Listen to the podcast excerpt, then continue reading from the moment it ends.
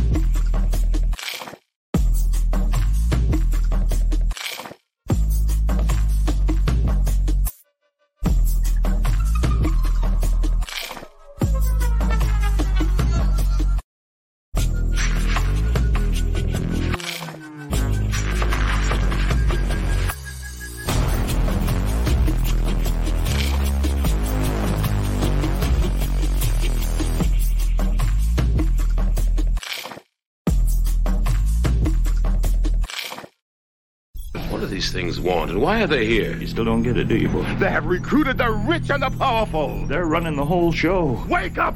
They're all about you, all around you. Look. They are safe as long as they are not discovered. I don't know what they are or where they came from, but we gotta stop them. We have no other choice. We're in trouble. The whole world's in trouble.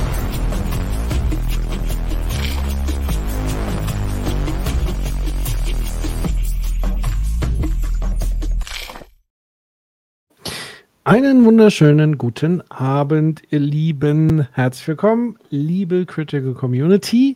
Und das ist eure Sendung heute. Ich bin sehr gespannt. Wir machen ein Experiment.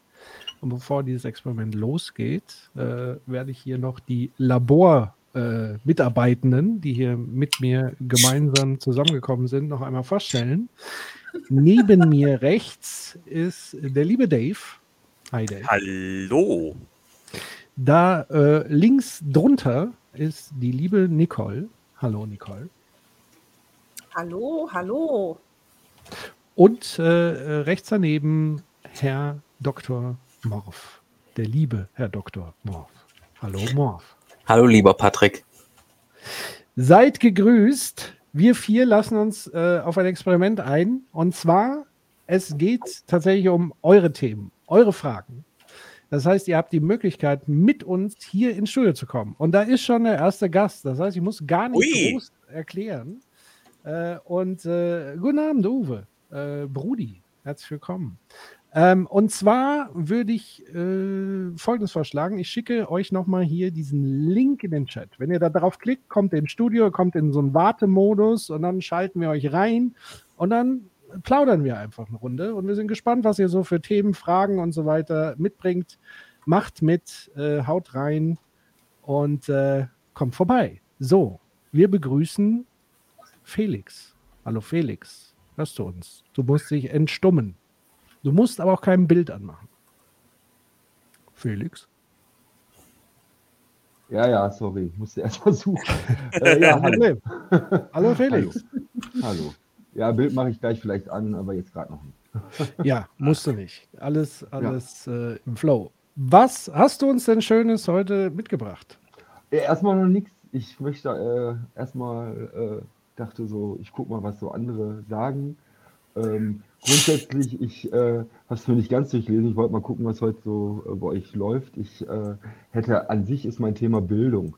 Ah. Äh, das, Bildungssys das Bildungssystem ähm, ähm, und ähm, ja, seine Probleme darin, ne? seine ähm, nicht zielführenden ähm, Methoden und äh, seine ausschließenden Methoden ähm, und äh, die fehlgeleitete Fokussierung auf ja, den, den, äh, die, die falschen Themen in der Schule, finde ich. Also Grundsätzlich. Was hast du denn für Berührungspunkte äh, äh, mit dem Bildungsbereich? Also äh, hast du da Ähm, irgendwas zu tun oder einfach. Jein, jein, jein. Also einmal meine persönliche Erfahrung äh, war schon immer schwierig. Ähm, äh, ich ähm, hatte inhaltlich nie Probleme mit der Schule, aber Schule war halt ein Problem für mich. Ähm, die, ähm, ja, äh, die Art und Weise, wie Schule ablief, ähm, und ähm, da kam ich nicht mit klar. Da haben sich schon viele Probleme, die ich bis heute, ich bin jetzt Anfang 40, ähm, haben sich da manifestiert oder mitgetragen. Und ähm, was psychische Probleme angeht, da gebe ich definitiv der Schule mit dran schuld. Ähm, und ähm, dann bin ich aber auch ähm, Erzieher, also gelernter Erzieher. Meine Mutter ist Lehrerin im Bereich äh, oder war Lehrerin in dem Bereich für Erzieher und hat sich bis heute beschäftigt sie sich mit dem Thema Bildung, ist gerade auch dabei, ein Buch zu schreiben, also gibt auch noch Fortbildung ähm, im, im Bereich der Element Elementarpädagogik, also Kindergartenbereich. Und ja, wir, wir diskutieren eigentlich, seitdem ich äh, Schule kenne über Schule ne? und Ja. die Schlechtigkeit von der Schule. Aber ähm, ja, das wäre so ein, so ein Thema, was ich so insgesamt für mich habe. Sehr was gut. ich irgendwie Ähm, nirgendwo anbringen kann. Okay. Was fällt dir denn als allererstes ein, was du sagen würdest, das ist schlecht an Schule? Ja, also schlecht an Schule finde ich, ähm, sind ähm, einmal äh, ist es so, dass es ähm, nicht individuell genug ist. Also das heißt, alle müssen immer alles lernen, ähm, was ich für, für Blödsinn halte. Also es gibt ähm, gewisse Grundlagen wie Kulturtechniken, ne, Lesen, Schreiben, Rechnen, ähm, die sind wichtig, die will ich ähm, nicht wegnehmen. Ähm, und ich finde alle anderen Themen auch wichtig. Es ist aber nur die Frage, wie viel muss jeder immer über alles wissen? Und ähm, auch diese, diese Gliederung in 45 Minuten Takte, das löst sich ja zum Glück in vielen Bereichen mittlerweile auf. Ähm, ähm, äh, ne, dass, dass ich 45 Minuten oder eine Doppelstunde Erdkunde habe und danach habe ich eine äh, Doppelstunde äh, Politik oder Geschichte und beide Themen könnte man wunderbar miteinander verknüpfen. Theoretisch, das wäre schon mal so ein, äh, ein, ein, ein Ansatz, ne, dass man ähm, ähm, ja Erdkunde und Politik, das kann man oder Geschichte, das, das könnte man als ein Thema machen. Ne? So lernt man über beide Bereiche was und eventuell spannender, als dass man plötzlich zwei verschiedene Sachen ähm, hintereinander lernen muss und dann interessiert den einen das eine ähm, und würde gerne weitermachen, kann aber nicht, weil er plötzlich was anderes machen muss. Und der andere hat sich davor 45 Minuten oder eine Doppelstunde gelangweilt und muss dann in, in, in den anderen Bereich gehen. Halte ich auch nicht für sinnvoll. Ne? Also da gibt es ähm, und es gibt verschiedene Schulsysteme. Ähm, ja, also es gibt äh, also demokratische Schulen, es gibt äh, in den Niederlanden oder auch in anderen Ländern Schulsysteme, wo Kinder ähm, nicht in diesen Fächern äh, unterrichtet werden in der Form. Ne? Also alles wird ähm, mit äh, unterrichtet und die kommen auch nicht dümmer aus der Schule. Ähm, ich glaube sogar intelligenter, weil sie gelernt haben, wie äh, ähm, besorge ich mir Wissen, wie komme ich an Wissen, was brauche ich, um bestimmte Sachen zu machen. Ne? An wen kann ich mich wenden oder was muss ich lesen oder was muss ich erst lernen, um an das andere ranzukommen. Und das in der Schule, ja, und dann kommen natürlich die ganzen klassistischen und rassistischen äh, Thematiken, die in der Schule sowieso auch vorherrschen, noch dazu.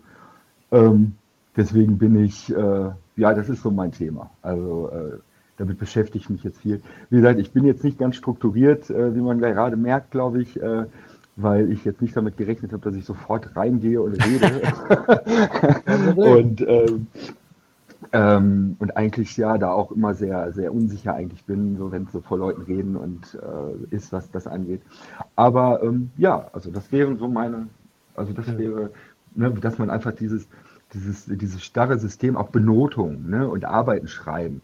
Ne, also das, ähm, also ich, ich würde in manchen Sachen von einem ähm, Lehrer oder einem Pädagogen erwarten, dass er ähm, den Stand des Schülers aufgrund der Begleitung ähm, weiß. Also dafür braucht er dann nicht diesen.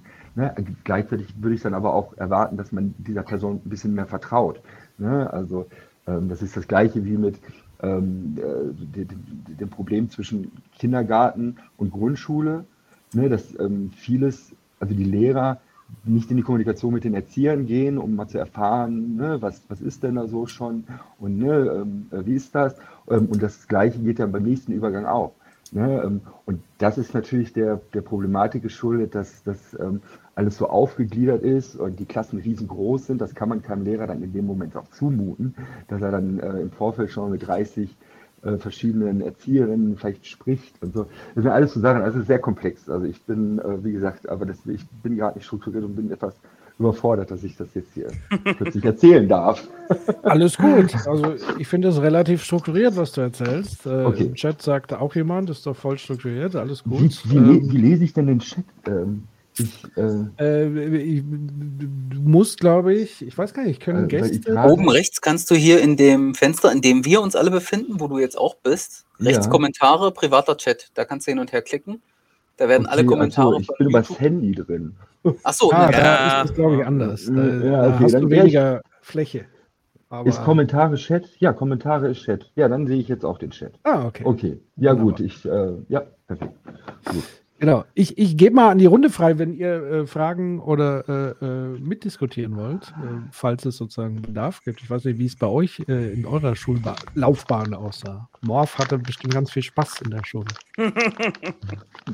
Nein, furchtbar. ich habe die, ich hab die Tage gezählt, bis es zu Ende war. Hm, ich Also, auch. äh, ich habe äh, unendlich viel zu sagen zum Thema Bildung. Keine Ahnung, wo ich anfangen soll. Ich denke, das fundamentale Problem für mich ist, dass bei Schule, so wie wir es kennen, äh, dadurch, dass es in eine Verwaltung eingebettet ist, komplett bürokratisch ist und deswegen nur daran orientiert ist, Dinge zu lernen, aber sie nicht zu verstehen. Und das ist Ja. sozusagen, weiß ich nicht, das hat mir von Anfang an nicht gefallen. Aber ich bin halt Mhm. auch scheinbar als Kind schon ein totaler Anarchist gewesen und habe dann halt einfach die Monatsnamen nicht gelernt. Ja, Hab ich gesagt, Ja, Monatsnamen brauche ich nicht. Es gibt, es gibt Zahlen dafür. Ich brauche diese Namen nicht. Also geht weg mit eurem komischen Kram. Und dann äh, Periodensystem der Elemente, Geografie, Geschichte und so weiter und so fort habe ich alles nicht gemacht. Ja, hm. ich, ich, dieses ganze Auswendig-Lernwissen, das nenne ich, heute Mhm. habe ich ein Wort dafür. Heute nenne ich das Google-Wissen. ja. Ähm, Äh, ich, schöneres Wort ist Bulimie lernen. Man Ja, stopft ja. es sich rein, kotzt es für eine Arbeit wieder aus und dann ist es weg. Ja, Und ich gebe Morph da komplett recht. Es gibt, äh, wir haben ja ein preußisch, an, an preußischen Werten Hm. sich orientierendes Bildungssystem. Also es geht ja nicht darum, wirklich ein irgendwie etwas zu verstehen, sondern es geht darum, Kompetenzen zu erlernen, die man dann später in der weiterführenden Ausbildung und oder im Berufsleben abrufen kann, um dann dort nützlich zu sein. Ich glaube, das So. ist die offizielle Version, aber äh, so können wir es nicht beobachten. Das, ist, das, das leistet unser Bildungssystem gar nicht. Dass da Nee, eben. Also das ist das, das ist das, was es machen soll. Da, da, das schafft es aber nicht, weil äh, Menschen so nicht funktionieren. so. Und ähm, du hast, äh, du hast dann halt trotzdem immer noch dieses System, ja, wie du das ja gerade auch richtig beschrieben hast, mit, mit diesen 45-Minuten-Takten, mit dieser furchtbaren Scheiße, dass man irgendwie in einigen Schulen schon um halb acht dann in der Schule sein muss. Ja, für mich als Mhm. klassischen Eulentypen beim, bei, beim Schlaftypus immer ein furchtbar gewesen. Ich leide mein ganzes Leben schon darunter, dass diese ganze Welt so auf morgens gepolt ist und ich bin ja eigentlich ein Nachtmensch. Ähm, und die äh, und und ähm, dann eben diese, dann kommen eben noch diese, diese, diese Verwaltungsprobleme dazu. Also man hat der demografische Wandel, der auch in den Schulen zuschlägt, dadurch ein Fachkräftemangel, was man auch schon seit 20 Jahren weiß, wo man nichts gegen tut. Darum werden diese Klassen immer größer, darum können die Lehrer das immer weniger stemmen. Ähm, dadurch gehen wieder weniger Leute in die Lehrerausbildung, weil sie sagen, das tue ich mir doch nicht an, den Scheiß. Ja. Ähm, und ähm, ja, die, eigentlich müssen wir früher, man muss eigentlich zu der Frage kommen, wo, wie kann man das, wie kann man das lösen? Und ich sehe da ehrlich gesagt jetzt gerade nicht viele Möglichkeiten. Und Wahrscheinlich ich. Ah, da ist er ja. Mein Bild. da bin ich, ja. Noch. Hallo. Grüß dich. Also ich Ähm, habe auch positive äh, Erfahrungen gemacht. Ich war nämlich während meiner Grundschulzeit auf einer Montessori-Schule. Und was ich da so schön fand, war, wir hatten ähm, so, ich weiß gar nicht, wie sie es genannt haben, ich nenne es mal so Freistunde. Da konntest du dich mit den Themen beschäftigen, die dich interessiert haben. Und das fand ich total toll als Schülerin, dass ich wirklich so 45 Minuten oder anderthalb Stunden mir selber was suchen konnte, worüber ich jetzt mehr wissen möchte. Und es gab auch das System, dass ältere SchülerInnen ein Patenkind hatten. Und ähm, ich hatte zum Beispiel jemanden aus der vierten Klasse, als ich in der ersten Klasse war. Und ähm, diese Schülerin hat mir halt so zur Seite gestanden, wenn ich Fragen hatte oder irgendwas. Und das fand ich total schön, weil du da als Kind auch schon ähm, Verantwortung für einen anderen kleinen Menschen übernimmst. Das ne, ist natürlich nur eine kleine Verantwortung, weil ich war, weiß ich nicht, nicht mit großen Problemen behaftet, sondern so, oh, wo ist denn hier die Toilette? Also einfach so ganz kleine Dinge und du hattest jemanden zum Ansprechen. Und da habe ich wirklich an meine Grundschulzeit total schöne Erinnerungen, weil da einfach auch der Freiraum blieb, mich wirklich mit den Dingen zu beschäftigen, die mich persönlich interessiert haben. Und was du angesprochen hast, Felix, ich denke mal, dass du, dass du von Anfang an so viel und so breit lernst, ist ja darin begründet, dass man ja gar nicht weiß, was will man denn später machen. Also du musst ja erstmal zeigen, das gibt es alles ne, bevor du dann irgendwann mal sagst, oh, mich würde dieses oder jenes für eine berufliche Laufbahn interessieren.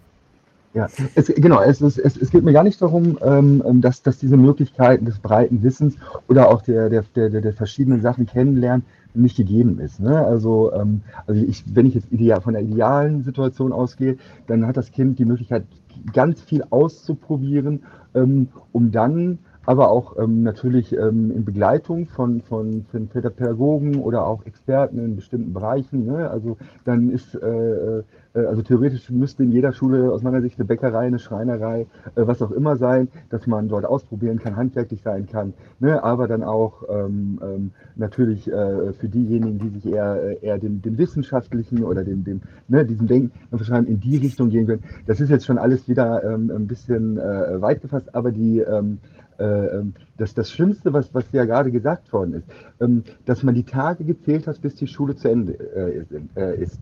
Und ähm, das, das ging mir auch so. Also ich habe ganz, ganz früh damit angefangen gefühlt und, und war auch anderthalb Jahre Verweigerer und alles. Da bin ich froh, dass meine Eltern da mich gestützt haben.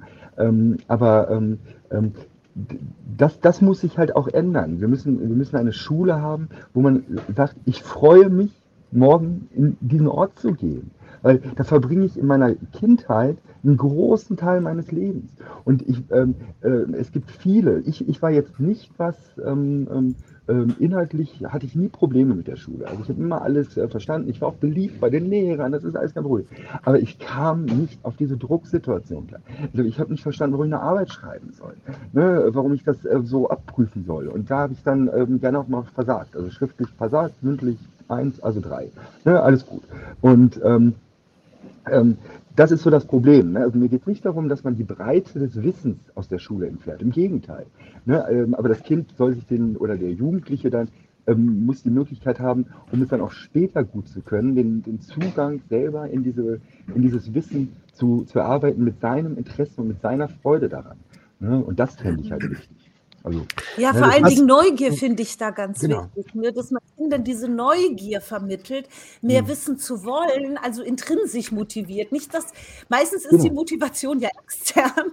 Ne? Du musst, weil du brauchst gute Noten, um Ne, du willst doch, aus dir soll doch später mal was werden. ich finde es viel genau. schöner, ne, dass dass du es schaffst, einen Menschen so zu motivieren, dass er das von sich aus macht, ohne dass du da permanent hinterher stehst und die Motivation mhm. von außen kommt. Und das schaffen meistens Lehrer, die selber für ihre Thema, Themen brennen. Das Problem ist aber, welche Lehrer brennen denn noch für ihre Themen? Ne? Ja. Schafft es dieses System nicht erst, dass viele ausgebrannt sind? Also es ist ja schon ein Systemfehler. Ne? Da, da kann ein hm. einzelner Lehrer, eine einzelne Lehrerin gar nichts für. Das System, denke ich mal, frisst sie irgendwann auf.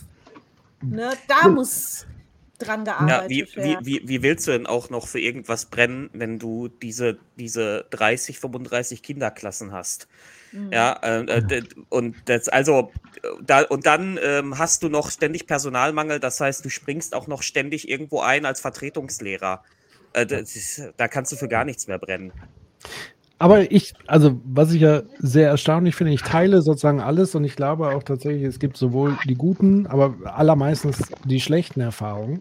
Äh, bei mir waren tatsächlich auch die besten Erfahrungen eher so soziale Kontakte und so weiter oder alles, was so außerhalb des Rahmens in Schulen stattgefunden hat. Also sei es jetzt mal so eine Projektwoche oder eine Theatergruppe, die man als Angebot hatte oder tatsächlich, wenn es dann irgendwas gibt, wo man eher künstlerisch, äh, kreativ äh, werken etc. Also das waren eher so ein bisschen die, die Highlights, aber diese stumpfsinnige Frontalunterricht, äh, das da weiß man ja auch heute, das macht in gar keinen Kontext mehr Sinn.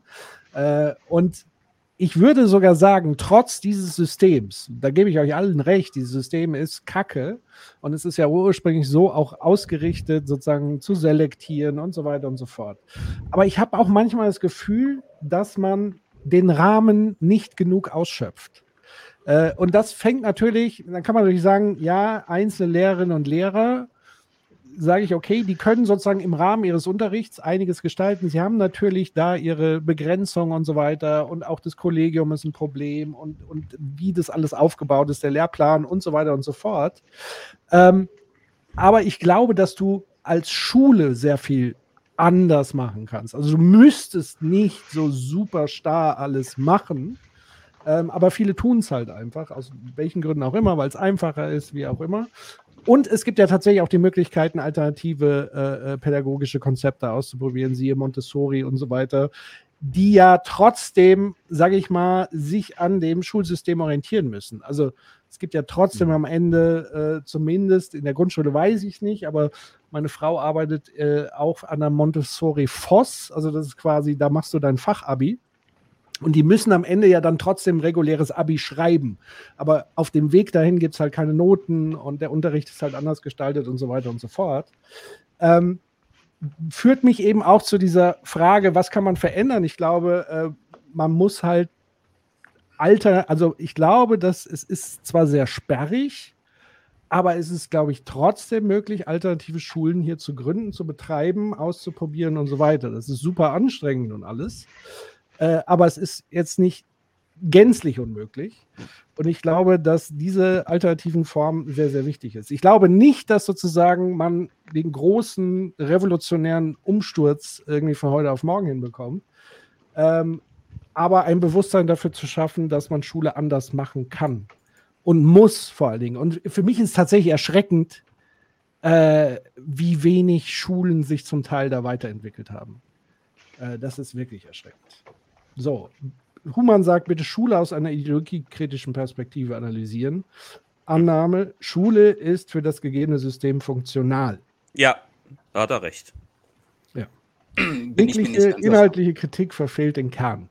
Ja, äh, das ist richtig, aber man kann trotzdem auch noch über Inhalte ein bisschen sprechen. Aber wer mag denn mal Ideolo ideologiekritisch an die Sache ran? Was ist der Zweck von Schule? Ja, die Arbeiterklasse also, klein zu halten? Genau, Klasse, genau die, die, die, Klasse zu erhalten, die Klassen zu erhalten.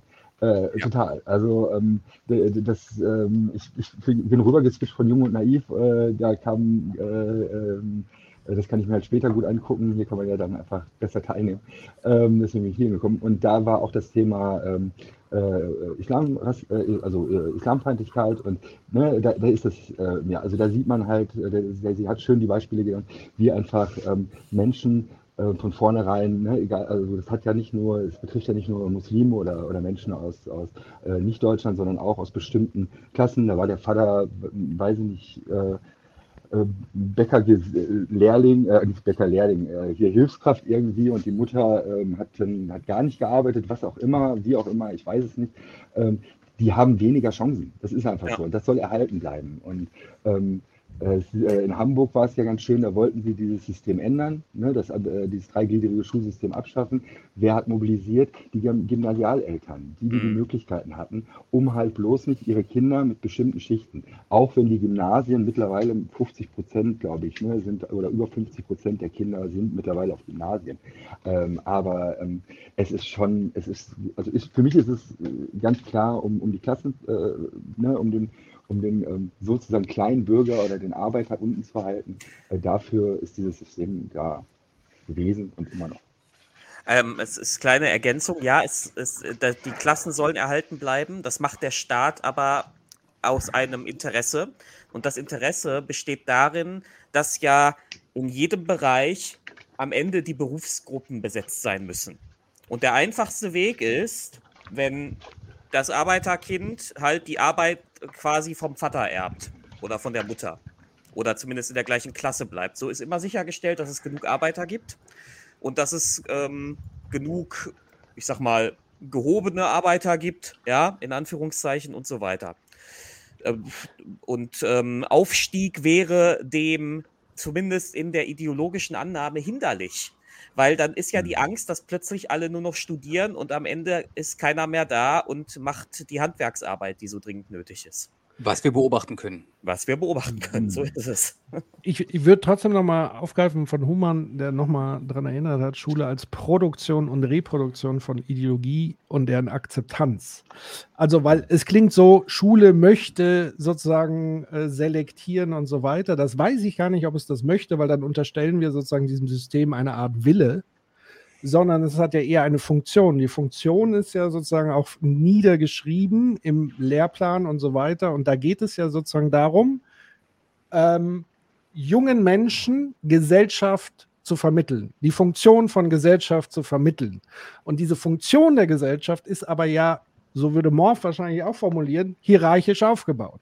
Das heißt, ich, ich, ich bekomme auch Hierarchie vermittelt und deswegen auch automatisch natürlich diesen Selektion-Gedanken. Also ich weiß noch nicht mal, ob es irgendwo eine pure Absicht gab, zu sagen, wir selektieren hier jetzt und wir halten die klein und machen die groß und da würden sich auch alle dagegen sträuben, weil sie sagen, ja, Bildung ist doch die Chance, die Schichten äh, zu überwinden und Ja, aber nur Bildung aufsteigen und so weiter und so fort. Wie bitte? Aber nur Bildung aus der, aus, also in dieser Ideologie mit dem Aufstieg, dann nur die Bildung, die man aus der sogenannten eigenen Leistung äh, erbracht hat. Also Genau. äh, das muss das System gar nicht leisten. Das, äh, sondern ähm, wer, äh, Leute, die das dann selbstständig geschafft haben, ja, die sich besonders angestrengt haben, die haben das dann auch verdient. Ähm, nein, Ja, aber, aber, aber das bedeutet ja, dass sozusagen das kodierte, in der Gesellschaft kodierte Leistungsprinzip hierüber reproduziert wird. Also die Schule ist nach diesem Leistungsprinzip strukturiert worden und gleichzeitig in der Vermittlung strukturiert sie uns weiterhin als zukünftige Gesellschaft, wenn man die jungen Menschen sozusagen sieht. Ähm, Ja, ich wäre ja, nur so ein bisschen vorsichtig mit dem, da hat jemand das so gewollt. So, Ja. es ist sozusagen dieses Man perfide, was sozusagen in der Gesellschaft schon steckt, aber darüber reproduziert es sich. Klar. Nee, aber man nimmt, man hat schon durch, dadurch, durch diese im Kern, in der konzeptionellen, im, im konzeptionellen Kern, durch diese Übernahme dieses preußischen Schulsystems, hat man schon ein System genommen, das ein, das einer Idee gefolgt ist. Also das preußische Schulsystem ist ja aufgebaut wie, ähm, wie beim Militär. Es gibt die Ja, Mannschaftsdienstgrade, es gibt die Unteroffiziersdienstgrade, es gibt die Offiziersdienstgrade. Und je nach Dienstgrad äh, lernst du unterschiedlich gut, unterschiedlich viel, bekommst unterschiedlich viele Kompetenzen mit. Und ähm, die Hauptschüler wären demnach die Unteroffiziere, äh, nee, nee, die wären die, die Mannschafter, die äh, Realschüler sind die Unteroffiziere und die, die Gymnasiasten sind die äh, Offiziere. So nach dieser Logik. Und die Idee dahinter war tatsächlich, dass man gesagt hat, der Staat, der braucht halt auch, der braucht halt mehrheitlich Arbeitskräfte, die nicht hochqualifiziert sind. Und das müssen wir halt erhalten. Und darum machen wir dieses System. Ich, wir ignorieren Felix nicht, auch wenn das in Nein, nein, also wir- sozusagen, äh, wir, sind ja mitten in der Diskussion, also alles gut. Aber Felix, du hast dich gemeldet. Ja, genau. mich- äh, Ich höre dann auch gerne noch zu immer. Ähm, nee, äh, die, die, das, ähm, die Sache ist, dass viele Sachen ähm, ja auch mit einer guten Intention eingeführt sind, dann aber vom äh, gesellschaftlichen System oder von der gesellschaftlichen Haltung wieder gefressen worden sind. Also die Noten sind ja eingeführt worden, um halt ähm, die, ähm, eine, eine, eine objektive Bewertung ähm, aller zur Schule gehenden einzuführen. Ne? Also äh, vorher war es so, dass, dass die Leute, die aus gehobenen Schichten kommen, andere Schulen, andere Lehrer, andere so, und die ähm, waren dann ähm, einfach im Vorteil. Und das, das wurde dafür erstmal eingeführt. Erstmal ein guter Gedanke gewesen. Äh, Problem ist heute, ähm, was ich halt sehe, und da sind wir, was es wieder auch, auch gesellschaftliche Strukturen stärkt, ist halt, sind auch halt diese, diese, diese, ähm, also zu dem, was ähm, hier mein Vorredner jetzt gerade gesagt hat, ich habe es mit den Namen nicht, ähm, der ähm, äh, dieses, dieses äh, preußische System, diese Eingliederung in diese drei verschiedenen ähm, Schulsysteme, was dann irgendwann aufgeweicht wurde, Gesamtschule, jetzt als Hauptschule fast weg. Und, aber wir haben 16 verschiedene Bundesländer, wir haben unglaublich viele verschiedene Systeme, ähm, dann auch mit der Ausgliederung von Menschen mit Behinderungen, das wäre mein eigentlich zweites Hauptthema. Ähm, äh, die, äh, dass, dass diese Ein Einsortierung von Menschen relativ früh in ihrem Leben ähm, so, dass man dann bestimmte Klassen auch erhalten kann und Arbeiterschichten erhalten kann, äh, dass die Gesellschaft sich reproduziert, so dass alles funktioniert. Ähm, aber ähm, dieses Leistungssystem, was noch dazugekommen ist, also einmal, ähm, dass man halt mit Abitur nur was wert ist. Ich höre halt auch in, der, in, der, in vielen Gesprächen, ähm, bei Interviews geht es meistens darum, ja, welches äh, Abschluss hast du gemacht und ähm, ne, das wird immer wieder gefragt, das ist unglaublich wichtig. und hinzu kommt dieses, das habe ich selber geleistet. Also man wird bestraft, wenn man seinem Nachbarn äh, bei einer schwierigen Aufgabe hilft, bei einer Arbeit. So, ne? Ähm, obwohl man da eigentlich für belohnt werden sollte. Ähm, beidseitig, der eine hat eine Schwäche zugegeben und der andere äh, ähm, ähm, ähm gibt ihm unterstützend, ist er dabei. Das ist eigentlich was äh, von Vorteil äh, in beiden Seiten und trotzdem kriegt man dafür eine Strafe, im schlimmsten Fall sogar eine 6, ähm, äh, was ja auch blödsinnig ist, weil man hat ja nur bei einer Aufgabe was geschummelt. Naja, und äh, also das, das bestärkt diese, dieses System ähm, der Gesellschaft. Ähm, du musst es selber ähm, ähm erreichen. Ne? So, so ein Christ, Christian äh, Lindner ähm, äh, Sprech halt, ne? so du, du musst dann, äh, ne, dass du kannst das selber schaffen. Ne? Aber es darf dir keiner helfen. So, ne? Ähm, und das ist äh, fatal für unsere Gesellschaft. Ne? Äh, weil das äh, über zehn Jahre oder 13 Jahre den Kindern implementiert wird. Ne? So, du musst das alleine schaffen. Und äh, du, wenn du jemand anderem hilfst, ist das auch schädlich, äh, schlecht und ähm, für beide. Und das ist nicht gut. Und das finde ich ähm, in der Schule einfach auch ganz stark. Und das ist nicht gewollt. Das schleicht sich rein, also in manche Sachen. Ne? Ähm, deswegen, also ich wollte nicht, weil, weil ähm, äh, du gerade ja gesagt hast, Patrick, ähm, von wegen, ähm, ist das gewollt? Nee, nee, das ist nicht, also mit dem Dreigliedrigen oder so, ne, das ist gewollt gewesen, aber nicht diese Sachen. Aber sowas schleicht sich dann gerne rein aus der Gesellschaft und es wird nicht drüber gesprochen. Und es wird dann relativ schnell als normal gesehen. Ich finde immer schlimm, wenn Menschen sagen, ja, Schule war doch gut, also war doch okay und ich weiß, was für Erfahrungen sie gemacht haben und denke dann immer so, ja, du hättest andere Sachen erleben dürfen.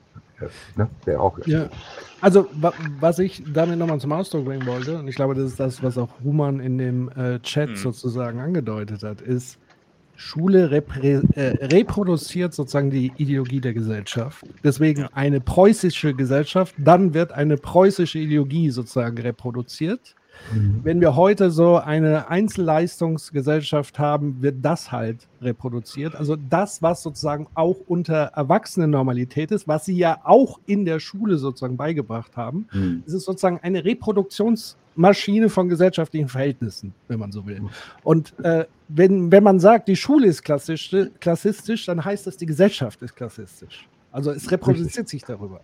Jetzt muss man sich halt dann die Frage stellen, kann Schule etwas sein, was sozusagen Ideologien durchbrechen kann? Oder was hat es sozusagen, ähm, ähm, was ist, wenn man da was anderes möchte letztendlich? Das ist so die Frage. Aber die Funktion bleibt ja trotzdem, aus meiner Sicht zumindest, aber ihr könnt gerne da einsteigen und, und diskutieren, letztendlich ja äh, immer die gleiche. Es geht ja darum, ein Wissensbestand sozusagen ähm, zu reproduzieren. Ähm, im, Im Bildungsauftrag steht ja eben nicht nur da, dass man irgendwie Mathe und so weiter lernt, mhm. also so, so Kulturwerkzeuge etc. Äh, da steht ja auch unter anderem sowas drin, dass man äh, als demokratischer Bürger und so weiter oder Bürgerin äh, mündig gemacht werden soll und so weiter. Ob das dann wirklich erfüllt wird, ist ja noch was anderes, weil genau. Schule an und für sich ist ja relativ bis ziemlich undemokratisch ja. ähm, strukturiert. Also es ist ja sehr krass hierarchisch strukturiert äh, und eher antidemokratisch strukturiert, würde ich sagen. Ähm, und das sind halt so die, die Themen, die einem da in den Sinn kommen. Dann ist die Frage, müssten wir dann nicht erst die Gesellschaft ändern, bevor wir die Schule ändern können? Das ist, glaube ich, so ein Henne-Ei-Ding, ne? mhm. Also, also ich, Ich denke, es muss beides gleichzeitig laufen. Das ist die Sache. Es kann, es kann nicht entweder oder, weil äh, sie ja re- reproduziert. Also wenn, wenn wir sie in dem System lassen, wie es ist, aber die Gesellschaft versuchen zu ändern, reproduzieren wir gleichzeitig junge Menschen nach, die dieses System wieder stützen. Also es funktioniert nur beides gleichzeitig eigentlich und das ist schwierig. Das macht mich ja verrückt in meinem Leben. Morph, Ja. Ja. du wolltest was sagen. Ja, also erstmal zu dieser äh, Idee, wir haben es schon ein paar Mal gesagt, ne? man neigt dazu, äh, so einem System eine, eine böse Absicht zu unterstellen und so. Aber ich denke, ähm, es ist einfach die Tatsache, weil wir äh, ein bürokratisches System haben und äh, dem Dogma der Kontrolle sozusagen unterliegen, muss jeder bei uns immer alles nachweisen. Ne? Man ist auch illegal, wenn man keinen Zettel hat, auf dem draufsteht, wie man heißt und so. Und äh, deswegen, äh, ja, ich denke, selbst wenn man mit Good Faith rangeht, in unserer Gesellschaft mit dem, mit dem Dogma der Kontrolle äh, kommen wir gar nicht drum rum, ein Bildungssystem zu bauen, was irgendwie so geartet ist wie das, was wir jetzt haben. Ne? Die, äh, was Nicole vorhin erzählt hat mit den Montessori-Schulen, das ist natürlich großartig. Aber das äh, ist natürlich, ich weiß gar nicht, Montessori-Schulen, meiner Meinung nach, so wie ich das mitbekommen habe, sind Privatschulen, die kosten auch Geld und so. Ähm, Es war damals keine Privatschule. Montessori-Schule, das war eine öffentliche Grundschule. Also die war nicht privat. Ich weiß Okay. nicht, wie es heute ist, ob die heute privatisiert sind. Da bin ich nicht Also es gibt viele Thema. private Träger oder unterschiedliche Trägerschaften normalerweise äh, im, im staatlichen Bereich, äh, im privaten Bereich. Also zumindest die Schule jetzt beispielsweise hier, wo meine Frau tätig ist, die ist so in privater Trägerschaft. Gibt es natürlich aber auch unterschiedliche Modelle sozusagen äh, der, der Refinanzierung, Stipendien etc. Ist jetzt nicht so ein krasses durchprivatisiertes System wie, wie bei Elite-Schulen und so weiter. Aber ja, ähm, eher verbreitet so in diesem Privatschulbereich. Das ist richtig. Was eigentlich Quatsch ist, weil eigentlich müsste der Staat auch viel stärker eine Varianz an Schulformen fördern. So, Ja. eben nicht nur diese Ja. Ein Vereinheitlichung und so weiter. Das ist nämlich ein massives Problem. Ähm, wir haben ja gerade schon mal so ein bisschen angerissen, sowas wie Montessori-Schulen oder so oder Waldorf-Schulen. Und ich habe das jetzt bei meinem Cousin gesehen, der die Kinder kommen, sind ja alle jetzt vor ein paar Jahren ins Schulalter gekommen und die haben sich auch nach alternativen Schulen umgesehen. Und ähm, diese alternativen Modelle werden oft zu sehr irgendwelchen privaten Trägern überlassen, die dann auch gerne nach, gerade bei Waldorf, äh, sehr, ich sag mal, schwurbeligen Ideologien arbeiten. Ja, also wer, sich einmal so ein paar Minuten mit, mit Rudolf Steiner beschäftigt hat, äh, da läuft es dir kalt den Rücken runter, das ist furchtbar. Und ähm, darum wäre das hier schon sinnvoll, wenn eben alternative Schulmodelle auch vom Staat einfach äh, ins Leben gerufen würden und nicht nur von irgendwelchen privaten Leuten, die dann ihre private Ideologie unter die Leute bringen können. Ja, aber Genau, das nochmal, das wichtiger Problem ist, die, das Problem ist die Verwaltungsnatur unseres Staatsapparats. Wenn wir Lösungen haben wollen als Staatsapparat, die überall flächendeckend sind, dann müssen die pauschal sein, dann müssen die immer überall gleich sein, gut verarbeitbar, weil am Ende steht ja sozusagen, wenn du das programmieren willst, wie eine Datenbank oder so, dann muss das Interface funktionieren. Und ich denke, wir haben jetzt sozusagen das Schlimmste aus allen Welten. Wir haben diesen Föderalismus, und wir haben obendrauf noch Ja. eine Glocke, die wir Staat nennen, die dann noch die Hm. den einzelnen Bundesländern dann aber die Freiheiten, die sie eigentlich am liebsten hätten, dann doch nicht ganz zugesteht und so. Und ich glaube, es ist so ein richtig verkeiltes Machtgefälle, was Ja. irgendwie so richtig starr und fies ist. Naja, und dann hast du obendrauf noch die Klassengesellschaft, die, wo die Elternschaft auch noch Mitbestimmung hat und dann äh, ihre eigenen äh, Sprösslinge sozusagen im Wettbewerb, ganz neoliberal, äh, noch weiter durchdrücken möchten und so. Und da ist, da geht natürlich alles völlig flöten. Also eine Gesellschaft wird da sozusagen, eine solidare Gemeinschaft wird da nicht abgebildet mit so einem System. Ja. Also ich wäre ja eigentlich schon glücklich. Also weil das ist ja tatsächlich das Problem, was Dave auch beschrieben hat. Also am Beispiel von äh, Waldorfschulen mit einer entsprechenden aus dem Rassismus stammenden Ideologie und so weiter und so fort. Und äh, im Chat kam so das Beispiel, wenn dann jetzt irgendwie, weiß ich nicht, religiöse andere Dinge passieren und so weiter. Ich wäre ja schon froh, wenn das Schulsystem sich knallhart an unsere Verfassung, an unser Grundgesetz halten würde Hm. und sich dahingehend stärker orientieren würde und sozusagen diesen demokratischen Ansatz wirklich, wirklich ernst nimmt und zwar auch institutionell gesehen. Äh, da wären wir schon einen ganzen Schritt weiter. Da müssen wir nicht groß irgendwas neu erfinden. Es würde schon reichen, so wie übrigens in vielen anderen Themen, die wir gerade äh, in der Gesellschaft auf dem Schirm haben, sei es Klimaschutz etc., wenn wir uns auf unsere mal vereinbarten gesellschaftsvertraglichen Werte nicht nur einigen, darauf haben wir uns eigentlich geeinigt, sondern da wirklich committen würden und das Schulsystem entsprechend demokratisch äh, restrukturieren würden. Ich glaube, da wäre schon viel gewonnen, weil sonst, wenn wir noch mal erinnern, die Grundfunktion von Schule ist Reproduktion von Ideologie. Es gibt keine ideologiefreien Gesellschaften. Dann ist ja die Frage, welche Art von Ideologie wollen wir reproduzieren? Ähm, und es ist eben aus meiner Sicht als überzeugter Demokrat keine antidemokratische Ideologie. Ähm, und das ist aber zum Teil eben der Fall in dieser Selektion und so weiter. Das tendiert dann eher nicht so ganz ins äh, Demokratisch. Von daher wäre da mein Appell, äh, haltet euch da mal ein bisschen mehr an äh, unser Grundgesetz und so weiter. Ja, So, was heißt das dann Lehrer wählen? Nein, das heißt zum Beispiel, dass ich natürlich auch Lehrpläne abstimmen kann und so weiter und so fort. Also einfach gelebte Demokratie im Schulbetrieb. Es gibt ja auch äh, äh, reformpädagogische Demokratieschulen und so weiter. Also das ist jetzt keine Erfindung, die ich jetzt mal Ja. ebenso gemacht habe, sondern diese Ansätze. Es gibt Dewey, der da ganz viele Bücher drüber geschrieben hat, äh, der amerikanische Philosoph und so weiter. Also das ist jetzt nichts, was irgendwie so ein Fantasiegebilde wäre. Also, äh, nur um das, um das mit meinem Cousin mal abzuschließen. Die haben dann für die Tochter, also die Tochter meines Cousins ist hochbegabt. Und ähm, da, da standen die schon vor einem massiven Problem, weil sie sagten, wenn du, wenn du in Deutschland ein minderbegabtes Kind hast, dann findest du zig Schulen, die darauf spezialisiert sind. Wenn du ein hochbegabtes Kind hast, dann musst du, da gibt es in jeder Region immer nur so eine Schule. Und das ist ganz furchtbar. Ja, ähm, also da, da muss dann auch reinkommen erstmal und so. Das sind dann meistens auch Privatschulen und das ist alles richtig übel.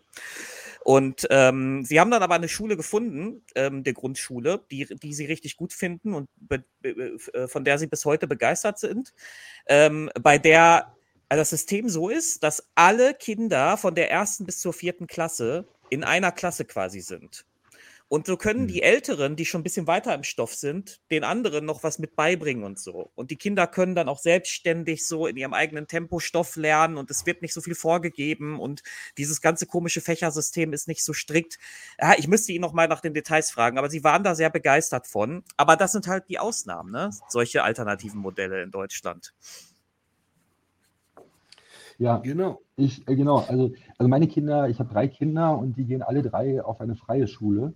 Ähm, ich komme aus äh, Bochum äh, ne, und da ist jetzt die Auswahl auch trotz Ruhrgebiets gar nicht so riesig oder zumindest ist es erreichbar, äh, dass es erreichbar ist.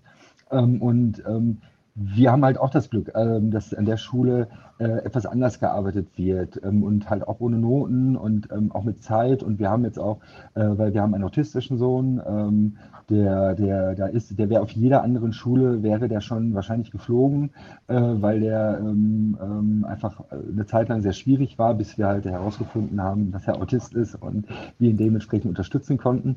Und ähm, der, also das tut den Kindern gut, auf so einer Schule zu sein. Und das merke ich einfach im Verhältnis zu dem, was ich hatte.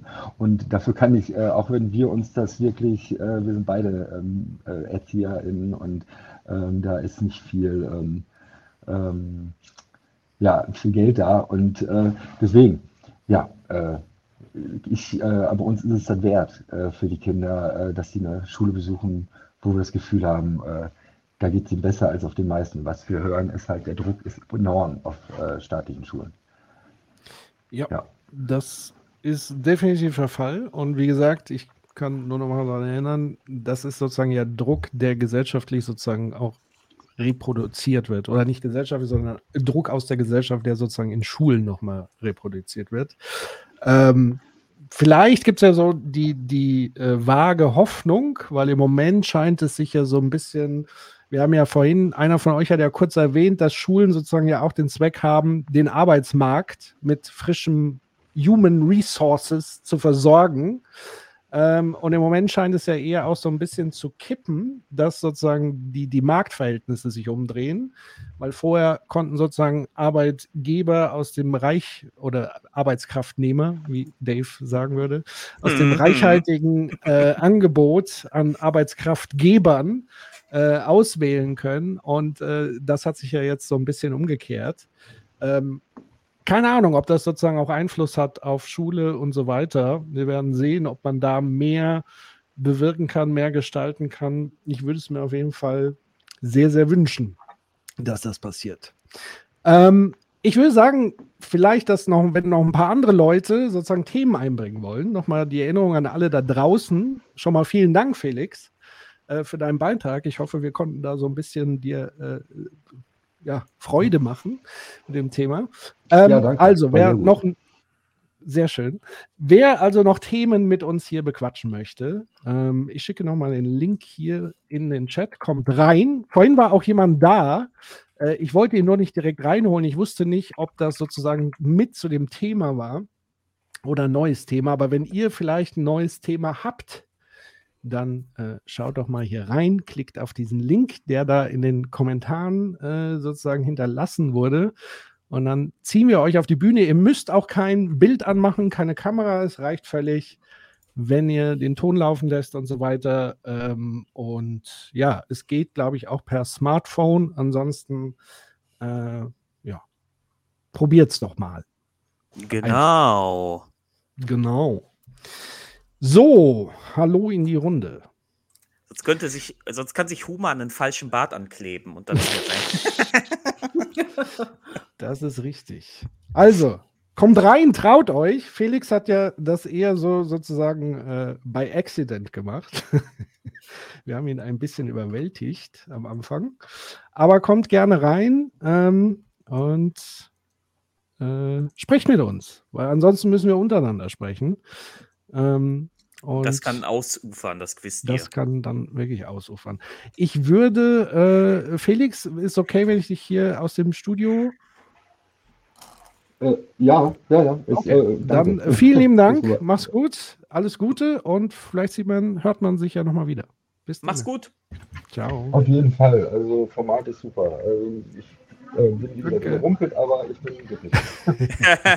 ja, aber schön, dass du den ersten Schritt gemacht hast. Definitiv. Hat uns sehr geholfen, das Eis sehr schnell zu brechen. So. Mach's gut, ciao. So. ist ja- Wo, wo wir gerade bei Bildung waren, ich bin ja jetzt gerade Ja. auch äh, in, der, in der IT-Umschulung. Stimmt. Macht's Und, noch Spaß? Das macht grundsätzlich Spaß, aber ich merke natürlich auch, dass dieses ganze IHK-System dahinter, auch das ist natürlich wieder ein reines Auswendiglernsystem. Ne? Also es geht nur darum, irgendwelche, irgendwelches Wissen in die Klausuren reinzuwürgen. Und ähm, nicht, also die Dozenten sorgen dafür, dass wir das verstehen wollen, weil da in diesem äh, äh, Berufsschulkontext hast du oft noch Dozenten, die wirklich auch mit Herzblut dabei sind. Ich habe gerade einen sehr, sehr guten Dozenten für diesen ganzen BWL-Kram. Das Thema hat mir ehrlich gesagt am meisten Sorge gemacht, aber der Dozent ist halt super. Aber das ganze IHK-Klausurenkonzept und so, das ist so, oh, wie viel, wie viel bescheuertes Google-Wissen da abgefragt wird, ja. Also sowas wie, was ist Scrum? Ja, und, und, und, und, äh, und da musst du einfach, oder, oder einfach so Merkmale von einer GmbH aufzählen können und all Ja, so aber Dave, Scheiß. Aber ja. Dave, versteh doch mal, woher? Woher will denn, woher, du musst doch beweisen, dass du wirklich existierst. Ja, ja. Du kannst doch, stimmt. versteh doch mal, man kann doch nicht einfach ausgehen, nur weil du da bist und jetzt das machst, dass du dann hinterher äh, dieses Google-Wissen tatsächlich, also und dass du tatsächlich, ist ja nicht so, dass du später im Job das alles auswendig lern- lernen musst, aber unser System denkt, dass, es das, dass das so ist. Ja, eben. Das Weil ist es ja keine der, andere der, Möglichkeit der Kontrolle hat. Es muss kontrollieren, Ja. ob du wirklich existierst. So ist es. Aber der Witz Mhm. ist ja, dass dir jeder Dozent, ich, ich bringe das noch zu Ende, ich habe schon Ja. gesehen, da ist jemand, aber der Witz ist ja, dass dir jeder Dozent sagt, also wissen Sie, vieles von dem, was ich Ihnen jetzt hier beibringen werde, werden Sie im Beruf niemals brauchen, aber wir müssen es trotzdem machen. Es steht, es steht irgendwo auf einem Zettel, dass sie es machen. Es steht auf dem Zettel, genau. So Ja, klar. ist es. Ja. So, jetzt will ich aber gar nicht euch weiter, uns weiter aufhalten. Ja, Wir haben zwei neue Gäste, äh, Geil. relativ kurz nacheinander. Ähm, zuerst war Leo dran, aber ich frage euch beide, ich, ich begrüße euch beide erstmal. Hallo Leo und ha Hallo Kolja, so ist zumindest der Anzeigename. Hallo ihr beiden. Hallo. Guten Abend. So, wer, ich will mal sagen, ich fange mal an. Leo, was wäre dein Thema? Und dann frage ich Kolja und dann einigen wir uns irgendwie oder es ist das gleiche Thema und wir bleiben alle zusammen. Also, Leo, fang mal an. Was wäre denn dein Thema, deine Frage? Äh, meine, mein Thema wäre äh, gewesen, warum ähm, ist es für viele und vor allem auch junge Menschen so unfassbar unattraktiv, ähm, politischen äh, Vereinigungen, seien es Gewerkschaften, seien es Parteien, was auch immer, beizutreten und dort politisch aktiv zu sein. Mhm. Und Kolja, was wäre dein Thema? Ja, ich hätte euch wahrscheinlich das Migrationsthema mal zu Füßen gelegt, vor dem Hintergrund, äh, dass die, äh, der neue Gesetzentwurf von Biden gerade kassiert wurde ähm, und in UK gerade jemand versucht, ähm, ja, das individuelle Recht auf Asyl wahrscheinlich abzuschaffen oder zumindest nur noch von außen zu ermöglichen. Ich vermute, das ist ein größeres und ein schwereres Thema. Was mich aber interessieren würde, ist, was machen wir denn damit? Also wo, wo wollen wir denn alle in der Zukunft stehen mit dem Thema und wie wollen wir das so regeln? Und persönlich, meine Meinung, ähm, wenn wir es nicht regeln, dann wird die AfD jedes Jahr 5% mehr bekommen. Wahrscheinlich. Äh, bevor wir sozusagen äh, die Frage an euch beiden, habt ihr beide Zeit? Wer? Ich habe gerade gegessen, bin fertig, hab Zeit. Oh. Leo? Ähm, ja, also ich habe erst morgen Nachmittag wieder was vor. Also, ja.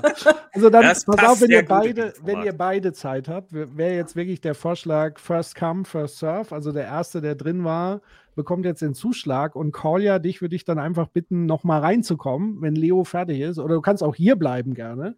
Aber wir fangen sozusagen mit dem Thema an, wenn es okay ist für dich. Ist auch das leichtere, glaube ich. Und spannend. Gut, ähm, also ich, ich überlasse es dir, ob du hier bleibst oder nochmal rausgehst. Du kannst auch gerne hier bleiben, kein Ding. Ähm, Leo, sag nochmal ganz kurz, also das Thema war, damit ich es auch aufschreiben kann und mal einblenden kann, das wäre dann quasi Engagement. Wie würdest du es nochmal kurz und knackig benennen? Mm, Politisches Engagement junger Menschen in, oh, wie, wie sagt man das am besten, Vereinigungen, whatever. Also Ja. halt in festen Strukturen, weil in eben nicht diesen gegebenen Strukturen sehe ich es schon recht stark. Ja. Gut, dann würde ich das jetzt mal so machen.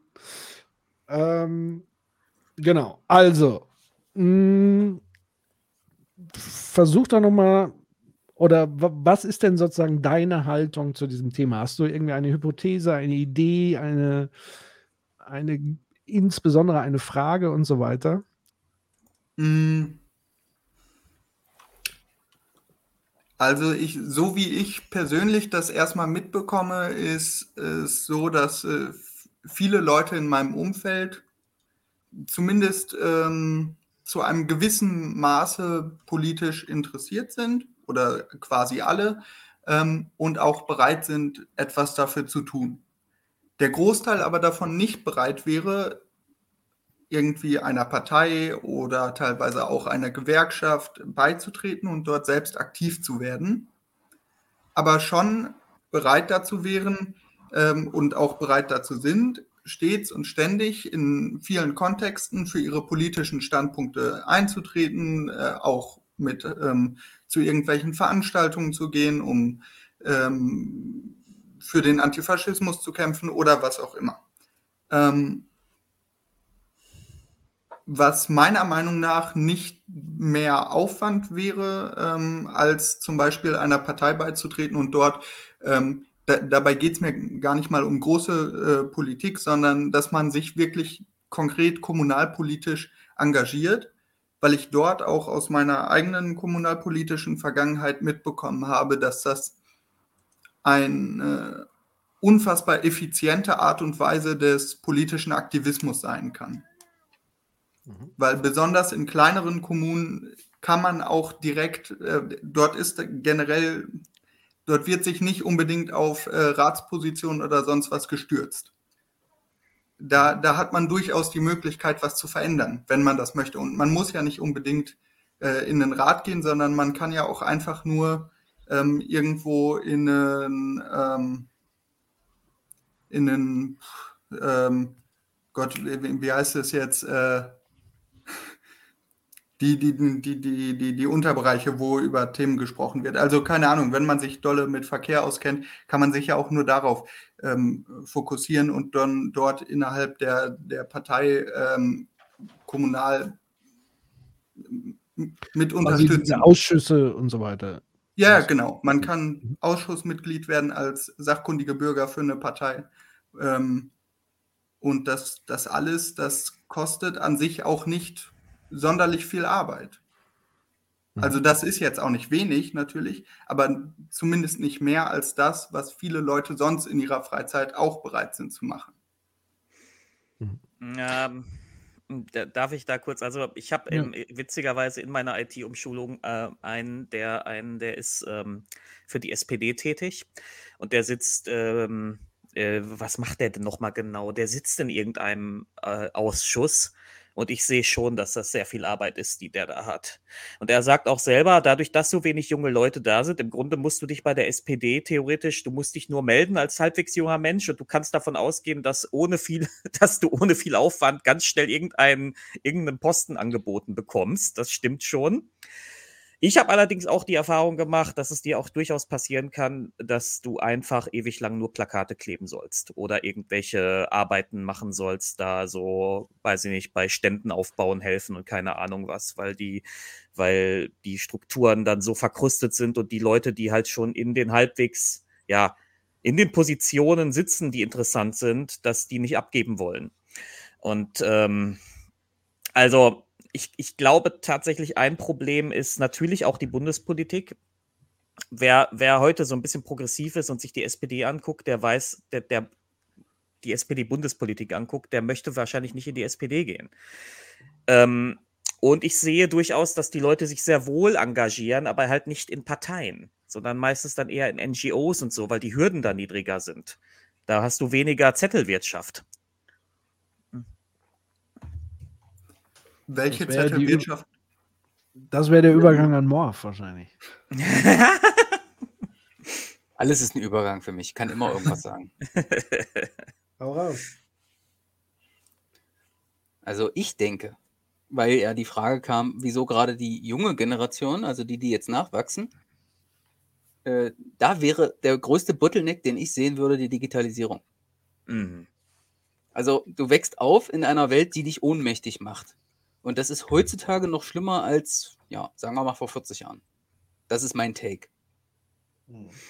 Ja, also du bist äh, sozusagen angehalten zu klicken und äh, das war's.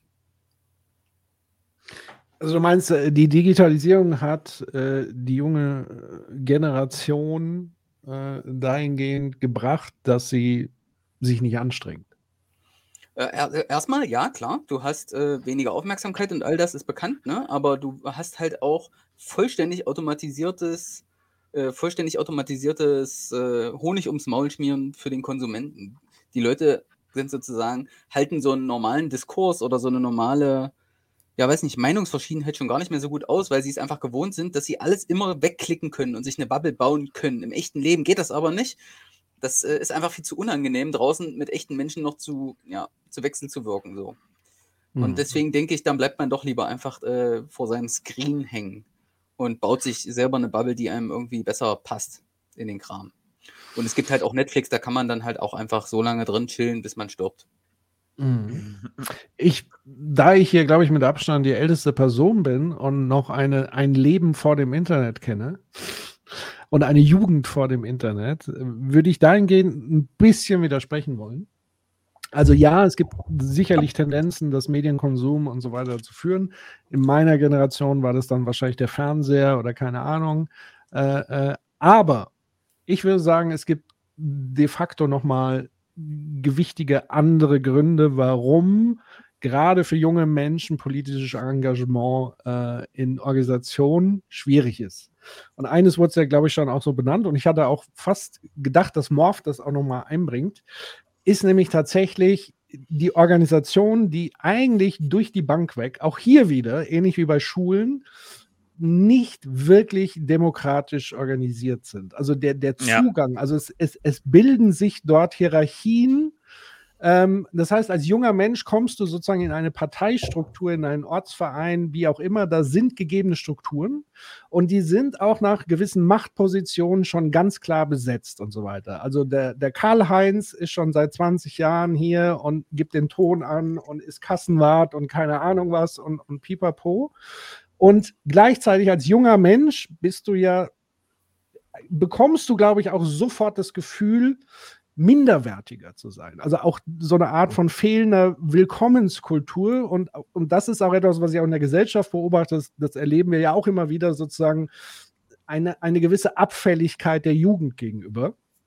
Ähm, das merken wir auch gerade hier in, in diesem ganzen Aktivismusbereich und so weiter, wie man, man muss die Politik oder man muss den Sachen den Profis überlassen und all diese Sprüche. Mhm. Ähm, also das war für mich persönlich, weil ich habe tatsächlich mal äh, in, in meinem Heimatkaff, habe ich glaube ich eine Juso-Ding gegründet sogar mit, wir waren zu zweit übrigens. äh, und da musste man aber einmal in diesen Ortsverein von der SPD da rein und das war wirklich eine, eine ganz fü fürchterliche Erfahrung, weil da halt so fremde, alte Männer meistens natürlich saßen und die dich A, überhaupt nicht ernst genommen haben. Äh, und, und wahrscheinlich haben sie dann aber gejammert, dass die Jugend von heute alle so äh, äh, nicht engagiert sind und so weiter. Und das ist halt so ein Riesending. Ich will sagen, mangelnde Integrationsfähigkeit von jungen Menschen in etablierten Strukturen, die von vornherein eben hierarchisch schon strukturiert und aufgebaut sind. Das ist ja sozusagen ähm, aus meiner Sicht zumindest, und das ist auch bei Gewerkschaften meines Erachtens der Fall. Also man mag mich korrigieren, ich habe jetzt wenig Gewerkschaftserfahrung, aber ich kann mir eben vorstellen, dass das mit einer der Hauptprobleme äh, Probleme ist, was äh, junge Menschen davon letztlich abschreckt. Und tatsächlich glaube ich, hier, Francesco hatte das auch so im Chat, there is no glory in Kommunalpolitik. Ich glaube, wenn du ähm, tatsächlich, dass man auf der einen Seite medial so den Glanz in Anführungszeichen der, der hohen Politik immer hat und dann bist du aber auf Kommunalebene, es interessiert eigentlich keine Sau, du hast noch nicht mal mehr eine Lokalberichterstattung und so weiter und dann fragst du dich halt die ganze Zeit, wo, wofür mache ich den Scheiß eigentlich, weil du hast ja trotzdem noch politische Kämpfe am Laufen und so weiter Ja. und so fort. Plus natürlich noch in einer Gesellschaft, wo du durch Lohnarbeit und so weiter ja immer weniger Zeit bekommst, dich politisch außerhalb zu engagieren. Das, auf äh, kommunaler Ebene und, und diese ganzen Sachen. das kommt dazu. Also bei mir ist es jetzt nicht äh, Politik auf kommunaler Ebene, aber der Aktivismus leidet bei mir schon sehr, seit ich jeden Tag je, äh, diese acht Stunden in wie früher in der Schule sitze. Ja, also ich weiß gar nicht mehr, dann kommst du nach Hause, musst noch Essen kochen, Haushalt machen und dann ist der Tag halt vorbei. Ja, also wann willst du da noch dich irgendwo einbringen? Noch Ja. irgendwelche Zoom-Meetings machen abends, wo man dann über darüber diskutiert, äh, also meistens über Klein-Klein und dies, das diskutiert und so, es ist schon, ist schon schwierig dann. Also muss man halt so sagen. Aber junge Menschen sind ja gerade so politisch und ich Ja. glaube, das, was, was ihr an Punkten aufgezählt habt, ne, dieses starre System, was du in Parteien halt wiederfindest und ne, ich nehme mal an, in Gewerkschaften wird es genauso sein. Das schreckt viele ab und ich hätte auch keinen Bock, jetzt erstmal fünf Jahre irgendwo Plakate zu kleben, bis ich da irgendwas mal bewegen könnte. Und ich glaube, das führt auch dazu, dass sich viele junge Menschen halt in der außerparlamentarischen Opposition wiederfinden. Sie sind dann bei Fridays for Future oder in anderen Organisationen, wo sie selber die Struktur mitgestalten können, wo sie ganz Mhm. anders partizipieren können und wo sie das Gefühl haben, auch viel mehr bewegen und selbstwirksam sein zu können, als erstmal fünf Jahre irgendwas an ne, Laternenpfahle zu heften, um sich selber ja in, in, im Handeln spüren zu können. Ne? Dass, dass du wirklich was ausrichten kannst. Ja, ich denke sogar, Politik ist das Gegenteil von Handeln.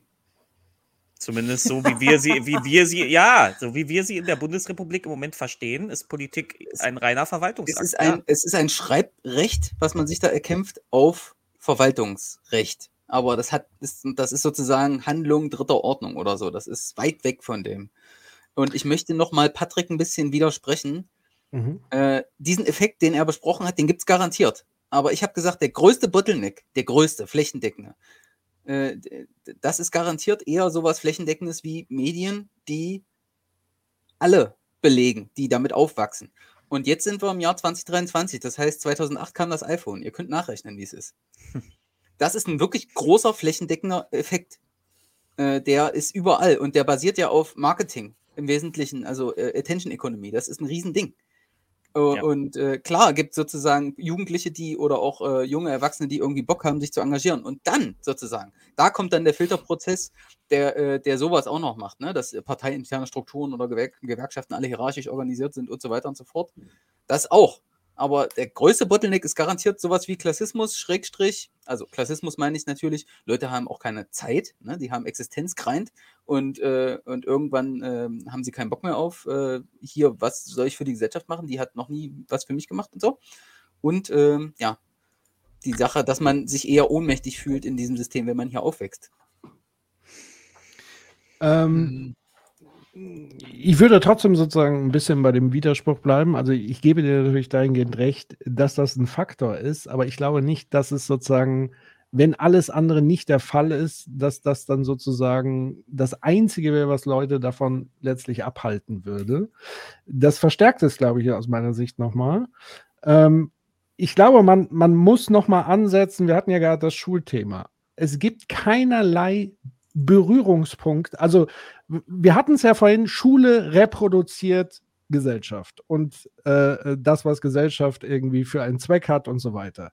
Wenn wir jetzt davon ausgehen, dass wir eine demokratische Gesellschaft ist und Demokratie bedeutet mehr an der Stelle als alle vier Jahre ein Kreuzchen machen, sondern es bedeutet ja auch, und das kriegen wir permanent von Politikern, die Arbeitsverweigerung betreiben, äh, unter die Nase gerieben, so von wegen, wenn du mal was verändern willst, dann musst du halt in eine Partei gehen und dich engagieren und so weiter. Äh, aber wo findet denn diese Verbindung statt? Wo komme ich denn in Berührung mit politischem Engagement und, und Arbeit in der Schule? Also A, ist die Schule an und für sich schon kein demokratischer Ort, wo ich das praktizieren kann, wo ich sozusagen auch sowas wie parlamentarische Arbeit einüben könnte. Es gibt sowas wie die SMV, die wird dann aber auf kleiner Flamme geköchelt und so weiter. Es gibt sowas wie eine Schülerzeitung, aber auch das ist dann alles so ein bisschen außerschulisches Enga- Engagement, so Wahlpflichtfach, wie es so schön heißt. Ähm, aber das müsste viel stärker integriert werden. Und, und ich glaube, das ist ein, ein viel, eine viel größere Hürde, dass es überhaupt gar keine Berührungspunkte gäbe. Und selbst da würde ich dann sagen, die Digitalisierung könnte mit diesem Marketing-Effekt tatsächlich sogar da eine Schnittstelle werden in Zukunft und das sozusagen machen. Ich glaube, es, es hapert tatsächlich an was anderes. Dass Menschen über digitale Medien dann Dinge konsumieren, die halt entweder nicht politisch sind, Entertainment sind, wie auch immer, clicky bunti ist, äh, will ich gar nicht bezweifeln. Ähm, aber ich glaube nicht, dass die Art von Digitalisierung sozusagen per se dem ähm, ja, im, im, im Wege steht. Also das glaube ich einfach nicht, sondern es sind eben diese nicht vorhandenen, wie man so schön sagt, Touchpoints äh, äh, zum politischen Engagement und, und, und überhaupt das Wissen darüber, wo kann ich mich eigentlich wie engagieren als junger Mensch, sondern man stolpert da so rein, wenn man Glück hat, weil man jemanden kennt, der da auch einen mitnimmt oder sowas. Ähm, das wäre zumindest so meine, meine Wahrnehmung äh, von außen. Ja, das ist, das ist interessant, weil wenn man auch weiterschaut als Schule, ne, du schaust jetzt mal an die Universitäten, die Menschen, die studieren, die sind ja auch in einem Alter, wo sie halt mehr mit Politik eigentlich zu tun haben könnten, weil sie ja auch wählen dürfen. Ne? Dass man denkt, da beschäftigt man sich mit. Da ist aber aufgrund der Struktur mit dem Bologna-Prozess gar nicht die Zeit, Mhm. sich so damit auseinanderzusetzen, wie es eigentlich, ich sag mal, gesund wäre für einen politischen Menschen. Alleine wie die Universität jetzt strukturiert ist. Es geht ja eher darum, Credit Points zu sammeln, gar nicht zu hinterfragen, sondern da ist wirklich Bulimie lernen. Nimm alles an Wissen mit und übergib es dem Papier in der Klausur. Da, Ja, das ist schön formuliert, ja. Dabei sollte eine Universität doch Menschen dazu bringen, zu hinterfragen, auch die Institution, in der sie sich gerade befinden, zu hinterfragen. Aber ne, das ist ja überhaupt nicht möglich. Ne, weil du ja, du musst bestimmte Credit Points dann und dann gesammelt haben, weil sonst kommt das BAföG ab und sagt Entschuldigung, ne, Sie haben hier die Leistungspunkte nicht erreicht. Sie sind alleine, das ist sowas wie Regelstufe. Was ist denn schon die Regel? Also was soll das denn sein? Ne, das ist ja total absurd, Menschen zu sagen, du musst in so und so vielen Jahren das und das geleistet haben, um dann deinen Abschluss zu machen und dann mit BAföG weiter belohnt werden zu können in der Zeit. Anstatt man einfach, wie es früher unter Diplom und Master war, guck auch in andere Sachen rein, befähige dich dazu, zu hinterfragen. Und das ist ja das Wichtige, diese Zeit dafür zu haben. Aber die Universität nimmt ja diese Zeit den, diesen jungen Menschen. Und ich kann absolut jeden Studierenden verstehen, der sagt, ne, ich muss das hier fertig kriegen, weil das ist bei mir eine Existenzfrage. Ne, ich, sonst, wenn ich das BAföG nicht meine, da kann man ja eh nicht von leben, aber da muss ich noch mehr arbeiten. Also da setzt es sich ja fort, was du in der Schule hast. Da ist ja auch kein Berührungspunkt. Wir haben zwar auch Wahlen an Universitäten, aber ich habe mich da auch nie mit beschäftigt, weil ich dachte, habe hier keine Zeit. Ich brauche das BAföG. Ich muss in einer bestimmten Semesteranzahl diese und diese Credit Points vorzeigen, sonst wird es nicht weiter bewilligt. Also es krankt ja an sehr, sehr vielen Stellen. Und das, was wir gesellschaftlich haben, Schule, Universitäten sind ja Teil der Gesellschaft. Das wird einfach wiedergespiegelt. Und das ist einfach so traurig, weil junge Menschen sollten die Zeit haben dafür. Und es sollte mhm. jeder, der irgendwo anklopft und sagt, ich habe Interesse für Politik, sollte doch mit dem roten Teppich eingeladen werden, partizipieren zu können. Ich, ich kann es ich kann's nicht verstehen, aber. Ja, insbesondere, so insbesondere weil ja die Parteien an Überalterung leiden und an zu wenig Leuten, die Also, das hat, hat der Kollege mir erzählt. Die SPD hätte, sucht händeringend im Grunde Leute. Und keiner will es mehr machen. Ne? Also ich sehe auch das Problem. Das ist, das ist, aber ich habe ihm dann gesagt, naja, hast du, hast du dir mal überlegt, was die SPD falsch macht, dass keiner mehr zu ihr kommen will? so, ne? Und, und, dann kommen eben noch diese Strukturen in Schule und Universität und in Lohnarbeit dazu, die Leute einfach daran hindern. Und das ist, ist jetzt nicht so besonders attraktiv, der Gedanke, zu sagen, nachdem ich irgendwie äh, acht Stunden schon jeden Tag was gemacht habe, soll ich mich noch nachmittags hinsetzen und irgendeine Skype-Diskussion mit Leuten führen darüber, ob wir heute, ähm, ob wir heute eine Bodenzeitung machen irgendwo oder ob wir, wann wir wo Plakate kleben oder sonst irgendwas. Und das ist, also ich habe es ja so erlebt, dass, dass du fühlst dich da nicht besonders wirksam. Du, du sitzt dann da und weißt genau, du machst hier irgendeine Arbeit, die jeder machen könnte. Das ist halt nicht so geil.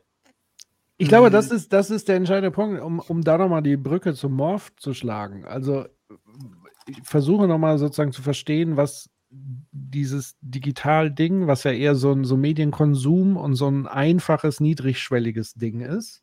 Weil Zeit ist, glaube ich, noch nicht mal so das Problem, weil Leo hat ja sozusagen das auch als Eingangsstatement ja. formuliert.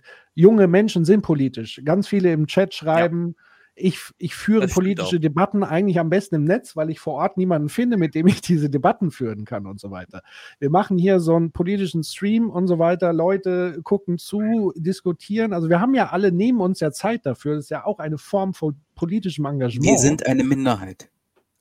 Ja, aber selbst diese Minderheit findet sich dann nicht in diesem politischen Engagement wieder. Und das ist ja sozusagen die, die Frage, also die Ursprungsfrage war ja, politisch engagierte Jugendliche, die würdest du doch wahrscheinlich schon bei dieser Digitalthese fast schon mit ausschließen. Ich, ich vermute, Politik muss man anders nennen, dann wird es klarer, worum es geht. Politik bedeutet Marketing.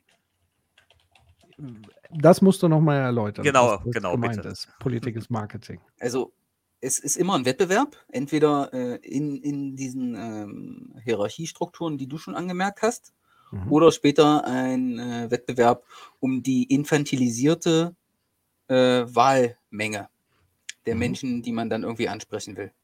Mhm. Und äh, ja, das führt zu allen Artefakten, die man halt aus Wettbewerb kennt. Dass es nicht mehr um Inhalte geht, sondern irgendwie um, ja, oberflächliche, man muss Reward hacken, man muss den, man muss sozusagen die Ziel, die oberflächlichen Zielfunktionen Reward hacken, um da zu gewinnen.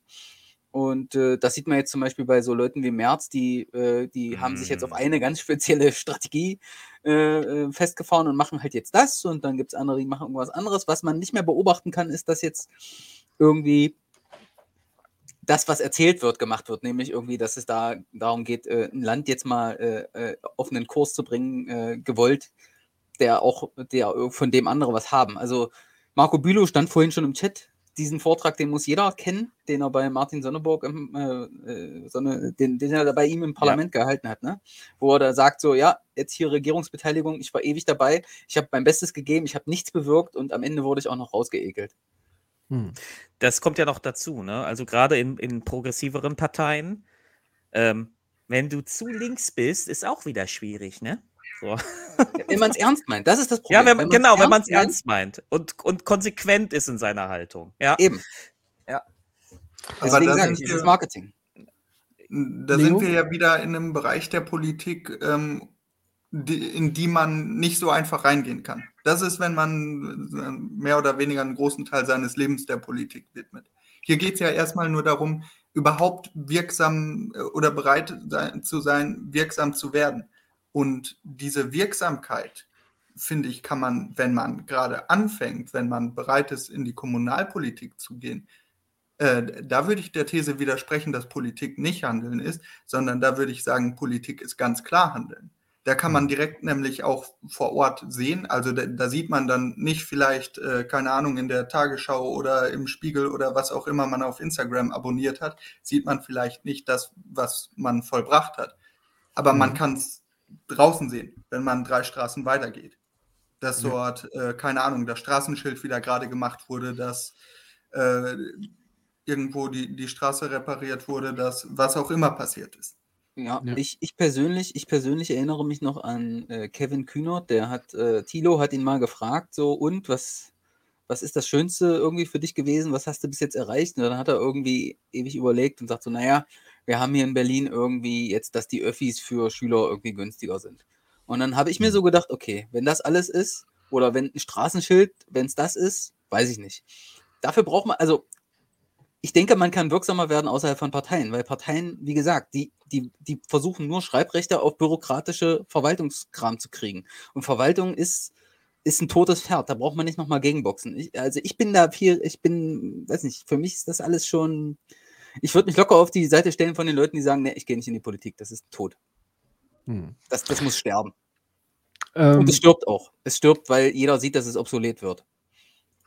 Ja, ich finde trotzdem nochmal eine wichtige ähm, Unterscheidung zu treffen. Also, das, jetzt habe ich verstanden, was du sozusagen mit Politik mhm. ist Marketing meinst. Also im Grunde genommen die parlamentarische Berufspolitik eher auf Bundes- und vielleicht noch ein bisschen auf Landesebene, die sozusagen auch medial ausgiebig so eine Wechselwirkung hat, weil medial profitiert man ja mit dem äh, sogenannten Horse Race Journalism ähm, von dieser Berichterstattung, von dieser Hofberichterstattung, wenn man so will, ähm, weil man macht ja dann so die großen Skandale und pipapo, wer performt wie. Äh, da geht es dann tatsächlich nur um Marketing, Rhetorik und so weiter. Aber ich würde tatsächlich sagen, dass auf kommunaler Ebene Politik noch mal ein bisschen anders aussieht. A, weil es natürlich medial unter, unter einem gewissen Radar funktioniert und damit sozusagen die Marketinglogik so ein bisschen zumindest gedämpft wird im Vergleich zu dieser bundespolitischen Ebene. Äh, nichtsdestotrotz gibt es nach wie vor diese Parteistrukturen und so weiter, äh, die einen daran hindern. Und ich habe gerade mal überlegt, wo ich das letzte Mal hier in meiner Kommune gemerkt habe, dass Politik wirksam ist. Und es war tatsächlich vor zwei Tagen, äh, als mir meine Frau erzählt hat, dass unsere Straßenbahn, die hier vor der Tür ist und die uns ins Stadtinnere führt, jetzt anstatt alle 20 Minuten, alle 10 Minuten fährt. Und da habe ich mich super gefreut. Und irgendjemand muss das ja sozusagen kommunalpolitisch entschieden haben. Und da muss ich sagen, äh, vielen Dank dafür, äh, weil das war mal eine, wenn auch sehr kleine Änderung, die aber sehr spürbar ist, sozusagen in der jeweiligen Lebenswirklichkeit der Menschen, die vor Ort eben da sind. So. Ähm, und was ich auch erlebe, ist tatsächlich sehr aktive ähm, Kommunalpolitik. Also es gibt hier regelmäßig so Ortsbegehungen, wo man wirklich sich anguckt, hier ist eine Ampel kaputt oder hier müsste mal eine Ampel hin, äh, hier müsste mal, äh, da geht es zum Sportplatz, äh, wir haben ja immer Jugendtraining, ist eine gefährliche Straße, wollen wir da nicht mal einen Zebrastreifen hinmachen und so weiter und so fort. Das sind so lebenspraktische Dinge, wo ich merke, da macht Politik tatsächlich irgendwie Sinn in der Gestaltung sozusagen unserer Lebensräume. Und ich habe es schon öfters gesagt, auch bei 2045 und so weiter, unsere Kommunalpolitik ist völlig unterschätzt und wird auch völlig schlecht behandelt. Ja, das stimmt. Und dafür wird sozusagen diese Bundespolitik so extrem überhöht, Ja. die aber nur noch ein großes Schauspiel an Lobbyismus und große ideologische Streitpunkte sind. Aber es geht ja darum, die Lebenswirklichkeit vor Ort der Menschen zu gestalten zu einem besseren. Und ich glaube, das kann nur die Kommunalpolitik in diesem, in diesem Ausmaß. Und die Bundespolitik, das erleben wir ja gerade, ist ja eher eine Antipolitik. Da passiert ja gar nichts mehr. Es ist ja nur noch Status quo halt. Ähm, und ich glaube, das ist so ein Punkt. Und wenn man nochmal Politik beiseite lässt, war ja auch die Frage in anderen Strukturen, also Gewerkschaften und so weiter. Es ist ja nicht nur die Politik, ähm, ähm, sozusagen das Thema, wenn es um junge Menschen in politischen Strukturen geht. Ähm, und da glaube ich tatsächlich, das ist, das hat viel eben mit diesen A, so ein Stück weit Jugendfeindlichkeit, B, diese hierarchischen Strukturen, bis man da drin ist, C, dass Leute überhaupt davon wissen, was man da machen kann, dass es auch spezielle Angebote, dass es sowas gibt, was, was Nicole vielleicht in ihrer Grundschule erlebt hat, dass sozusagen e- etwas ältere Peers Junge an die Hand nehmen, in die Strukturen einweist, so ein Onboarding, also all diese Sachen, die man zuhauf in Unternehmen hat, um junge Menschen da zu onboarden in die Organisation, das findet da, glaube ich, alles nicht so wirklich statt. Äh, und, und das sind so ganz viele Gründe aus meiner Sicht. Ich muss auch sagen, ich fand es auch sehr erschreckend, als dann die jungen Menschen alle in den Bundestag eingezogen sind. ne? Wie war das Abstimmungsverhalten? Ich habe ja vor kurzem auf so einer Veranstaltung bei, bei genau, den Salon Live, habe ich mit jemandem von den Users äh, äh, quasi nach der Veranstaltung auf dem Hof gequatscht. Äh, und der hat irgendwie so gemeint, naja, ich glaube, so ein, höchstens ein Drittel von den Users sind stabil. Der Rest ist eigentlich verloren, so ungefähr. Und das ist sozusagen der Grund, äh, äh, warum man vorher so eine große Hoffnung hatte, jetzt kommen der junge äh, die Jusos und, und machen da sozusagen mal ein bisschen progressive Politik und am Ende stellt sich raus, nee, die machen ja eigentlich das gleiche wie die Alten, beziehungsweise alle ordnen sich dem einen Narrativ unter und das heißt Olaf Scholz, er ist Kanzler und das ist sozusagen das Hauptasset im Moment der SPD. Und Olaf Scholz wiederum ist eigentlich ja nur die Negation von Laschet und demnächst die Negation von Friedrich Merz. Mehr ist Olaf Scholz ja im Grunde genommen auch nicht außer dass er noch Erinnerungslücken hat mit der Warburg Bank und so weiter. Aber ansonsten wüsste ich jetzt auch keine wirkliche politische Position von Olaf Scholz, die irgendwie sozialdemokratisch wäre. Und trotzdem Äh, ist er unser Bundeskanzler. Das ist doch schon erschreckend traurig überhaupt. Tja, wie heißt so schön, jedes Land hat sein Ding verdient? Ich habe keine Ahnung. Äh, ich weiß es nicht. Es ist. Ja. Ich, ich finde tatsächlich, man kann, ich finde, man kann immer, man muss ja immer, ich finde, man muss Strukturen immer über das Individuum stellen. Und ich finde, man kann einfach immer die Frage zurückgeben, was tun denn die Parteien, wenn man, wenn sie denn junge Leute brauchen und wollen, und ist ja auch nachvollziehbar, aber was tun denn die Parteien, um die, diese jungen Leute dann auch äh, zu bekommen? Und es- wenn die, wenn, wenn, wenn die, wenn die halt doch lieber, also die, die, we- ich gebe Morph da recht, das ist halt nur ein Prozentsatz, der das macht, aber wenn die, die, der politisch aktiv ist, aber wenn dieser politisch aktive Prozentsatz sich entscheidet, lieber zu Fridays for Future zu gehen oder zur Antifa-Ortsgruppe West, ja, dann äh, ähm, Was based ist. was auf jeden Fall sehr based ist. Ähm, ich, ich, ich will, glaube nur nicht, dass es eine Ortsgruppe West gibt. Dann, äh, Aber vielleicht äh, Ost. Und aber keiner sagt, ich, ich, äh, organ- ich versuche mich in der Partei, äh, ähm, dann müssen die Parteien sich fragen, was sie falsch machen. Ich Das- glaube, die Parteien, ich, wie gesagt, ich glaube, das ist, also ich persönlich äh, habe dieses Empfinden, dass das, das ist nicht, das ist nicht, da, da kann man nicht wirklich was erreichen. Ich denke, viel effektiver ist man wahrscheinlich in einem Verein. In einer kleinen Ortsgruppe, die ein Verein ist, die ist direkt viel, äh, ja, viel, ähm, weiß ich auch nicht, viel näher am Menschen dran. Nicht so bürokratisch, denke ich, in Summe. Man kann da einfach mit Leuten, die auch deine Nachbarn technisch gesehen sind, jetzt in echt Nachbarn, nicht so irgendwie Riesenstadtteil und dann irgendwo trotzdem drei Kilometer und noch nie gesehen und so, sondern Leute, mit denen deine Kinder zur Schule gehen und so. Hm. Wo sozusagen echte Gemeinschaften äh, entstehen könnten, so mit sozialen Kontakten und so. Das, äh, glaube ich, da kann man mehr machen, da kann man auch mehr erreichen. Also ich würde ja auch sagen, das ist keine Entweder-Oder-Frage, Ja. sondern ich würde auch sagen, es ist sozusagen, bedeutet dann nicht automatisch, dass äh, Politik äh, und auch Berufspolitik irrelevant ist. Ich wäre aber tatsächlich an dem Punkt, weil diese Diskussion haben wir öfters in der Critical Community auf dem Discord-Server und so weiter schon, schon gehabt. So die Frage, äh, äh, braucht es neue Parteien? Äh, muss man alte Parteien kapern und wiederbeleben und so weiter? Oder braucht es gar keine Parteien? Ähm, meine Haltung ist da relativ klar. Ich glaube, dass man bestehende Parteistrukturen, so wie sie da sind, nicht so easy peasy äh, einfach mal restrukturieren kann. Da wäre dann tatsächlich mein Fable. Und da muss man sagen, da ist in der Geschichte der Bundesrepublik tatsächlich eher immer wieder ein progressives Momentum, wenn es dann auch später wieder einkassiert wurde. Aber man denke an die Grünen, ja, Einzug einer komplett neuen Partei, die auch einen Anspruch hatte, eine Antipartei zu sein. Das muss man, also man muss sich nochmal bewusst machen, die, den Gründung, die Gründungsgeschichte der Grünen mit Petra Kelly und so weiter, die ja bewusst gesagt haben, wir wollen keine klassische Partei, wir wollen da mit anderen Strukturen und anderes auftreten und so sind sie ja im Bundestag aufgetreten. Das war ja ein riesiger Eklat damals. Allein wie sie sich angezogen haben und so weiter die haben sozusagen das richtig aufgemischt und auch neue progressive Inhalte sozusagen reingebracht, bis sie dann selber sozusagen von diesem Immunsystem des Parlamentarismus, des Berufsparlamentarismus wieder aufgefressen wurden. Ähm, Ähnliches haben die Piraten fast geschafft, zumindest auf Landtagsebene, auch die Piraten mit einem ganz neuen Ansatz zu kommen und auch kurzzeitig progressive Sachen da reinzubringen auch wenn sie dann geschluckt und zum Teil komplett platt gemacht wurden. Äh, Negativbeispiel würde ich auch tatsächlich sagen, die AfD, äh, die ja aus der Opposition gerade massiv Politik macht. Also das dürfen wir nicht vergessen, dass die ja gerade wirklich politisch die, die, die Regierung und so weiter vor sich hertreibt und schon mit Merkel und so weiter.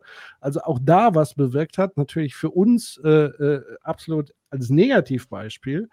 Und deswegen würde ich sagen, dass sozusagen eine, eine Frischzellenkur in, in der Berufspolitik, glaube ich, aus meiner Sicht die einzige, der einzige Versuch ist, den man hat, um da so ein bisschen Dinge aufzumischen. Und ich würde sagen, wenn es eine neue Partei wäre, müsste sie gleichzeitig den Anspruch haben, die Struktur des Parlaments an und für sich auch ein Stück weit aufzubrechen. Also, ich sage mal so Sachen wie antidemokratische Tendenzen innerhalb des Parlamentarismus wirklich anzugehen. Also angefangen von Transparenz beim Lobbyismus-Thema, ähm, sich zu überlegen, paritätisch Dinge zu machen und so weiter, das wirklich mal tief einzuschreiben, auch in die Verwaltung und so weiter. Das wäre so ein Ding, ähm, was ich mir noch vorstellen kann. Und ansonsten würde ich auch sagen, außerparlamentarische politische Arbeit ist mindestens wirksam äh, und zum Teil wirksamer und, und wertvoller, aber ich würde eben da kein Entweder-Oder machen. Ja. Leo, bist du jetzt soweit erstmal zufrieden? Oder? Naja, also. Das Problem ist ja Ich nicht mal so, gelöst. ähm, es sind immer noch recht wenig Leute äh, direkt aktiv. Äh, ich, ich glaube, da diesbezüglich kann ich aber auch nicht wirklich. Äh, Bist du denn aktiv? Jetzt mal so gefragt. Ähm, jein, also ich, ich war recht lange äh, Ratsmitglied, das, das Mhm. musste ich dann leider sein lassen und ich habe jetzt ziemlich lange Pause gemacht aufgrund dessen, dass ich eine relativ starke Depression hatte, aber ich bin jetzt wieder ähm, wöchentlich, nee, nicht mehr wöchentlich, zweiwöchentlich äh, bei den Treffen des OV und versuche dort auch die Fraktion möglichst gut zu unterstützen, äh, da ich dort natürlich auch aus meinen zwei Jahren immer noch viel Einblick habe. Mhm. Und was wäre jetzt sozusagen auch nochmal so ein Appell an jungen Menschen, die jetzt vielleicht hier auch zuhören und so weiter? Was sollten sie tun? Wie können sie sozusagen politisch aktiv werden aus deiner Sicht? Und wie kannst du ihn vielleicht sogar dabei unterstützen? Das wäre ja nochmal so andere mit Wissen, Kontakten, I don't know. Ähm, ich glaube, wenn man jünger ist, äh, sollte das erste erstmal sein, nach den Jugendorganisationen der Parteien zu schauen und darüber versuchen, den Kontakt zu suchen, weil ich glaube, dass das zunächst immer deutlich attraktiver ist als die Partei selbst. In kleineren Orten geht das häufig nicht. Ähm, und da muss man halt leider, glaube ich, äh, hoffen, so wie ich das rausgehört habe, dass der äh, jeweilige OV ähm, nicht zu unangenehm gegenüber jungen Menschen ist, aber sonst kann man, glaube ich, äh, eigentlich äh, laut meiner Erfahrung immer zu dem OV hingehen. Die nehmen einen auf, man kann sich das erstmal anschauen, man muss auch kein Parteimitglied werden und äh, kann selbst ohne Parteimitglied sein, äh, zu sein schon aktiv werden. Und wenn man das dann irgendwann möchte, dann kann man irgendwann auch noch den Zettel unterschreiben. So Mhm. war zumindest meine Erfahrung. Und ich glaube, was tatsächlich auch nochmal ein wichtiger Punkt ist, es nicht alleine zu machen, sich, sondern Mitstreiterinnen und Mitstreiter zu suchen, die sozusagen vielleicht gemeinsam Ja. irgendwie sich auf die Suche machen. Das ist immer einfacher, wie wenn man jetzt alleine in irgendein bestehendes Ding reingeht. Ähm, vielen Dank, Leo. Ähm, auch wenn wir sozusagen nicht wirklich befriedigend Antworten geben konnten, oder, aber wir haben zumindest mal über das Thema so ein bisschen diskutiert. Vielen lieben Dank, dass du dabei warst. Und ähm, ja, ich würde dann mal den Call hier reinholen. Danke, Leo. Ja, es war mir ein inneres Kirschenessen. Tüdelü. Ja, sehr schön. Mach Uns es auch. gut und danke, dass du da warst. So, dann haben wir Kolja. Ähm, dein Thema war, das musst du mir nochmal so ein bisschen genauer eingrenzen. Also ich weiß, Migration hattest du gemeint, aber nochmal explizit, du hast dich nochmal bezogen auf Dinge, die gerade in den USA passiert sind. Und das musst du, glaube ich, nochmal ein bisschen erklären. Ja, ich würde mal zwei, drei Sachen mitgeben ähm, zum drüber diskutieren. Ich fand es ganz lustig, hier, Harald Schmidt hatte irgendwie vor kurzem ein Interview gegeben und äh, unter anderem hat man ihn gefragt, ob er Sorge um die AfD hat und er meinte dabei, hätte er eigentlich nicht, äh, weil er wäre der Überzeugung, wenn das Migrationsthema für den Großteil der Bevölkerung nachvollziehbar gelöst wäre, würde die AfD an Reiz verlieren. Das ist äh, mal so eine Theorie. Ich neige dazu, dem zuzustimmen. Dafür ist das ja eine offene Diskussion. Ähm, ob das so ist oder nicht, äh, gibt sicherlich eine Menge Beispiele. Deswegen hatte ich Amerika angesprochen. In Amerika hat der Biden versucht, quasi ein Gesetz zu etablieren, in dem du Asyl nur noch außerhalb des Landes beantragen kannst und eigentlich nicht mehr innerhalb. Ähm, das wurde abgeräumt von einem Gericht. Ähm, in UK macht der Sunak mehr oder minder dasselbe, dort glaube ich noch radikaler. Ähm, und vielleicht noch ein, ein Stichwort, ich fand das auch interessant, vor kurzem gelesen, Dänemark hatte ja ihre eigene AfD, die war 2015 bei 21 Prozent. Ähm, dann hatte die SPD-Variante, Mette Friedrichsen heißt sie, glaube ich, ne? ähm, in Dänemark das Migrationsthema, ich nenne es mal abgeräumt. Ähm, und jetzt ist die AfD-Variante bei 2,6 Prozent in Dänemark. Generell, ich würde einfach dieses Thema mal mal nach Lösungen suchen mit allen. Ähm, mir mir geht es um Lösungen, mir geht es nicht um Statistikschlachting, weil das, da driftet man immer sehr schnell rein äh, rund um diese Diskussion. Mir geht es auch darum, also die Diskussion und vielleicht das auch nochmal als Anker zu dem gerade äh, vorherigen Sprecher auf, auf Kommunalebene, wo die ganze Macht und die ganze Wucht dieses Themas natürlich auch sehr transparent wird und den Kommunalpolitikern große Sorgen bereitet ähm, mit verschiedenen Erstaufnahmestellen etc., mit Erpressung eigentlich sogar aus den Ländern heraus gegenüber den Städten mit der Ansage, bau du mal ein Erstaufnahmelager, dann musst du auch keine Asylbewerber mehr aufnehmen, dafür hast du dann 500 auf einmal. Ähm, das ist eine glatte Erpressung von Land auf Kommune. Ähm, vielleicht das nochmal als Aspekt. Ähm, aber generell vor dem Hintergrund, wie kriegen wir die AfD los? Ist das das Thema? Und wenn ja, wie lösen wir es?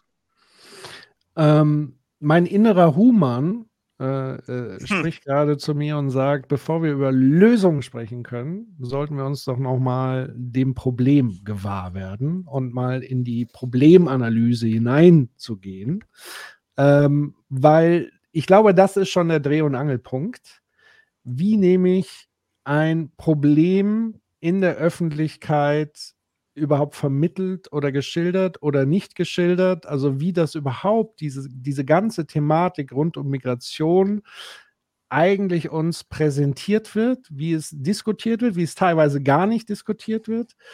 Ich würde gerne mal so einsteigen und würde würd sozusagen mal so die Runde äh, äh, dahingehend öffnen und würde es sozusagen dahingehend mal framen, dass wir erstmal anfangen zu definieren, worüber wir jetzt tatsächlich mal genau sprechen beim Thema Migration was sozusagen wirklich die konkreten Herausforderungen sind und wie dieses, diese Herausforderungen sozusagen in der Öffentlichkeit auch unterschiedlich oder fast auch einhellig, das ist ja eigentlich das Schlimme, äh, stilisiert wird.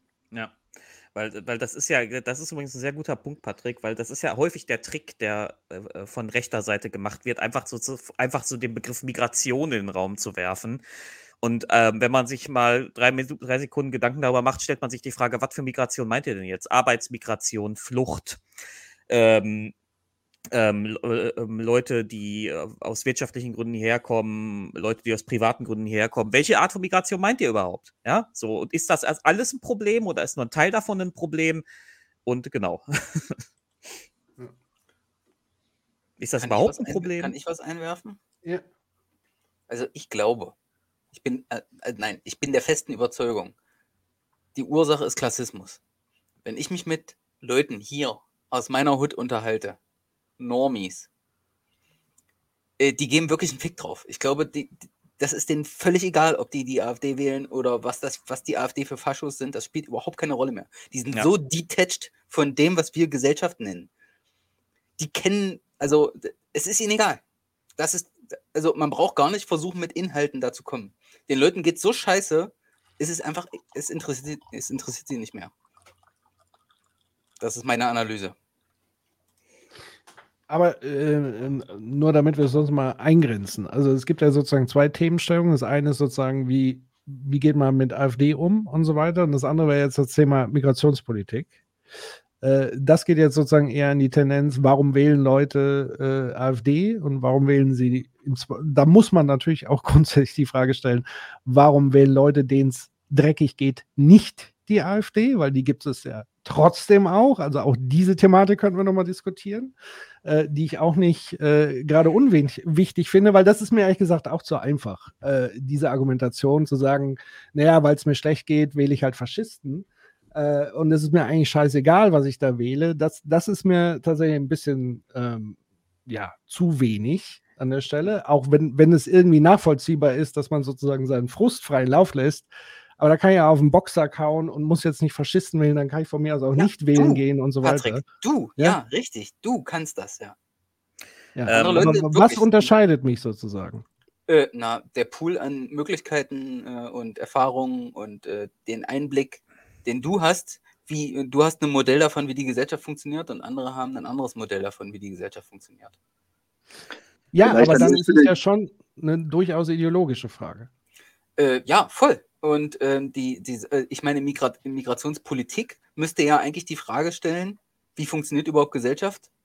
Ähm, und die Frage können nur die wenigsten beantworten, denke ich. Wie funktioniert überhaupt die Af- Gesellschaft? Haben wir verstanden, wie Gesellschaft funktioniert? Damit wir dann darüber reden können, mir ja auch nicht erklären. Also warum soll ich die denn wählen? Sie kann es mir ja auch nicht erklären. Sie hat ja auch keine Lösung für mich. Ja, nochmal, du willst gerne, du, will, du bist interessiert an einer Problemlösung. Die anderen nicht. Nein. Aber warum, warum wählen sie dann überhaupt? Also was ist die Intention? Also viele gehen nicht wählen und manche wählen bestimmt irgendeinen Spaß. Garantiert, 100 Pro. Wie ein Spaß. Na, irgendwas, sie klicken irgendwas an. Oder Ja. sie sagen, haha, ich habe gehört AfD, das ärgert die Leute, dann nehme ich das. Okay. Aber sie hören ja auch andere Dinge. Also sie kriegen ja schon auch mit, dass darum sozusagen, also wie gesagt, ich, ich, ich, ich bin da sehr skeptisch. Ich, ich glaube, es gibt einige, aber ich glaube nicht, dass es die Mehrheit ist. Ich glaube, dass sozusagen, äh, und da, dahingehend würde ich dir recht geben, dass natürlich ökonomische Verhältnisse und so weiter eine Rolle spielen, die Menschen in, ähm, sag ich mal, eher so in Verzweiflung und so weiter bringen, aber das ist für mich kein Grund, in dem Sinne dann Faschisten zu wählen und jeder weiß das.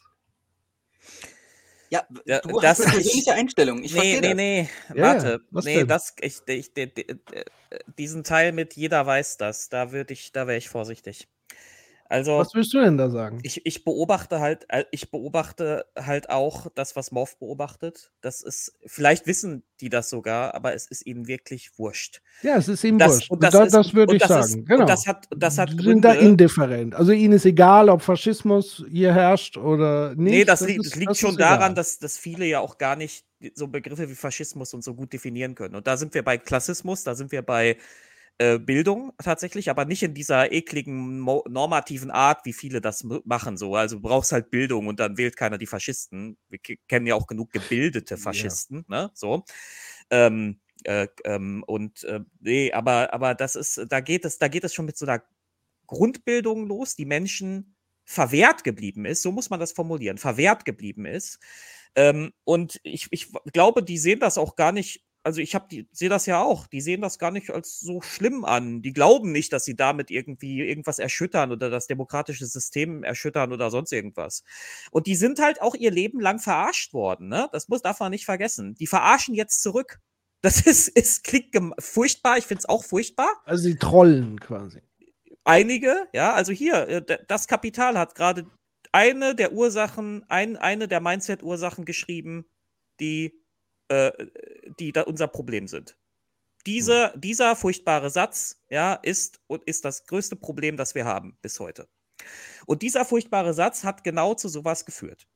Da werden Leute verarscht. ne? Ich habe es ja selber erlebt, dieses System, dass du äh, von der Agentur für Arbeit in irgendwelche Drecksjobs erpresst wirst und keine Ahnung, hast keine Chance auf Fortkommen, keine Chance auf Bildung, keine Chance, irgendwas zu verwirklichen. Äh, Hauptsache, du fängst im nächsten Callcenter oder bei McDonalds oder sonst wo an. Ja, ähm, und die haben ihr Kreuz dann leben, vielleicht lange Zeit woanders gemacht. Und die sagen, naja gut, ich habe mein Kreuz doch gemacht bei der SPD und dann habe ich Hartz IV gekriegt dafür. Ja? Aber Und- Dave, hast persönliche Frage, hast du denn in der Zeit AfD gewählt? Nein, natürlich nicht. Warum nicht? Aber weil ich, also meine persönliche Erklärung ist, weil ich eigentlich aus, also es ist furchtbar, dass ich das so sagen muss, aber ich komme halt aus dem Bildungshaushalt. Mein Vater war Journalist und ich habe bestimmte Werte vermittelt bekommen, die mir das verbieten. Aber diese Werte haben viele Menschen gar nicht erst vermittelt bekommen. Die haben andere Werte vermittelt bekommen. Ja? Ich will jetzt also gar nicht behaupten, dass die wertfrei leben würden. Aber ich meine, ich saß selber bei der letzten NRW-Wahl hier und guckte so auf den Wahlzettel und sagte, naja, SPD, was bieten die mir? Nix. CDU und rechts davon kannst du eh vergessen.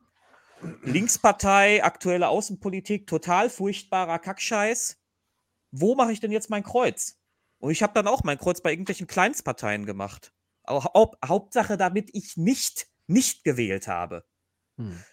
Aber wir stehen da, also da, da, da ist, da, die Ursache liegt wie immer weniger beim Individuum als bei den Strukturen, die es umgeben. Und die Strukturen, die Leute mit wenig Handlungsspielraum umgeben, sind halt so scheiße, dass einige davon sagen, naja, dann troll ich halt rum und wähle die AfD oder einige sogar aus Überzeugung AfD wählen. Und was wir bei der AfD nicht vergessen dürfen, das sind, es wird immer, wird immer so getan, das sind irgendwie hauptsächlich Arme oder so, die die wählen. Das stimmt nicht. Es sind ganz, ganz viele Menschen aus der Mittelschicht, die die AfD wählen.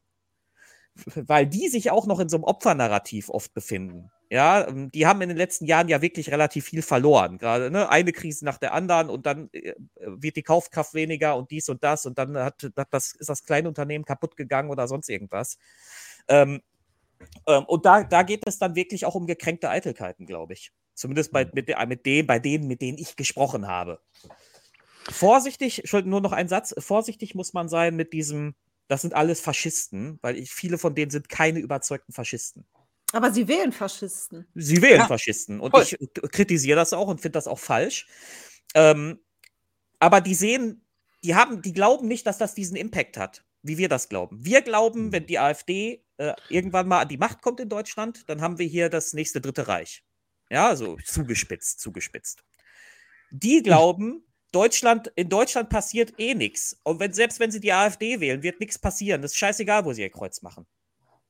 Naja, erstens, ich habe ja vorhin gesagt, es passiert sehr viel, wenn man die AfD wählt, aus der Sehe ich- Opposition heraus. sehe ich das auch so, Patrick, So ne? der Also- eine Punkt. Ähm, also, ich versuche nochmal eine Ebene tiefer zu gehen, ähm, nämlich diese strukturelle Ebene. Man muss ja nochmal unsere Gesellschaft sich angucken und der, es fiel ja von Morph das Stichwort Klassismus. Ich würde auch noch Rassismus sozusagen mit dazu nehmen. Ich glaube, dass unsere Gesellschaft in der Mehrheit tatsächlich rassistische und klassistische Denkweisen und Tendenzen in sich trägt. Ja. Äh, kulturell, wie auch immer, wie man das nennen mag. Die AfD ist ja nicht einfach irgendwie A aus dem Nichts entstanden, äh, äh, entstanden, B nicht irgendwie aus recht, bestehenden rechtsradikalen Parteien wie die NPD, sondern es war ja eine zutiefst bürgerliche Partei, die ihre äh, Ursprungsmitglieder und auch sehr viele Basismitglieder aus CDU und FDP sozusagen akquiriert hat. Das ist sozusagen mal die, die, die politische Basis. Später kam dann noch Höcke, so ein bisschen der NPD-Flügel und so weiter dazu. Also es ist sozusagen eine äh, Vereinigung, sage ich mal, der rechten Ränder der bürgerlichen Parteien, die sich sozusagen abgespalten haben, auch ein Stück weit aus Protest zu dieser Merkel-Politik, die sie ja eher als Linksrutsch wahrgenommen haben und eher als Sozialpolitik und eher äh, ausländerfreundlich, äh, so ein bisschen diversi divers und so weiter, Ehe für alle, Multikulti und, und, und so weiter. Das, das war sozusagen Merkel das Sinnbild dafür. Und so entstand sozusagen auch ein Stück weit diese äh, Abspaltung letztlich. Und ich glaube, dass das im Kern auch schon dieser Magnet ist, äh, letztlich. Also eine faschistische Ideologie ist ja deswegen auch interessant oder attraktiv für viele Leute, gerade egal, ob es ihnen schlecht oder gut geht, weil wenn es einem gut geht, möchte man das Gute bewahren und schützen. Und gerade jetzt mit einer scheinbar progressiven Regierung, wo aber ja so suggeriert wird, als ob gerade die Grünen irgendwie, weiß ich nicht, den Sozialismus ausgerufen haben und jetzt irgendwie groß, äh, äh, weiß ich nicht, Revolution machen, was ja überhaupt nicht der Fall ist. Aber dieses Bild wird ja hochstilisiert, auch von der Union, von der FDP, also diese ganzen konservativen Kräfte, die sozusagen vom Status quo profitieren, merken, a, so geht es nicht weiter, wie es gerade weitergeht. Also so war, sowohl ökonomisch, weil wir ein, eine tierisch wachsende Ungleichheit haben. Und irgendwann wird Ungleichheit zu einem massiven Problem, weil Ungleichheit gleichzeitig ja auch am Ende Wirtschaftswachstum, nachdem wir alle glorifiziert hinterherrennen, irgendwann einbrechen lässt. Ja. Weil wenn es nur noch wenige Leute mit sehr, sehr, sehr, sehr viel Geld gibt, die können es ja gar nicht mehr ausgeben und kaum noch Konsumenten, die sozusagen genug Kaufkraft haben, um sozusagen den Markt anzukurbeln und so weiter, ist das schon mal allein aus wirtschaftlicher Perspektive einfach ein Problem und da wird, wird es sozusagen irgendeine Form von Transformation geben müssen. Und die, die viel haben, haben Angst davor, dass genau das passiert. Die, die nichts haben und die zunehmend mehr werden, wollen in eine andere Position kommen, nämlich die, die, die was haben.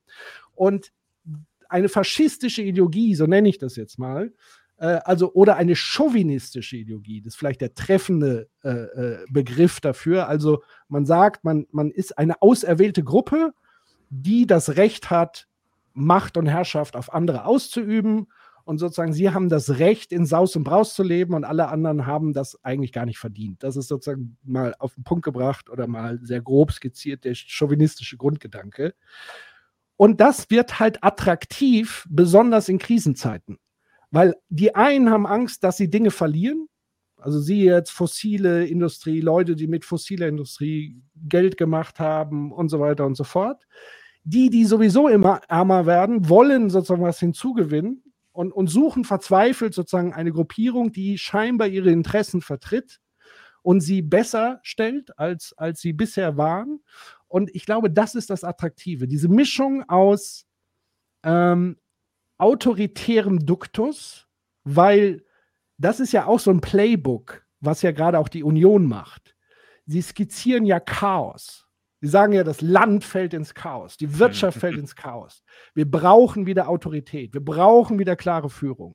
Das ist ihr Wertversprechen, was sie geben. Wenn wir wieder an die Macht kommen und ihr werdet sehen, wenn sie an der Macht sind, machen sie das gleich wie Merkel damals gemacht haben, dann kommt nämlich das Narrativ, äh, ja, ihr dürft jetzt nicht alles so schlecht reden dem Land geht es doch eigentlich ganz gut. Jetzt mal nicht alles schlecht reden und so weiter. Jetzt, wo sie in der Opposition sind, machen sie das Gegenteil und beschwören so quasi bürgerkriegsähnliche Zustände hoch, mhm. blasen Probleme wie Migration und so weiter bis ins Unendliche auf, um eben genau das zu nutzen, um Leute einzufangen und zu sagen, wenn ihr uns wählt, dann wird es anders, zumindest schon mal. Und wir greifen letztendlich durch. Das ist, glaube ich, so ein bisschen aus meiner Sicht die Beschreibung, warum solche Parteien gerade in holprigen Zeiten attraktiv sind und die gleichzeitig holprige Zeiten noch holpriger erscheinen lassen wollen. Und dann sind wir so ein bisschen bei der Migrationspolitik und der Frage, was ist eigentlich das Problem? Weil ich glaube, dass hier sehr oft ein Problem künstlich aufgeblasen wird weil gleichzeitig, wir haben ja so eine Double-Bind-Situation. Also einerseits hören wir ja auch aus diesen Elitenkreisen, so wie ich sie mal nenne, wir brauchen Zuwanderung, wir haben Fachkräftemangel. Gleichzeitig sagen wir, aber Migration ist ein Problem. Es dürfen keine Leute mehr kommen und so weiter. Ja. Also das macht ja die Leute völlig verrückt. Ja. Da, da ja. weiß ja nicht mehr, was, was ist denn jetzt der Fall. Und niemand hat ein Konzept, um das irgendwie vernünftig in den Einklang zu bringen. Das ist so mein etwas jetzt längerer Take dazu. Man, man kommt ja noch eben, also es ist ja ein super komplexes Thema, du kommst, kommen ja noch Sachen dazu wie Normalisierung von äh, faschistischen Ideen. Ja, dadurch, dass die Union jetzt bestimmte faschistische AfD-Ideen übernimmt, wird das normalisiert. Dadurch, dass Springer diese Ideen übernimmt, wird das normalisiert. So, und ganz ehrlich, da gibt es dann Leute, die sagen, also inhaltlich unterscheidet sich das jetzt nicht so sehr, was der Carsten Lindemann sagt und was, was, was äh, die, die Weidel sagt. Warum kann ich mein Kreuz auch bei der Weidel machen? Ja? Ich meine, die Bundesregierung macht Politik, die 2015 noch geächtet war in der Öffentlichkeit. Migrationspolitik, die 2015 als nicht diskutierbar galt.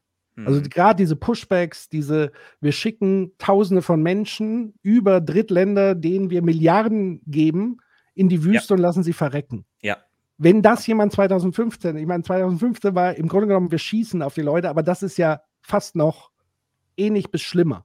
Ja? Da ist ja fast der Gnadenschuss noch menschlicher, als Leute in die Wüste zu schicken, damit sie da verdursten und, und, und verhungern und keine Ahnung. Das muss man sich mal klar machen, wie gerade mit Menschen äh, umgegangen wird. Das ist der, der eigentliche Skandal, der nicht mehr skandalisiert wird in der Öffentlichkeit. Das stimmt, ja. Ähm, ja, und das ist halt, ähm, ich bin auch nach wie vor der Meinung, dass das Problem nicht Migration ist. Das ist ein künstlich aufgebauschtes Problem. Ähm, ich kenne, ich kenne, ich kenne äh, Leute, die ihr Kreuz bei der AfD machen, die haben kein Problem damit, beim türkischen Supermarkt einzukaufen und so. Das ist alles nicht deren Problem. Ähm, das Problem ist, dass sie hier verarscht und ausgebeutet werden. Und dass wir den Verarschern und Ausbeutern noch Sachen in den Arsch blasen, um es mal salopp zu sagen. Ja?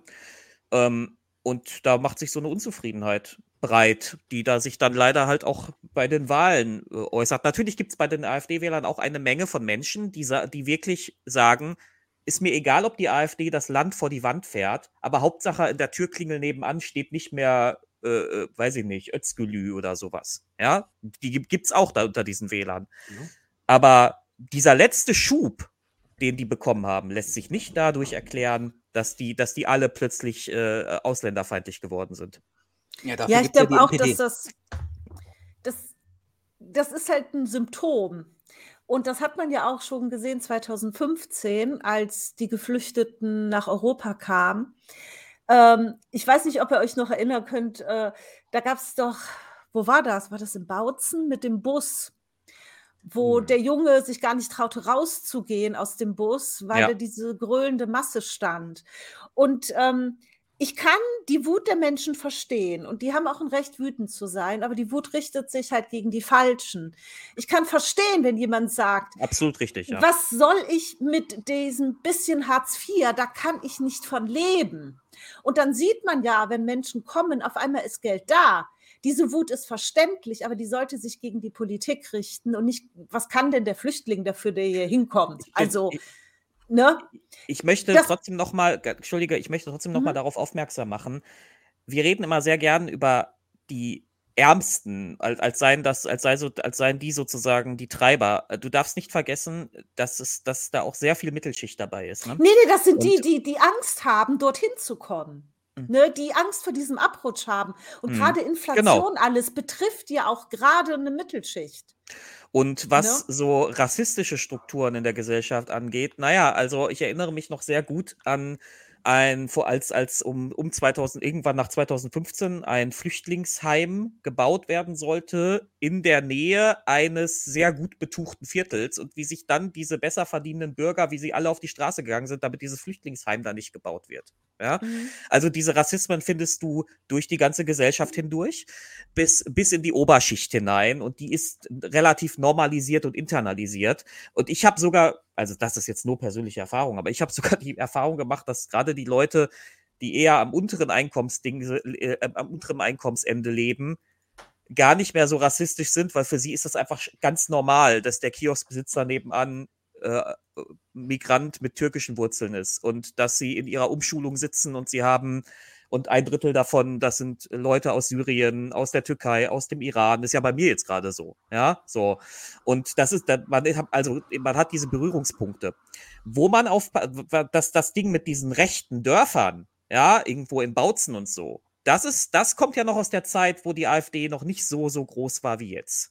Ähm, wir müssen, da, das hat andere Ursachen, aber die, dieser Schub, den die jetzt bekommen haben zuletzt, der lässt sich ja damit nicht mehr erklären. Also wer, wer, wer wählt jetzt plötzlich die AfD und warum? Und das, äh, wir sind jetzt an dem Punkt, wo wir darüber hinaus sind, zu sagen, also dieser Nazi-Kern, den es in jeder westlichen Gesellschaft gibt, das sind immer so 10, 15 Prozent. Äh, der hat ja schon lange das mental das Kreuz bei der AfD gemacht, aber es sind ja teilweise schon, es ist ja schon teilweise deutlich darüber. Und woher kommt denn diese Zahl, die deutlich darüber liegt? Und da müssen wir uns fragen, wo das herkommt. Und da sind wir halt nicht mehr bei den Nazis.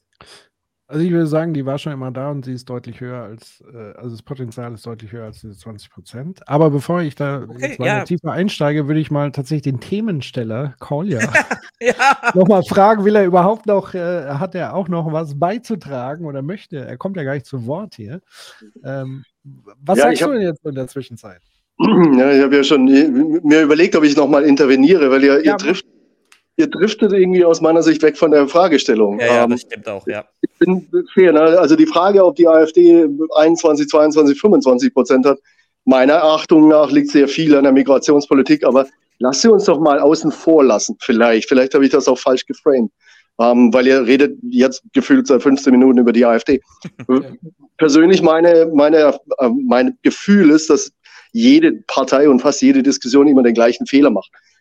Es wird immer über die AfD geredet. Ich wollte tatsächlich mal über das Thema Migration reden. Hm. Und Migration tatsächlich in dem Fall nicht deswegen, weil wir Facharbeiter brauchen.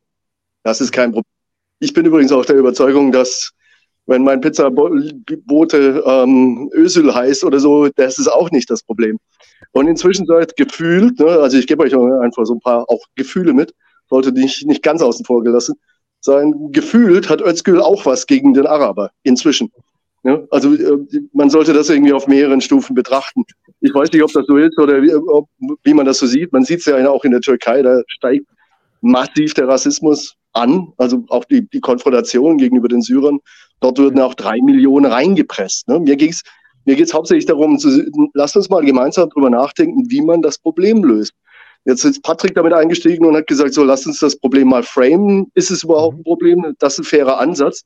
Dann seid ihr aber sehr schnell weggedriftet in Sachen, wenn jeder den Mindestlohn kriegt, dann ist das Problem nicht mehr da. Zweifle ich dran.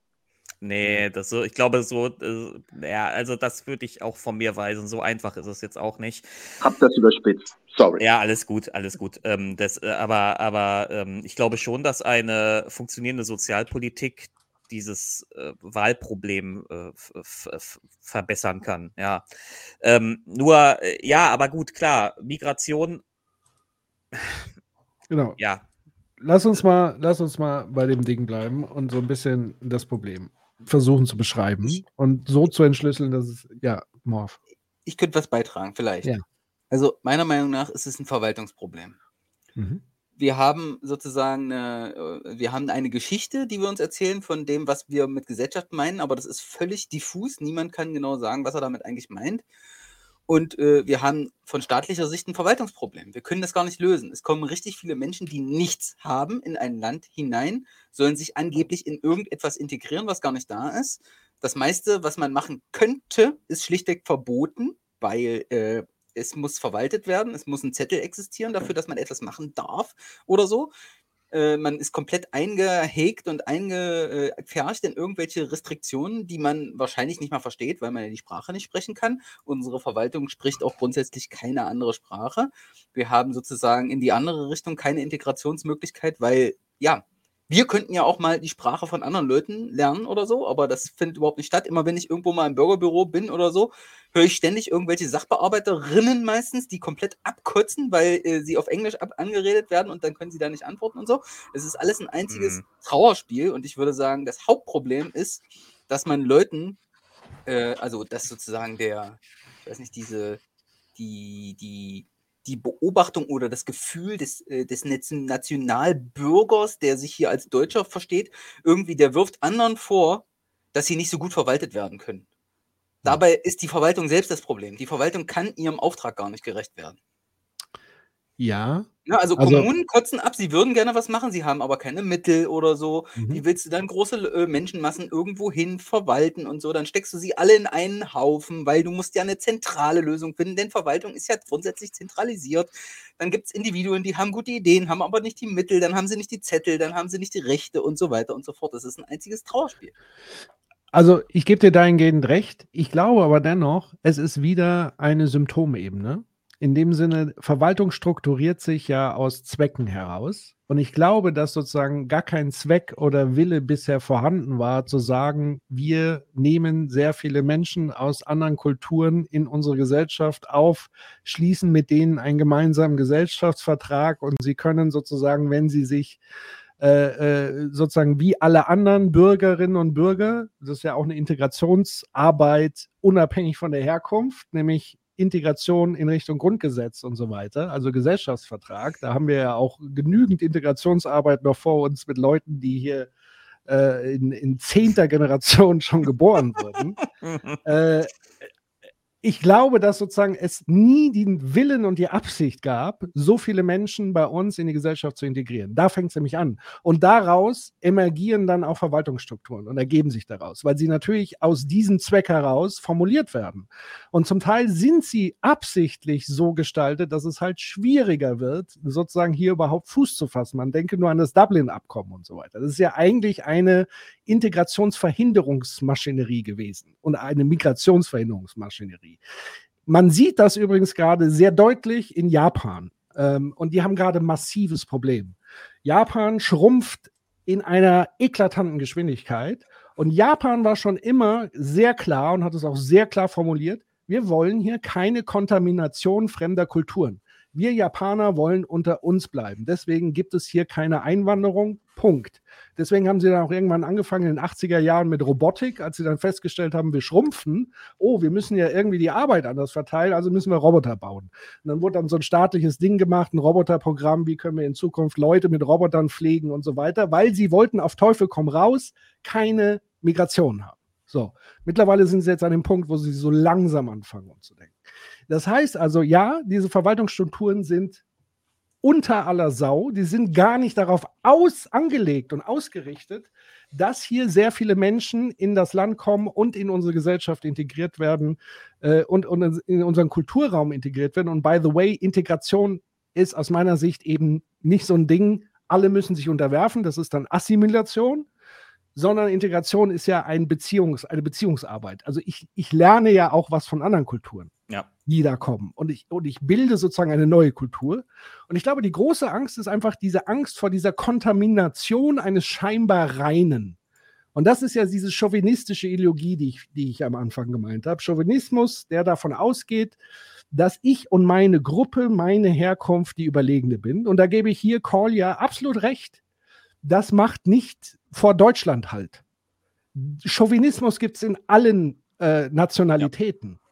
Also man darf jetzt auch nicht den Umkehrschluss machen, sozusagen, äh, alle Nicht-Deutschen sind Opfer und sind deshalb automatisch gut und nicht rassistisch. Nein, das ist natürlich nicht der Fall, natürlich sondern diese chauvinistische Ideologie herrscht halt bei ganz vielen anderen Menschen, egal welcher Herkunft und so weiter, genauso vor. Also das ist für mich eben der Knackpunkt, nämlich die Frage, will eine Gesellschaft überhaupt Migration zulassen und Integration zulassen? Ähm, und dann sozusagen nach welchen Vorbedingungen möchte man das machen? Also zum Beispiel zu sagen, es muss ja eine Art von, das ist ja die Kritik sozusagen an, an aktueller Migration, kommt ja immer dieses Wort der Nichtkontrolle, wir können nicht mehr kontrollieren, wer hier reinkommen, hier kommen nur Terroristen und so weiter, das sind so die Narrative. Was natürlich Bullshit ist, weil die allermeisten sind normale Leute, die sich ein neues Leben aufbauen wollen, nette Menschen, eher sogar noch bemühter, sich sozusagen zu integrieren und ihnen wird aber das über die Verwaltungsdinger schwer gemacht und so weiter und so fort. Das ist für mich die essentielle Frage, nämlich die, die, die Betrachtungsweise von Sinn und Zweck von Migration, den wir uns auch nicht mehr entziehen können.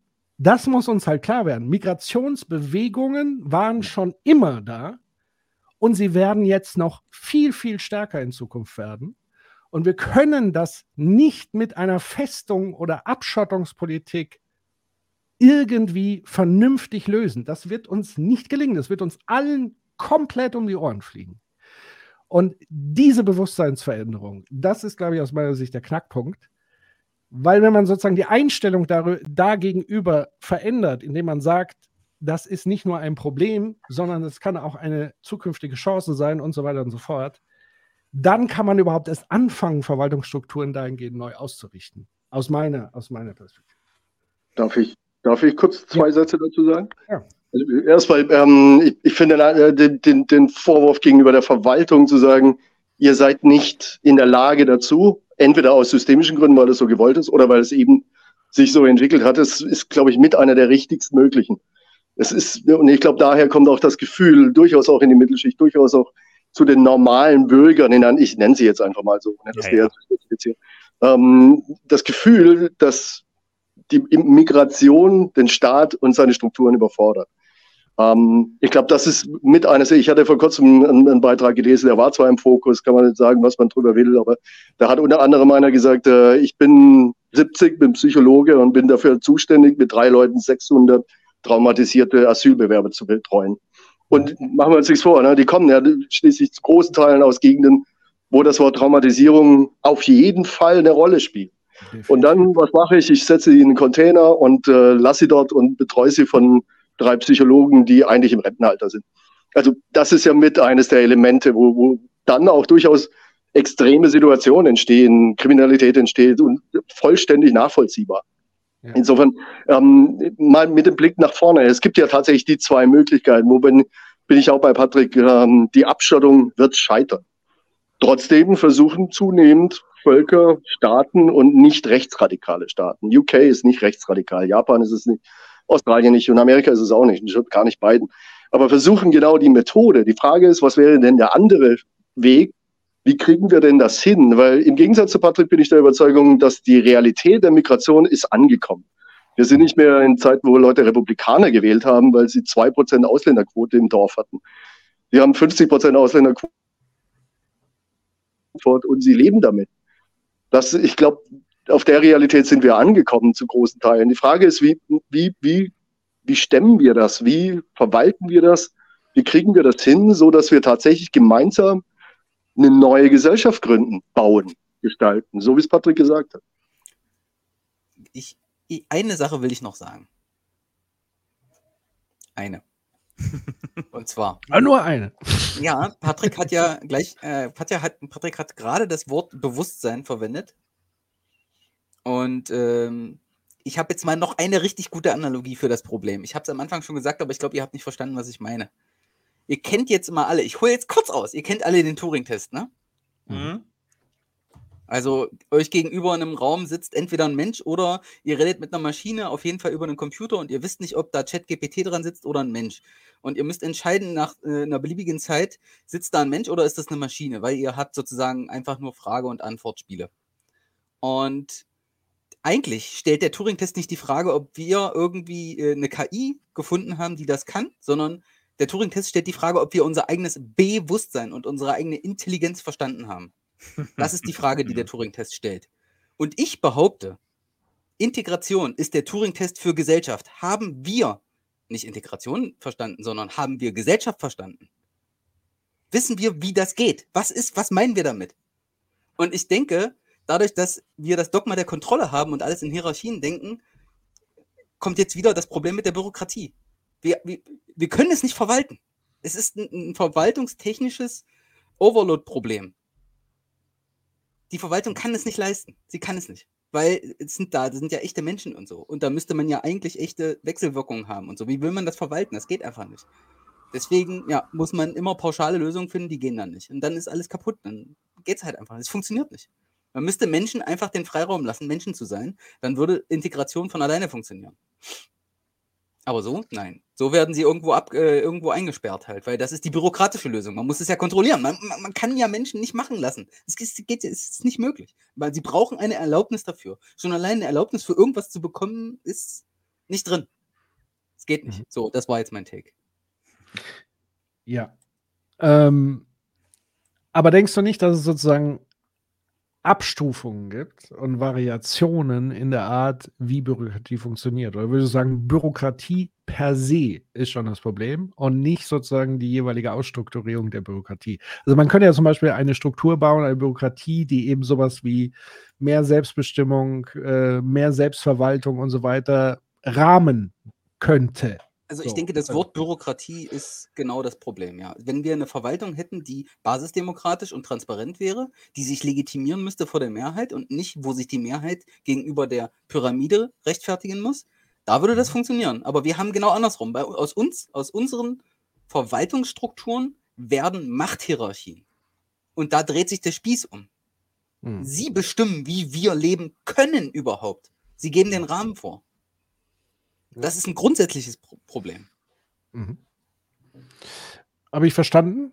Ähm, ich würde dennoch mal auf die Frage jetzt von Kolja noch mal versuchen, sozusagen, also neben der Frage der Bürokratie könnte das aber auch schon so ein bisschen in, in die Richtung gehen, was eine mögliche Antwort sein könnte, weil ja letztlich es immer ein strukturelles Problem ist, auch hinsichtlich, sage ich mal, der, des berühmten Begriffes der Fluchtursachen. Also, oder sagen wir so, da, da sind wir wieder im Punkt, was da, äh, äh, Dave vorhin gemeint hat. Also Migration ist ja ganz unterschiedlich motiviert. So. Es gibt sozusagen Flucht, also wo ich wirklich eigentlich nie auf die Idee gekommen wäre, mein Land zu verlassen oder meinen Ort, wo ich lebe, zu verlassen, aber ich werde gezwungen durch äußere Umstände. Sei es Krieg, sei es Klimawandel, und das werden wir in Zukunft noch viel heftiger erleben, sei es auch wirtschaftliche Perspektive tatsächlich. Also wenn ich irgendwo bin, äh, wo ich mich nicht mehr ernähren kann, weil ich keine Arbeit habe oder den Boden nicht bestellen kann oder wie auch immer, dann muss ich mich bewegen. Das ist ja ein völlig evolutionär biologistisches Ding. So, äh, äh, Menschen sind Wesen, die überleben wollen. So. Das heißt, diese Art von Motivation gibt es. Dann gibt es noch die Art von Motivation, sage ich mal, wo man sagt, ich bin auf der Suche nach einem noch besseren Leben.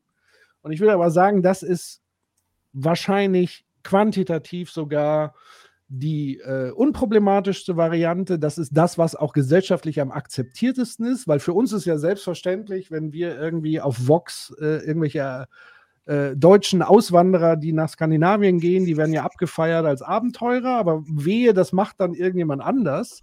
Es sei denn, er kann sich einen Flug leisten und ist irgendwie Arzt und kommt dann sozusagen aus einem anderen Land hierher geflogen, dann heißen wir ihn ja herzlich willkommen, weil es ist ja eine Fachkraft und so weiter und so fort. Ähm, also das ist nochmal die andere Va äh, Variante der Migration und ich glaube aber, die, die am problembehaftesten zu sein scheint, ist ja eher die humanitär bedingte Art von Migration, also wirklich Flucht. Lass uns da kurz bei bleiben. da ist es ja tatsächlich so, dass wir eine völlig widersprüchliche Politik betreiben. Wir haben also ein globales System, ein globales Wirtschaftssystem, was in großen Teilen immer noch sehr stark, auch bei uns im Land, aber vor allen Dingen auch in anderen Regionen, auf dem Prinzip der Ausbeutung basiert.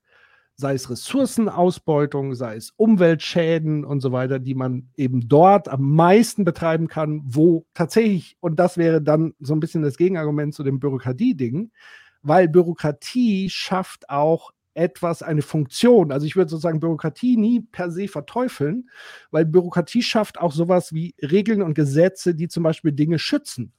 Also ein Arbeitsschutz ist auch ein Teil des Bürokratieprozesses. Deswegen würde ich sozusagen per se Bürokratie nie als etwas Buhu. per se Schlechtes. Hä? Buhu. Die schützen vor allem Eigentumsrechte und sie machen Ja, das ist die andere Ausformung. Aber es ist so, also dann ist ja die Frage, dann muss man den Unterschied machen, Bürokratie oder Gesetzgebung oder keine Ahnung. Äh, aber es gibt ja natürlich Dinge, die dafür sorgen, dass Menschen, äh, also Regeln und Normen und Gesetze, die auch eher im humanitären Sinne wäre. Würdest du dem widersprechen?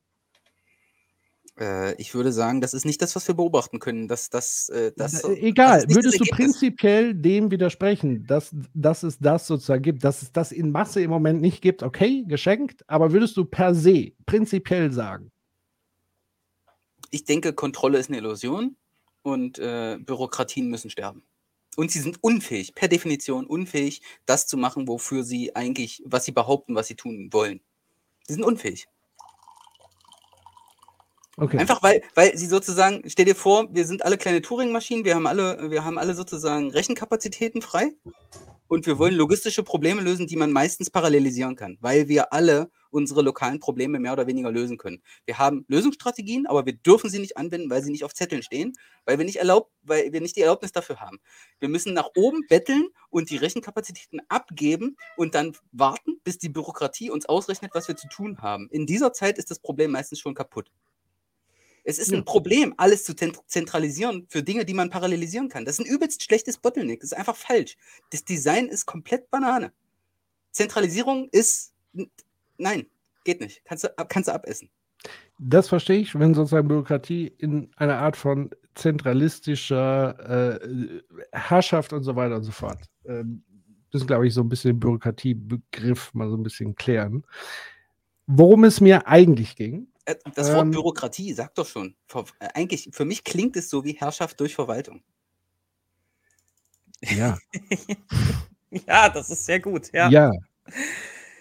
Das Äh, ist äh, wahr. Äh, ich muss gerade überlegen, wo ich sozusagen ansetze, wo, wo mein Problem an der Stelle wäre. Mein Problem ist sozusagen eher die Frage, wie sich, also wie man sich vorstellt. Also klar, man kann ja sagen, wenn, wenn es gar keine Bürokratie gäbe, dann wird sich das alles irgendwie schon selbst organisiert und so weiter regeln. An dem Punkt sind wir aber im Moment halt nicht. So, und deswegen ist ja für mich die Frage, wie kann man im Rahmen der Bürokratie operieren, damit sich zumindest gewisse Dinge nicht noch mehr in schlechtere geben. Es du hast die Position, alles ist komplett für den Arsch, muss man sozusagen abschaffen. Ist legitim, das zu sagen. Ähm, aber ich, ich, würde gerne dann tatsächlich nochmal in eine, eine Richtung ähm, versuchen, sozusagen zu denken. Ähm, Einfaches Beispiel: ja. Hartz IV. Mhm. Wir haben einen übelsten Verwaltungsapparat für Armut geschaffen. Man könnte den komplett lassen, die Kohle nehmen und den Leuten schenken. Es wäre tausendmal effizienter. Äh, Du kennst Rut- Rutger Breckmann, ne? Ich lese gerade dieses Buch von ihm hier, äh, Utopien für Realisten oder so. Und da hat er tausend Beispiele, wo er einfach vorrechnet, wie dumm das ist. Das ist so ineffizient, weil wir es in Bürokratien pressen und verwalten wollen, anstatt einfach sozusagen, also was weiß ich, irgendwelche Städte sagen, wir haben hier 4000 Obdachlose oder was weiß ich, 1000. Wir geben denen einfach, wir geben denen einfach Kohle und eine Wohnung. Und zwei Jahre später stellt sich heraus, es hat sich gerechnet und es ist alles viel besser als diesen bescheuerten Verwaltungsapparat mit Restriktionen und so. Genau. Ich glaube, Ja. Da, wo Also wir beim- aneinander, ich glaube, wo, wäre das wäre so wäre the way to go. ich glaube, ich verstehe jetzt, wo, wo wir sozusagen uns so ein bisschen, äh, äh, ich will nicht sagen Dissens, sondern wo, wo es gerade bei mir so ein bisschen gehakt hat. ich hätte jetzt sozusagen Bürokratien mit Strukturen gleichgesetzt, aber das ist nicht das, was du meinst. Ähm, weil ich glaube, es braucht eine Art von Grundstruktur. Und eine Grundstruktur wäre zum Beispiel zu sagen, man macht eine selbstorganisierende, autonomere Grundstruktur. Haben Aber es wir. ist sozusagen immer noch ein Regelwerk. Darum geht es mir. Also Ja, wir haben eine, sowas. eine Form von Regelwerk, nach dem Menschen sich orientieren, weil Menschen sich nach Strukturen ausrichten. Wenn ich dich jetzt richtig verstehe, ist sozusagen die Bürokratie die schlechteste aller Strukturen, die man sich vorstellen kann. Ja, Richtig? Die ist super scheiße. Okay. Ja. Dann sind wir, glaube ich, äh, dann würde ich dem auch tatsächlich so gar nicht widersprechen. Ich hatte nur so ein bisschen den, den Knick im Kopf zu sagen, okay, wir lassen mal komplett alle Strukturen weg. Oder ich hatte eher das Ding, ich setze Bürokratie ein Stück weit mit Strukturen gleich. Aber die Begrifflichkeit, so verstehe ich es jetzt auch, ist natürlich eine andere. Äh, äh, also, oder auch anders als, sage ich mal, eine Art von Verwaltung ist nicht das gleiche wie Herrschaft der Verwaltung. Richtig? Ja. Okay, gut. Dann bin ich sozusagen auf, auf, auf der gleichen Spur, würde ich sagen. Dann würde ich nämlich komplett recht geben, dass sozusagen die, die Bürokratie als Form von struktureller Ordnung, wenn man so will, oder Dinge, die ein Zusammenleben emergieren lassen, dass das im Moment ein großes Problem ist. Richtig? Mhm. Also man kann Strukturen ohne Bürokratie haben. Ist, Ja, aus meiner ja. Sicht gibt es keine strukturloses, kein Nee, nee, ich habe da auch Existenz. dran gehangen, Genau. weil ich habe das Genau, auch das, das war mein, mein, ja, ja. mein Ding, wo ich mich dran aufgehangen habe. Und Mhm. deswegen war ich so, hä? Äh, aber jetzt habe ich es ja sozusagen erstmal zumindest auch für mich äh, äh, so glatt gezogen. Ähm, worauf ich aber nochmal hinaus wollte, ist sozusagen nochmal das Thema, warum Menschen sozusagen fliehen. Und das ist ja etwas, was nochmal ganz entscheidend ist. Und das sind Dinge, die wir eigentlich auch als Land politisch verändern müssten, es aber auch nicht tun. Das ist ja das Verrückte. Also ich habe gerade genannt das Thema Ausbeutung der Umwelt, der Menschen, der Rohstoffe.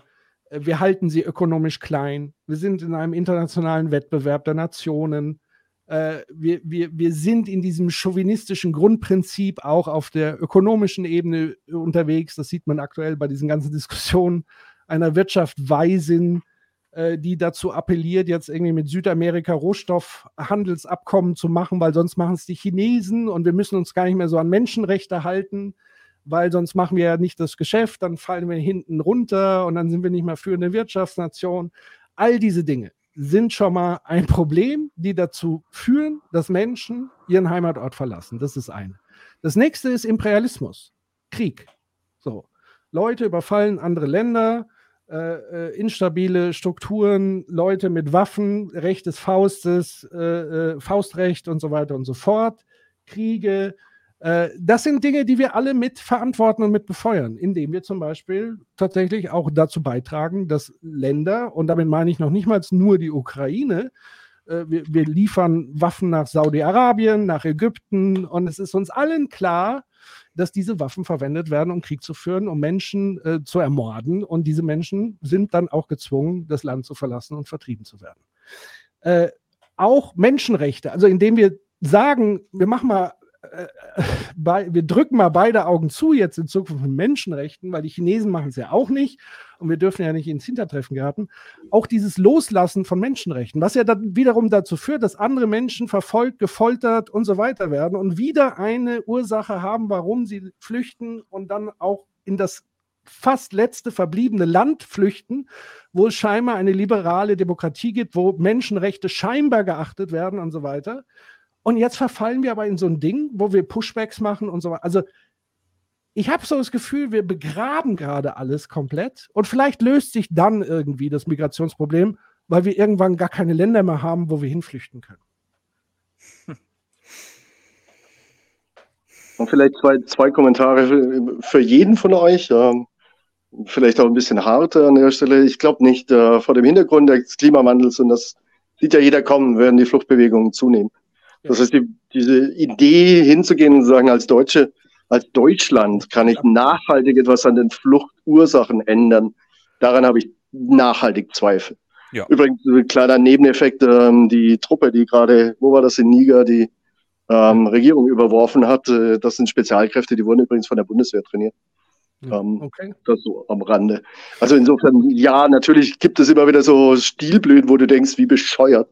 Aber im Großen und Ganzen glaube ich nicht, dass die Bekämpfung von Fluchtursachen durch ein Land wie Deutschland alleine sich nichts an den Strukturen ändert, nichts an dem Imperialismus ändert, ganz bestimmt nichts am Klimawandel auf einmal ändert, also massiv, dass das ein Thema ist. Und vielleicht auf der anderen Seite ähm, ein Satz zu dem Thema Bürokratie. Ich glaube, wenn du, wenn du die Verwaltung dieser Ströme ganz, ganz neutral betrachtet, also der, der, der, der ähm, Asylbewerber, die reinkommen, sich selbst überlässt, überlässt du sie ja fast dem Markt. Und da kommt ja die Hälfte unter den Räder.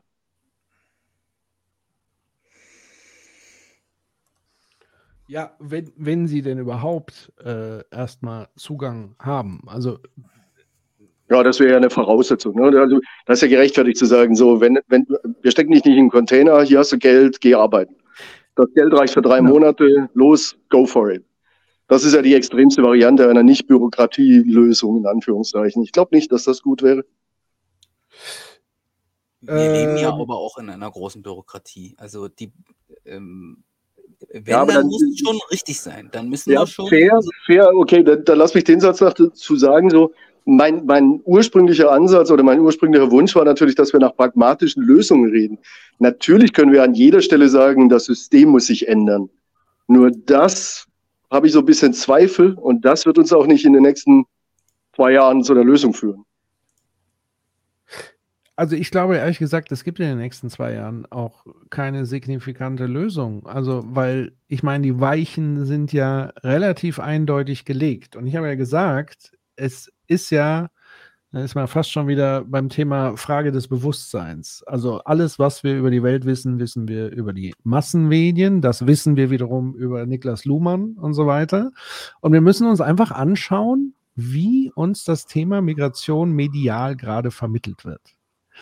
Äh, und das lässt wiederum Rückschlüsse darauf schließen, wie wir mit dem Thema letztlich umgehen. Also es fängt damit an, ob und wie und in welchem Ausmaß wir das als Problem betrachten. Und dann führt es uns in ein, zwei oder manchmal ist es nur ein Lösungsweg. Und dieser Lösungsweg ist im Moment ja einhellig, auch auf europäischer Ebene. Es ist die Festung. Es ist die Festung Europa. Und ab und zu machen wir das Türchen auf und lassen die Guten äh, ins Töpfchen und die Schlechten ins Tröpfchen, aka wir schicken sie in die Wüste. Das ist im Moment der politische Weg. Und ich sehe in den nächsten zwei Jahren keinerlei Änderung dahin. Weil ich noch nicht mal sehe, wie es einen medialen Aufschrei darüber gibt, dass Menschen in der Wüste verrecken. Ja. Ja.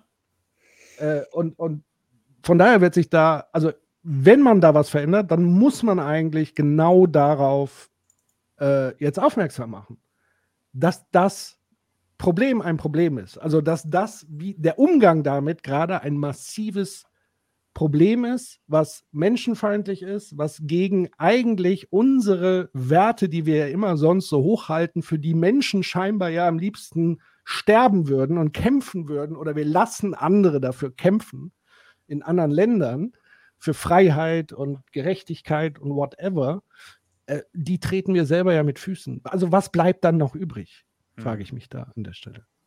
Und ich meine die Frage wirklich ernst. Irgendwann ist, ist der Punkt gekommen und man überlegt ja selber schon so, was würde passieren, wenn es hier jetzt wieder Faschismus in Deutschland wäre, wo man sich die Frage stellt, wo würde ich hinflüchten? Weil das wäre eine ernstzunehmende? Frage. Wie bitte? Ja, wer nimmt dich denn nicht, dass du auch für irgendeine Festung landest? Genau. Das ist das nächste. Wer nimmt mich überhaupt noch? Und wo würde ich überhaupt mich sicher fühlen, aufgehoben fühlen, willkommen fühlen, ähm, wenn ich jetzt nicht gerade super äh, Milliardär bin und so weiter, wo ich dann durch die Welt jetten kann. Aber als ganz normaler Mensch mit ganz normalem Einkommen oder niedrigem Einkommen oder was auch immer, wo soll ich denn hin?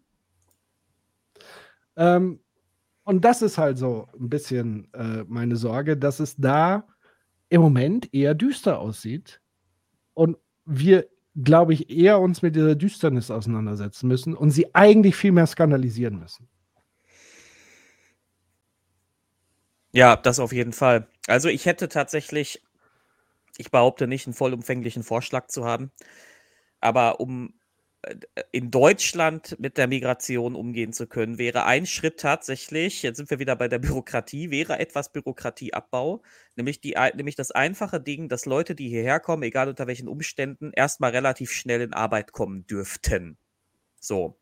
Das hätte den Vorteil, dass wir alle viel mehr Berührungspunkte mit Menschen, äh, äh, mit, mit Menschen hätten, die halt aus anderen Ländern kommen. Also die jetzt nicht auch in de, die jetzt auch nicht in der dritten, vierten Generation hier leben, sondern die direkt erst vor wenigen Wochen noch in einem anderen Land waren.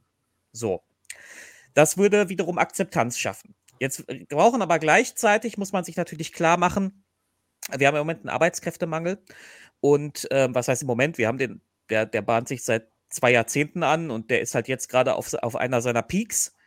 Ähm, und äh, du, wir brauchen dann natürlich auf der anderen Seite wieder ein, in, in gewisser Weise einen Bürokratieaufbau, aber einen, der ähm, Leute fördert und ausbildet und, äh, und, und, und ihnen hilft, hier dann auch Fuß zu fassen. Also nicht dieses reine Verwalten, was die Bürokratie jetzt gerade macht. Ich habe mich mal bei der, für ein duales Studium bei der Agentur für Arbeit beworben. Und äh, turns out, dass die Leute, die, die Leute, die, ähm, äh, die Leute, die Arbeitsvermittler, Arbeitsvermittler sind, sind gar keine Sozialarbeiter oder so, das sind Juristen. Hm. Und die haben voll genau, die, die Frau in dem Bewerbungsgespräch hat mir wiederholt gesagt, dass, die- dass man genau einen Job hat als äh, Vermittler, nämlich das deutsche Recht einzuhalten. Sind Also das nicht Verwaltungsangestellte, weil die dich als Mensch verwalten? Ja, es sind Verwaltungsangestellte. Oder mit- mit- Sachbearbeiter, weil du ja eine Sache bist. Sache. Die Das- muss das- sind bearbeitet auch- werden. sind Verwaltungsangestellte mit einem juristischen Background. Also die haben, Mhm. machen ein Studium, das zu 80 Prozent aus juristischen Inhalten besteht. Und das heißt, äh, das, das hat mir dann plötzlich, da war mir plötzlich schlagartig so viel klar, warum das alles so problematisch ist. Weil, weil das ist gar nicht deren Ziel, dich irgendwohin wirklich zu vermitteln oder dir eine Perspektive zu geben oder sonst irgendwas, sondern du, bist, du wirst halt nur von denen juristisch verwaltet, die gucken, was ist rechtlich möglich und was nicht. Und, Aber äh, das ist doch eins zu eins Morph sein Take. ja, ja, eben. Und deswegen sage ich, wenn man, man bräuchte einen bürokratischen, man bräuchte es natürlich eine Form von Bürokratie, aber eine, die mit einer komplett anderen Ideologie daherkommt, die dafür sorgt, dass, dass man sich jetzt die Frage stellt, so was ist jetzt unser, jetzt mal ganz nüchtern, was ist jetzt das Interesse von Deutschland? So, wir brauchen Arbeitskräfte. Es kommen sehr viele Leute im Moment nach Deutschland. Die haben Aber die natürlich- falschen. ja, ja, ja, ja, ja. Darum sage ich ja, wir brauchen eine, eine Bürokratie, die sagt, gut, es, du, du äh, bist jetzt aus Syrien hierher geflohen. Du hast leider die falsche Berufsausbildung, du hast vielleicht gar keine. Aber guck mal, wir brauchen hier und hier und hier und hier Leute. Und wir als Staat helfen dir jetzt, dass du in eine dieser Branchen kommst und wir bezahlen dir die Ausbildung und dann da, damit, weil wir brauchen dich ja als Arbeitskraft. So, was stattdessen gemacht wird, ist, wir verwalten dich einfach. Du bist jetzt hier und wenn du Glück hast, kannst du hier bleiben. Wenn nicht, wirst du abgeschoben. Und das wissen wir jetzt auch nicht. Da musst du dich wieder an eine andere Behörde wenden. Ja.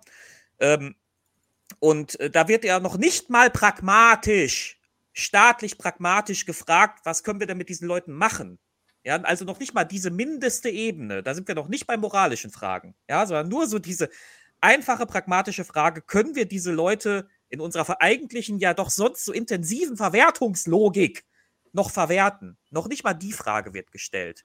So, und also ich sehe da die einzige Möglichkeit, also ich das, ich meine, du hast gerade zu Recht gesagt, man, so, man muss nicht gleich nach dem, diesen Systemwechsel erfragen, aber ich sehe halt nur eine Möglichkeit, dass sich zumindest in, bei einigen fundamentalen ideologischen Ansätzen etwas ändert.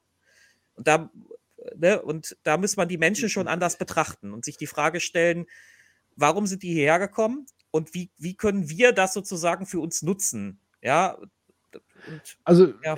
das System wird sich ja in dem Moment allerspätestens verändern, wenn es kollabiert. Äh, Ja. Das scheint ja gerade so ein bisschen der Weg und der Pfad zu sein, dass es halt eher in Richtung Kollaps gehen wird. ja, ja, Äh, wir haben das aber 3% jetzt keine besonders prickelnde. Wie bitte? Wir haben 3% negatives Wirtschaftswachstum, habe ich heute gelesen. Das, das ist ja. Unter Kollaps anderem, kommt jetzt, aber ne? ich glaube, es gibt einige so äh, Kollaps-Trigger im Moment. Sozial, ökologisch, ökonomisch. Also wir sind gerade auf einem nicht so guten Weg, aber auf dem Weg, auf einem klaren Weg, wo es sozusagen eher in Richtung Kollaps ist. Das ist ja so die große Frage ja bei Design oder Desaster. Offenbar geht es ja bei Design nicht. Ähm, also muss das Desaster es irgendwie am Ende entscheiden, was natürlich keine prickelnde Aussicht ist, weil wir einfach nicht wissen, was dann passieren wird und was es uns kosten wird als Gesellschaft und als Menschheit und als Zivilisation, wie es so schön heißt, weil es uns erstmal auch entzivilisieren wird. Und die Befürchtung ist ja, und deswegen ist ja auch die Tendenz, dass faschistische Kräfte wieder hochkommen, dass es halt dann wieder im Recht des Stärkeren, Faustrecht etc. mündet und in barbarische Zustände und so weiter. Ähm, aber das ist ja der Punkt. Es ist sozusagen die Bürokratie, und da will ich ja auch dann nochmal wirklich hier an der Stelle nochmal die Unterscheidung machen. Also was du eigentlich forderst, ist eine Restrukturierung und nicht Ja. eine Rebürokratisierung. Und die Bürokratie ist im Moment das Problem. So. Und, und die Juristen sind ja sozusagen die Repräsentanten innerhalb der Bürokratie, die nach den Regeln und nach dem Zweck operieren, wonach sie operieren sollen.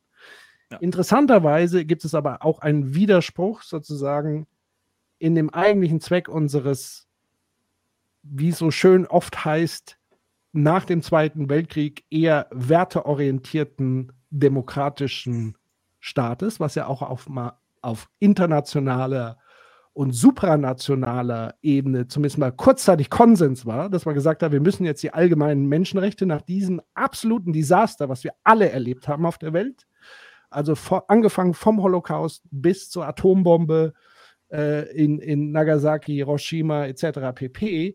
Stopp. Das war das Desaster. Das hat eigentlich das System mal kurzzeitig aus dem Fugen gehoben. Und diese Erklärung der Menschenrechte, die Gründung der UNO, diese supranationale Idee, überhaupt nationale, chauvinistische Denkweise in Frage zu stellen, zu analysieren, eher in Richtung Demokratie zu stärken und so weiter, das war ja im Grunde genommen eine Art System-Change, zumindest kurzzeitig. Wir fallen aber halt jetzt wieder so Backlash-artig wieder zurück in die alten Muster und so weiter und so fort. Ähm, das ist halt so das Ding. Und ja, ich, ich, es sind auf jeden Fall sehr wilde Zeiten, in denen wir gerade leben. Und keine Ahnung. Ja, also Lösung finde ich, finde ich halt ganz, ganz schwierig, ohne das größer zu denken halt, ne? Das ist, das ist, das ist, das finde ich herausfordernd. Also ähm, ohne bestimmte grundsätzliche Strukturen zu verändern, lässt sich da eigentlich nicht viel machen, glaube ich. Fürchte ich. Ja, und aus meiner Sicht, ähm, als Mitanhänger äh, sozusagen auch der Systemtheorie, äh, Strukturen bilden sich ja wiederum aus Kommunikation. Und das heißt, darüber reden und genau diese Probleme erstmal analysieren und das zu diskutieren und dafür dann wiederum ein Bewusstsein schaffen, das wiederum in Medien breit, öffentlich weiterzutragen, wie auch immer, das ist der Anfang. Also ohne das wird, wird es keinen Wandel geben. Also ohne Kommunikationswandel gibt es sozusagen keinen strukturellen Wandel, weil Strukturen werden aus Kommunikation erschaffen. Und da beginnt es tatsächlich auch beim Einzelnen. So. Also ich will noch nicht mal so ein Ding aufmachen, Individuum versus Struktur, sondern ich, ich sehe das sozusagen zirkulär, weil ich sozusagen ja auch immer Teil von Kommunikation bin und damit Teil der Strukturen. Äh, aber ich kann natürlich als alleine jetzt nicht alles komplett ändern, aber ich bin trotzdem nicht außen vor. Ähm, und das ist halt nochmal ein Gedanke, der ein Stück weit, ja, zumindest uns irgendwie noch äh, ein bisschen am Hoffen und Laufen hält. Ich habe ja jetzt gelernt, ich habe ja den Lacast-Podcast angefangen über Lacan, was ja sozusagen die Grundlage von Zizek und so weiter ist. Nochmal herzlichen Dank an Human für den Tipp. Das ist ein hervorragender Podcast. Da geht es ja so um heißt das der? Thema Lacast. Einfach Kenn Lacast. Der ist auch schon äh, quasi abgelaufen, also es gibt keine neuen Folgen mehr, der ist auch schon ein bisschen älter und so. Und zwar interessanterweise mit Florentin Will von den Rocket Beans. What? Krass. Ja, der, der hostet das und spricht so mit so einem Lacan-Experten. Ähm, und da gibt es sozusagen das Konzept der Begierde bei Lacan. Äh, und da komme ich jetzt drauf, weil es sozusagen auch diese Hoffnung beinhaltet, die nicht stirbt. Also es gibt sozusagen etwas, ein unstillbares Begehren, nicht Begierde, sondern Begehren, äh, was uns überhaupt am Leben hält. Und wir versuchen sozusagen ein, eine Lücke zu schließen oder ein Loch zu schließen, was uns gar nicht bewusst ist und so weiter. Und das treibt uns halt an, das immer schließen zu wollen. Und wir geraten dann immer wieder ins gleiche Muster etc. pp. Ähm, und da gab es dann diese Schlüsselstelle, wo man sagt, ja, aber wie können wir denn das lösen? Und dann sagt halt der Typ, ja, um Gottes Willen, wenn wir das lösen würden, würden wir halt gar nicht mehr leben wollen, weil das sozusagen die Triebfeder ist. Und so ein bisschen scheint mir auch trotz, dass wir alle wissen, dass wir in so katastrophalen Zuständen leben, geben wir ja nicht auf. Das ist irgendwie äh, hochinteressant. Ich habe es aber noch nicht so ganz übereingebracht, was sozusagen, was da unser Begehren zu sein scheint. Weil wir können ja auch sagen, wir werden jetzt alle Faschisten, scheiß drauf. ähm, so, also Nee. das machen wir ja auch nicht. Also was ist da unsere Triebfeder? Das, das würde mich immer wirklich interessieren. Das würde ich also noch nicht einen- ausschließen. Wie bitte? Das würde ich noch nicht ausschließen. Was? Dass wir Dass das wir mal alle werden? Faschisten werden? Ja. Ja, die, die, die Chance ist natürlich immer da, ne? Und da darf, da kann man, darf man sich auch nicht äh, in die eigene Tasche lügen und zu sagen, "I, mir könnte das nie passieren. Das ist, ist ja so ein beliebter, so eine beliebte Erzählung. Also wenn du die meisten Deutschen fragst, dann waren ihre Vorfahren im Widerstand im Dritten Reich. Ja, und das ist natürlich totaler Unsinn. Ja, ganz Ähm, Deutschland war im Widerstand. Ja, ja, ja, ja, nach dieser Logik waren irgendwie 99 Prozent im Widerstand. Nee, und, und das ist natürlich einfach nur Unsinn.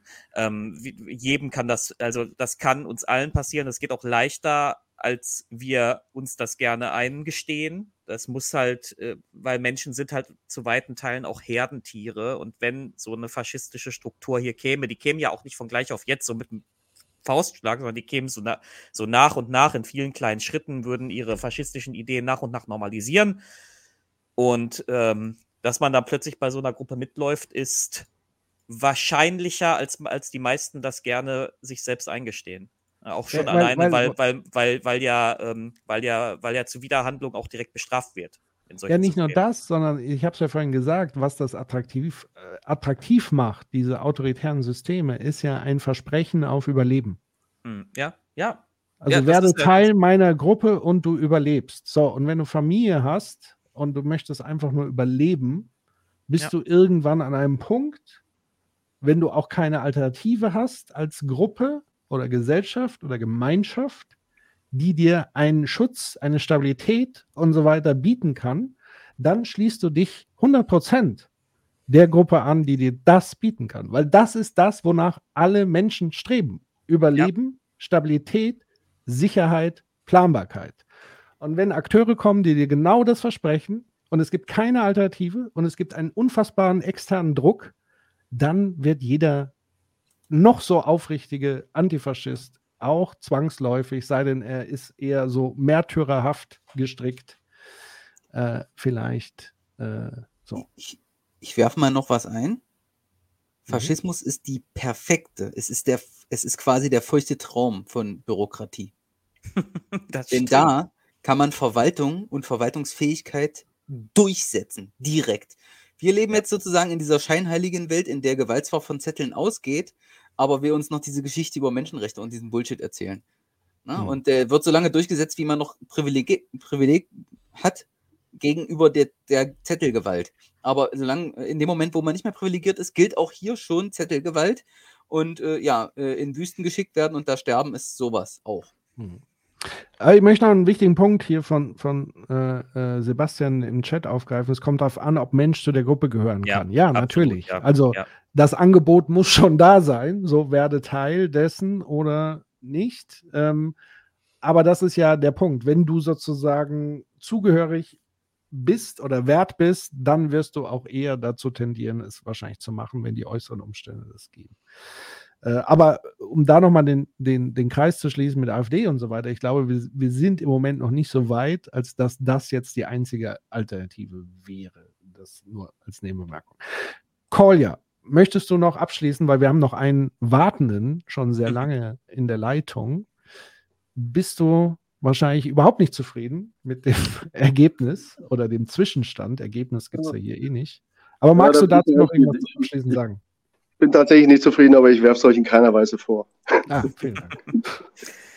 Ja, so wie du es gesagt hast, ne? bei Design oder äh, Desaster, wenn das die Lösung ist, wenn wir unsere Bürokratie nicht so aufstellen, dass wir, dass wir das managen können, dann, deswegen hatte ich gesagt, in zwei Jahren oder in drei Jahren, wann ist Bundestagswahl, ähm, können wir uns darauf freuen. Auf 30 Prozent AfD ist meine Meinung.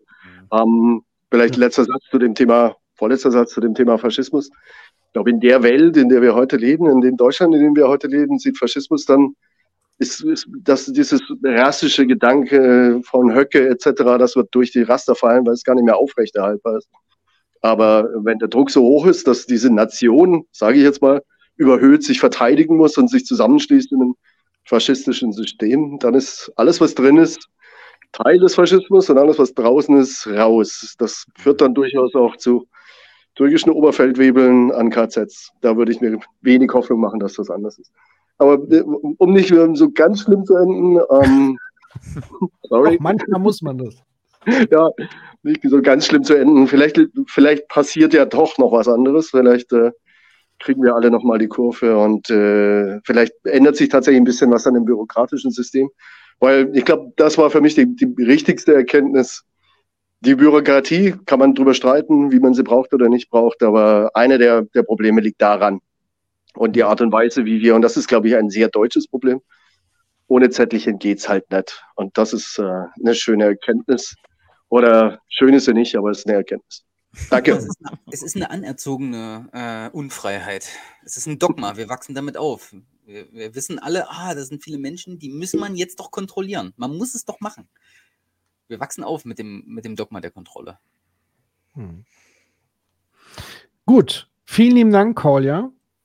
Und äh, dir noch einen schönen Abend. Äh, vielleicht bleibst du noch ein bisschen dabei. Ähm, und ich würde den nächsten Gast, äh, auch ein Stammgast sozusagen von, oder ein Stammmitglied der Critical Community, nämlich äh, äh, Philipp. Hallo, Philipp. Test 1, 2, 3, hört man mich? Jawohl. Ja, wunderbar. Hallo. Ja, ah, sehr gut. Ja, Grüße. Hi. Hi. Ähm, ich, soll ich gleich loslegen? Ja, sag mal, äh, damit ich schon mal so eintippen kann, was du uns gerne servierst.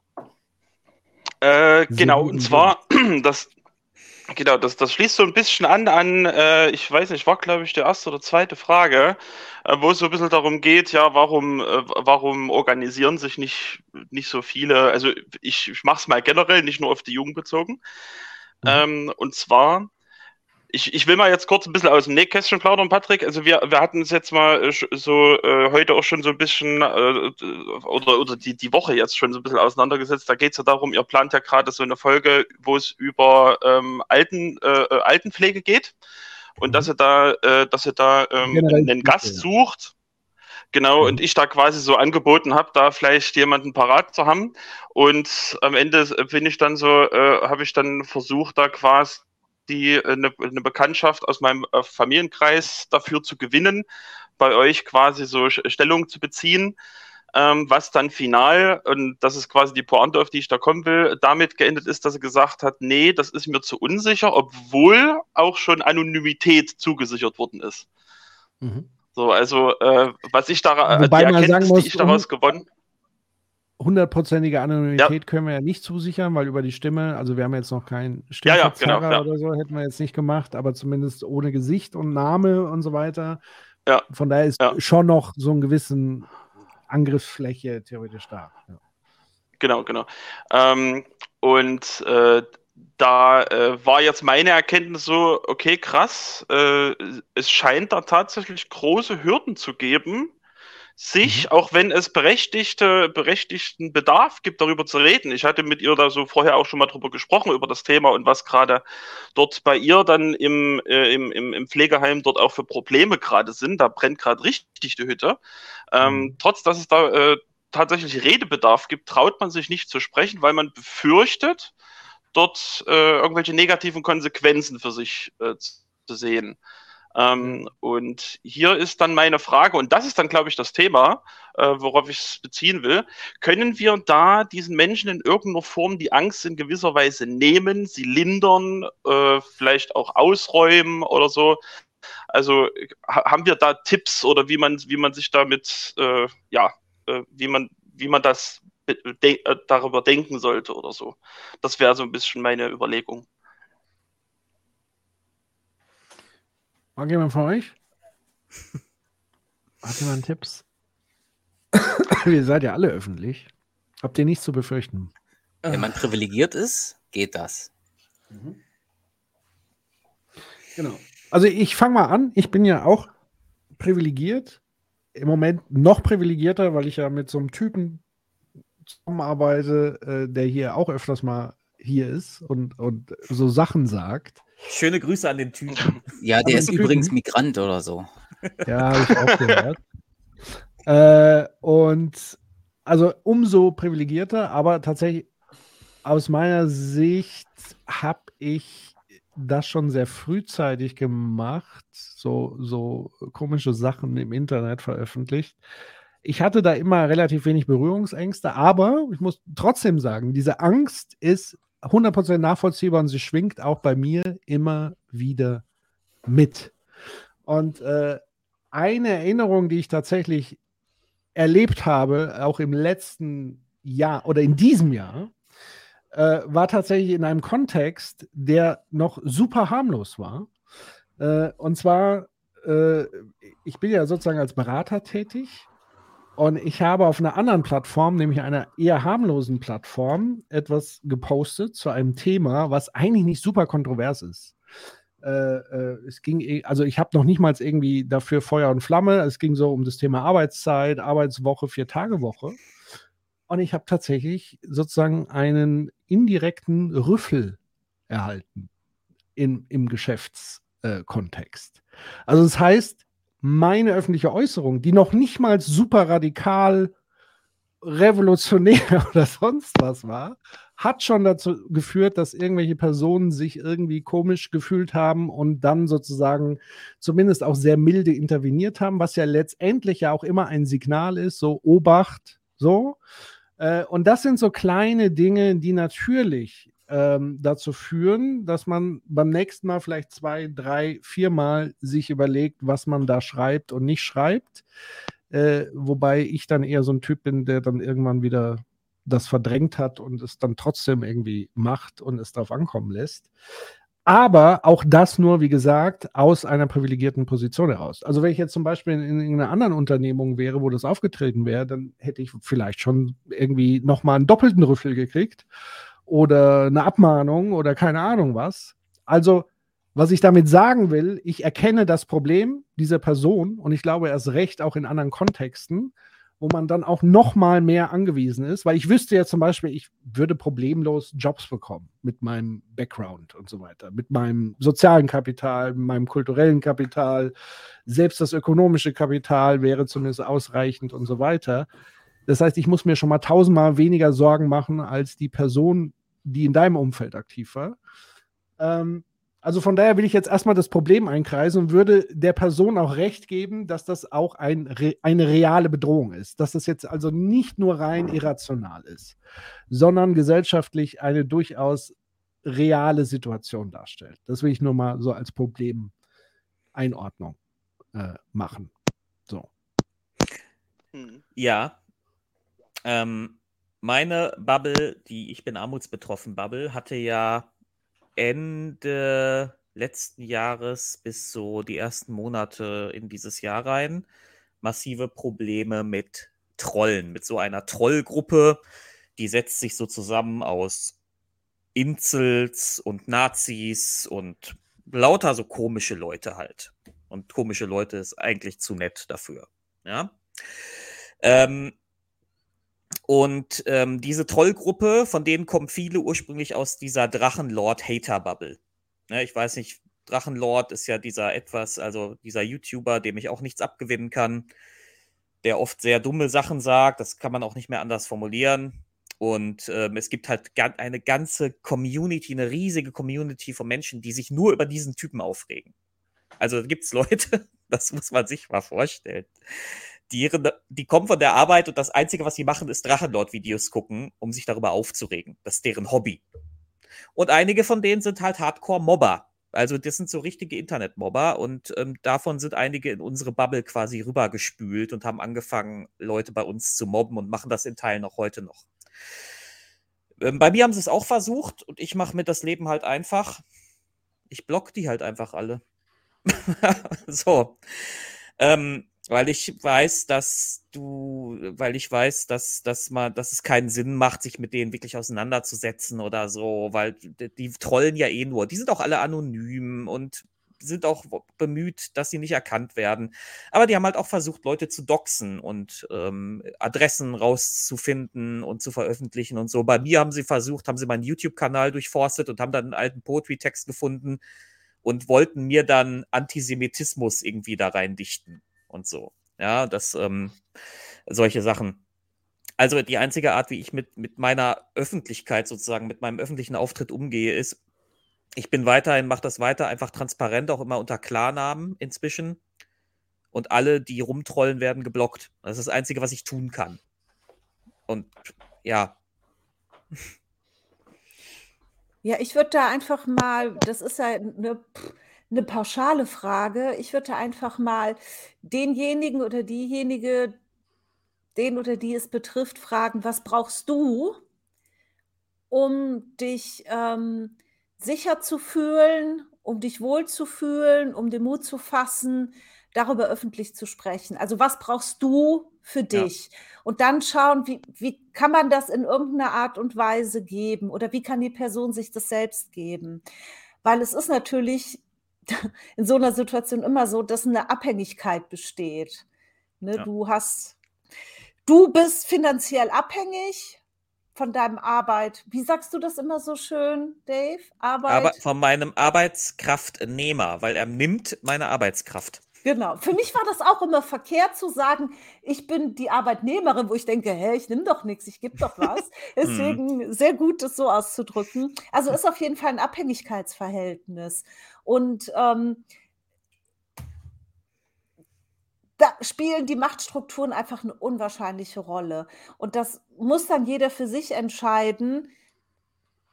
Möchte ich möchte ich oder nicht? Und wenn ich möchte, was bräuchte ich denn, um es tun zu können? Ne? Was können andere mir geben? Was kann ich mir selbst geben? Weil das ist natürlich ein Risiko. Ne? Wie, wie Patrick schon sagte, das ist jetzt keine diffuse Angst, die muss man auch ernst nehmen. Absolut. Hier muss man wirklich jeder für sich ja. überlegen, möchte ich das? Und wenn oder wenn nicht, was, was bräuchte ich denn von anderen, von mir, um das tun zu können? Deswegen, ich finde es sehr schwierig, das pauschal zu beantworten, weil das ganz individuell ist, was jemand dann braucht. Weil ihr Verstehe, äh, gerade kam, noch eine kurze Ergänzung, weil es aus dem Chat kam. Äh, so die Frage, ist hier eine Gewerkschaft, da gibt es Rechtsschutz etc. Da sage ich ja, das ist aber an einem Punkt, wo ich selber schon innerlich bereit sein muss, dass ich mich auch auf einen, einen Rechtsstreit einlasse. Also das ist äh, zwar ein gut gemeinter Ratschlag, aber ich muss trotzdem die Hürde überwinden, dass ich es riskiere, überhaupt in einen Rechtsstreit reinzugehen.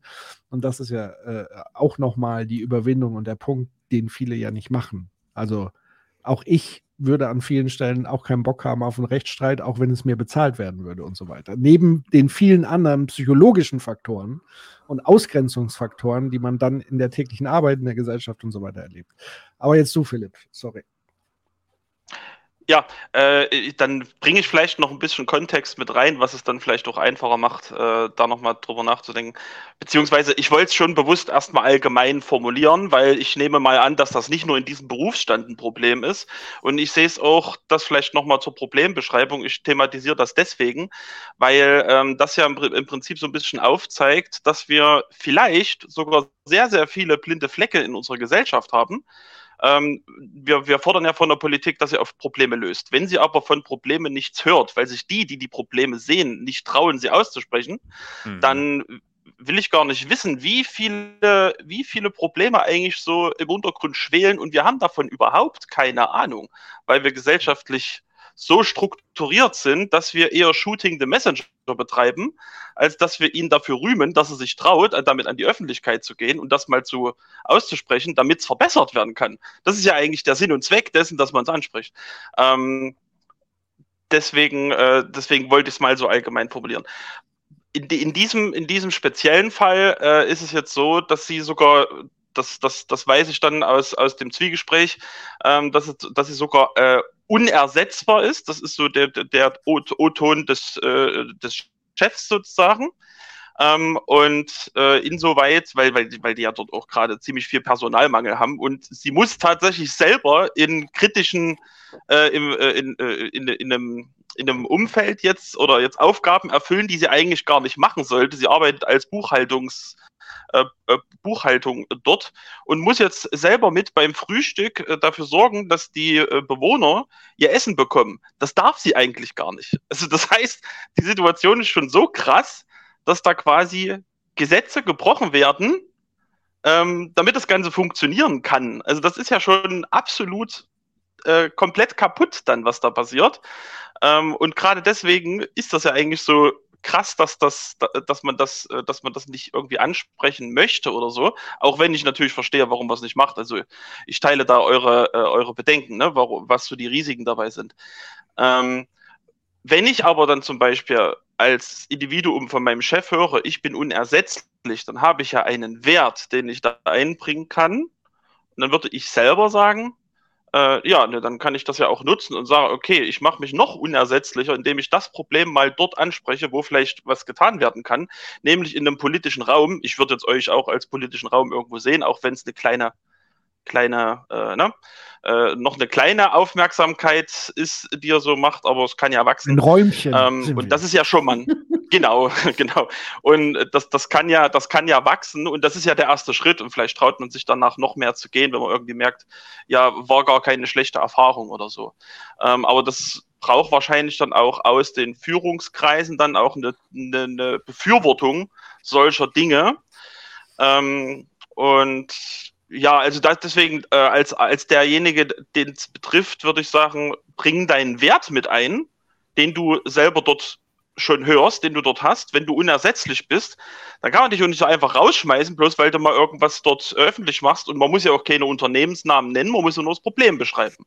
Da kann man ja noch nichts auf irgendwas zurückführen. So. Na, also so richtig ein Problem für irgendein Unternehmen oder so sehe ich da noch gar nicht.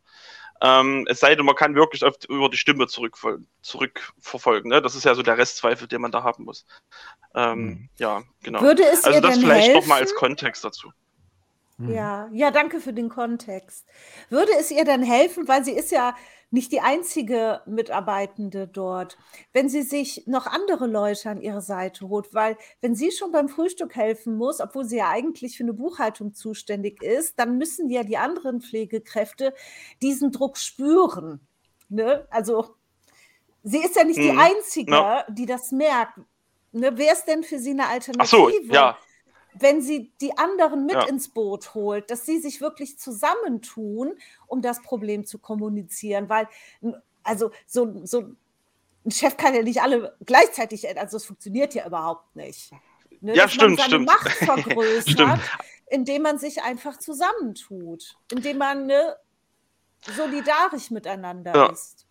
Ich würde übrigens auch noch mal eine kleinere Lanze für den Chef brechen, weil der ist ja auch nur ein Diener des Systems, weil im Zweifel gehört ihm gar nicht der Laden, sondern er muss ihn verwalten im Sinne der jeweiligen Shareholder.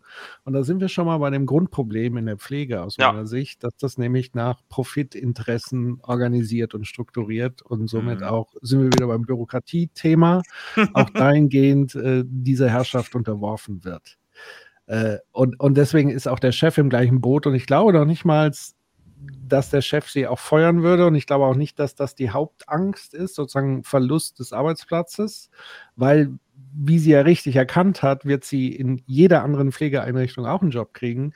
Ich glaube, es ist eher so ein bisschen diese äh, soziale Angst vor Stigmatisierung, dass Leute nicht mehr mit ihr sprechen. Und du bist ja angewiesen, in diesen Systemen, die ja auf Kante genäht sind, dass du sozusagen auch einen Teamzusammenhalt hast und du willst dann nicht derjenige sein, der der, der, Nestbeschmutzer ist. Du willst nicht derjenige sein, der dann, und da kommt ja das nächste perfide in diesen profitorientierten Dingen, ist Idealismus ein ganz wichtiger Wert, der eben diese Ausbeutungskomponente komplett verschleiert und kompensiert. Deswegen gehen auch so viele oder so wenig Pflegekräfte in den Streik und so weiter, weil sie immer wieder dieses schlechte Gewissen im Hinterkopf haben. Wir können ja die Patienten nicht sterben lassen und alleine lassen. Also dieser Idealismus ist ein ganz wichtiger Treiber, der dieses perfide System auch noch stabilisiert. Und eigentlich müsste die Politik, und die Politik weiß das, was da passiert. Das muss man auch nochmal dazu sagen. Also, weil ich glaube nicht, dass das, was sie uns erzählen würde, tatsächlich ein super duper Geheimnis ist. Ich glaube, das wurde schon öfters bei Frontal und so weiter thematisiert. Es gibt ja auch öffentlichkeitswirksame Figuren, äh, wie heißt der Rico äh, Lange? Oder, Ricardo. Ricardo. Ricardo, Ricardo. Lang äh, und so weiter. Dann gibt es ja so Protagonisten, die dann so einmal im Jahr in der Talkshow oder wenn es mal wieder irgendwie das Gesundheitssystem gerade am Zusammenbrechen ist, die dann kommen, mal die Stimme, alle nicken, ah ja, müssen wir mal was machen und so weiter, aber verändern tut sich halt gar nichts. Also ich glaube, da, dass die Leute schon durchaus wissen, was da passiert, aber alle nehmen es im Grunde genommen billig in den Kauf. Und auch hier sind wir wieder on the road to collapse. Also das Ding wird irgendwann kollabieren. Das ist ja unausweichlich, weil es ja gerade diese Spirale ist. Also sehr viele Leute sind ausgebrannt und scheiden aus. Sehr viele ergreifen diesen Beruf gar nicht mehr. Wir haben aber umso mehr Pflegebedürftige, jetzt auch mit der Demografie. Äh, und Leute sagen, ich mache einen anderen Job. Das ist mir zu krass. Und das wird ja von Tag Ja. zu Tag schlimmer. So, also es ist ja, wer, wer eins und eins zusammenzählt, wer nicht ganz auf den Kopf gefallen ist und diese Parameter vor sich sieht, der muss ja sehen, das kann nicht unendlich so weitergehen. Das wird kollabieren. Und das wird auch hier letztendlich der Fall sein, aus meiner Sicht. Solange strukturell, grundlegend das Ganze nicht hinterfragt wird. Weil das Strukturelle ist hier das Problem. Hier ist ja noch nicht mal die Bezahlung an und für sich, die ist schon, müsste viel, ein Vielfaches besser sein, aber die Leute, mit denen ich spreche aus dem Pflegebereich, sagen, das ist nicht unbedingt das Hauptproblem. Das Hauptproblem ist die Belastung, die Arbeitsbelastung, die Arbeitszeit. Nicht unbedingt das Geld, was ich da verdiene. Das könnte zwar besser sein, aber es ist nicht der Nummer eins Grund, sondern es ist die Überlastung und die wird zunehmend, weil wir eben in dieser Teufelsspirale sind. Und es hat angefangen damit, diese Teufelsspirale, weil man gesagt hat, wir müssen das privatisiert machen, es muss profitorientiert, es muss eine Wertschöpfung stattfinden. Und der allergrößte Kostenblock in der Pflege ist nun mal Personalkosten. Also hat man auch da angefangen, sozusagen zu sparen. Man hat versucht, über Effizienz Dinge äh, äh, zu bürokratisieren und so weiter. Und das hat es alles noch viel schlimmer gemacht, weil es den Leuten sogar noch die idealistische Komponente geraubt hat, weil sie eigentlich in den Beruf gegangen sind, um Menschen zu helfen und haben dann festgestellt, dass sie 70 Prozent ihrer Zeit eigentlich nur Akten dokumentieren und Zettel ausfüllen. Was ich mich gerade frage, wo sind eigentlich die Angehörigen? Also müsste da nicht auch mal eine Nachfrage, ein Aufschrei kommen? Ähm, wie geht es eigentlich den Menschen, die unsere Väter und Mütter pflegen oder sich um die kümmern? Weil die könnte man doch auch, wenn es darum geht, Druck aufzuüben. Man nimmt den Chef mit ins Boot und man nimmt Angehörige mit ins Boot. Dass man einfach untereinander von der Masse her schon mehr wird, um den Druck erhöhen zu können. Oder interessiert das Also da kann ich Angehörige vielleicht- nicht? Ja? Mm, Ja, es ist, es ist da, es ist da so, also das ist jetzt natürlich aus dritter Hand jetzt die Info, ne? Also das ist dann immer ein bisschen schwierig jetzt. Aber das, was ich halt so weiß aus, aus der Erfahrung, die sie halt macht und auch die ich dort von dem äh, Pfleger hatte, den ich so im Petto hatte, ist halt, dass das Feedback von den Angehörigen ist, wenn es dort zu Problemen kam, ähm, nicht, dass es systemisches Versagen, sondern da seid ihr dran schuld und ihr habt euren Job nicht richtig gemacht und so weiter. Was natürlich dann eher ein Anreiz dazu ist, das zu verschweigen. Und deswegen glaube ich, dass dieses System das eher verstärkt, dass man sich gegenseitig anlügt, als offen über die Probleme zu reden. Aber das ist jetzt eine Vermutung von meiner Seite, ob das dann so ist. Aber ich kann's, ich, ich halte es für sehr wahrscheinlich. Klingt schlüssig. Ja, es ist eine Dienstleistung und sie wird äh, gekauft und dann wird natürlich da ein Wunsch sozusagen mitvermittelt, äh, mach das mal da mit meinem Vater und kümmere dich mal um meine Mutter. Ich habe auch keinen Bock und so. Dafür gebe ich ja Geld aus. Und wir dürfen nicht vergessen, es gibt ja. Ja, auch genau, hier das ist die wieder Erwartungshaltung. Und also es gibt ja auch hier wieder das Mehrklassensystem oder zwei- oder Dreiklassensystem, auch in der Pflege. Also ich glaube tatsächlich, je mehr ökonomische äh, Möglichkeiten man hat, desto eher kann man sich natürlich Einrichtungen aussuchen, wo die Zustände dann okay sind, weil halt genug Geld einfach da ist und man trotzdem dann noch abschöpfen kann und so weiter. Ähm, dann gibt es natürlich Situationen, vereinsamte alte Menschen, wo es überhaupt gar keine Angehörigen gibt. Die haben natürlich wirklich die Arschlochkarte gezogen in dem Fall, weil es gibt keine Lobby für diese Menschen mehr, sondern die vegetieren da wirklich dann. Äh, oder, und das kam auch im Chat, ähm, äh, Leute, die halt selber dann in Lohnarbeit so eingebunden sind, äh, dass sie vielleicht da tatsächlich auch gar nicht mehr so viel mitbekommen. Äh, und tatsächlich musst du das ja auch erstmal, also es muss, es ist eigentlich schon fast weit, weit drüber von der Problematik, wenn du das als Angehöriger unmittelbar mitbekommst. Ich glaube, die allermeisten Sachen kriegst du gar nicht mit. Und auch je nach sozusagen Schweregrad der Pflegestufe, wenn du demente Leute hast und so weiter, kriegst du gar nicht mit, was da im Hintergrund ja passiert. Äh, äh, und, und wie gesagt, dann noch diesen Verschleierungseffekt und so weiter, weil man natürlich die, die Oberflächlichkeit als erstes erhalten will. Äh, und ansonsten sind die Stichproben eher dürftig, äh, also die, die Qualitätskontrollen. Also es ist wirklich ein, also mir graust wirklich vor diesem Lebensabschnitt, muss ich sagen. Huiuiui. So, aber, aber die Probleme sind meines Erachtens auf dem Tisch. Also es ist ja, Ja. das ist ja jetzt heute keine neue Erkenntnis, dass das System an und für sich das Problematische ist und genau das hervorbringt, diese Strukturen, die wir gerade wahrnehmen und bemängeln. Das ist doch der Punkt. Also, äh, und ich glaube, das wäre jetzt auch nicht problematisch, genau an diesem Punkt anzusetzen und zu sagen, wir müssen diese Privatisierungskacke wieder zurückdrehen in diesem Ja. Bereich. Es gibt Ja. Bereiche im Leben, da hat Profitorientierung nichts zu suchen und das wäre so einer. Ich, ich sehe nicht mal ein, wo Profitorientierung irgendwas bringt. Just saying. Ja, Ja, das, Ich das ein unterschreibe bisschen ich. Zugeständnisse machen. Ich wollte ja wenigstens kleine Schritte machen. Immer aber, ein bisschen, immer gleich ein bisschen äh, radikal denken. Ja, ja. Wir- Wir machen ein bisschen Arbeitsteilung jetzt. Also ich würde sogar vielleicht so. so noch Ja, sag, entschuldige. ich, ich, ich, ich würde vielleicht mal da noch äh, fragen, also müssen wir dann nicht darüber auch sprechen, was verstehen wir unter Profit? Also, äh, weil Profit kann ja auch sein, dass der, der Mitarbeiter, der jetzt quasi dafür gesorgt hat, dass die Firma den Ja. Profit macht, dass die diesen Guter Profit Punkt. abbekommt und die, und die Firma vielleicht an sich als Firma gar nicht so profitabel wirtschaften muss, kann man ja mal gesellschaftlich auch überlegen, ob das vielleicht in eine richtige Richtung geht. Absolut guter und wichtiger Punkt. Danke dafür. Mir geht es natürlich um, sage ich mal, Profit, die in den Händen von einzelnen Shareholdern, die auch mit dem Betrieb gar nichts mehr zu tun haben.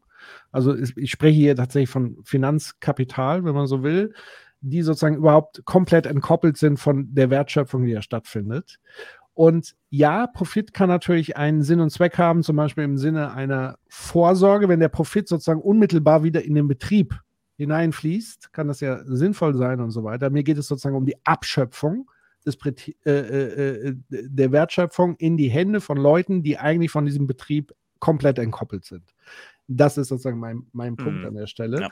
Und natürlich, wenn du eine Art genossenschaftliches Prinzip entwickeln würdest, wie, wie Pflege funktionieren könnte, äh, was ja im Grunde genommen ja früher auch so gedacht war, also ein vergesellschaftes, es geht mir ja noch nicht mal so um, dass es jetzt irgendwie, wenn, wenn man gleich staatlich sagt, dann ist man ja auch sofort wieder in dieser Bürokratieschiene und so weiter, muss man auch aufpassen, weil Staat wird ja unterschiedlich von politischen Akteuren begriffen. Also für die FDP ist ein Staat was komplett anderes, wie vielleicht für jemand, der sozialistisch ist und so weiter äh, oder progressiv ist und, und eher Staat sozusagen als, als Gemeinschaft, Gesellschaft, Vergesellschaft, ver, vergesellschaftet sieht und sozusagen die äh, Wertschöpfung demokratisch verteilt oder eben sie unmittelbar zurück in den Betrieb steckt und so weiter und so fort. Also das ist nochmal eine ganz wichtige Unterscheidung äh, an der Stelle. Also mir geht es um diese Privatisierung im Sinne von Wertschöpfung geht in die Hände weniger Leute, die mit dem Betrieb eigentlich gar nichts zu tun haben und denen es nur darum geht, Wertschöpfung zu haben in Form von Geldvermehrung. Ja, Und Marx die hat das drauf scheißen, wie der Betrieb ist. Wie Bitte? Marx hat das Ausbeutung genannt. Genau. Dann sind es diese ausbeuterischen Dinge, die wir hier ansprechen. Ähm, genau.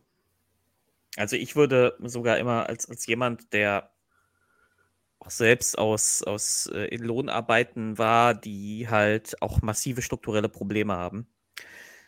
Ähm, und als jemand, der selbst erlebt hat, wie Mitarbeiter sich zwar ständig über diese strukturellen Probleme aufregen, aber immer wenn, äh, immer wenn auch nur ein Hauch einer Bewegung in so eine Richtung geht, dass sich da, dass, dass man da vielleicht mal aktiv werden könnte, dann plötzlich so Rechtfertigungsnarrative haben. Also so, warum sie nichts machen müssen oder warum sie nichts machen können. Ja? Würde ich fast schon sagen wollen, ähm, also der, dieser, dieser, äh, ähm, äh, dieser blöde Satz, ähm, ähm, wer, wer nichts sagt, dem kann auch nicht geholfen werden oder wie der lautet, der ist halt leider ein Stück weit auch wahr. Ne? Also es ist leider so, dass wenn sich was ändern muss, dann müssen immer äh, zuerst die, die direkt betroffen sind von der Sache, was sagen. Und ich weiß, dass Konsequenzen scheiße sein können, natürlich. Bin damals bei Starbucks auch fast rausgeflogen, weil ich äh, die Gründung eines Betriebsrates angeregt habe. Ja. Wie kannst du? Wie, wie kann ich nur? Ja, dann, dann, dann wurde irgendwie argumentiert mit, aber ihr kriegt doch Aktien von uns. Ja, so, aber egal, lange Geschichte. Aber ähm, wenn man selbst nichts an, wenn man, also, wenn man das ändern will und man ist betroffen, dann muss man in der Regel selber ran. Das ist scheiße und das hat oft auch negative Konsequenzen für die, die es aussprechen. Aber wenn man es nicht ausspricht, ändert sich halt auch nichts. Das, so sehe ich das. Ja, also ich würde ich würd genau auch, äh, auch in die Kerbe schlagen. Also ähm, ich selber bin, wenn wenn wenn es jetzt so um den um, um den Berufsalltag geht, und so bin ich so ein typischer Idealist.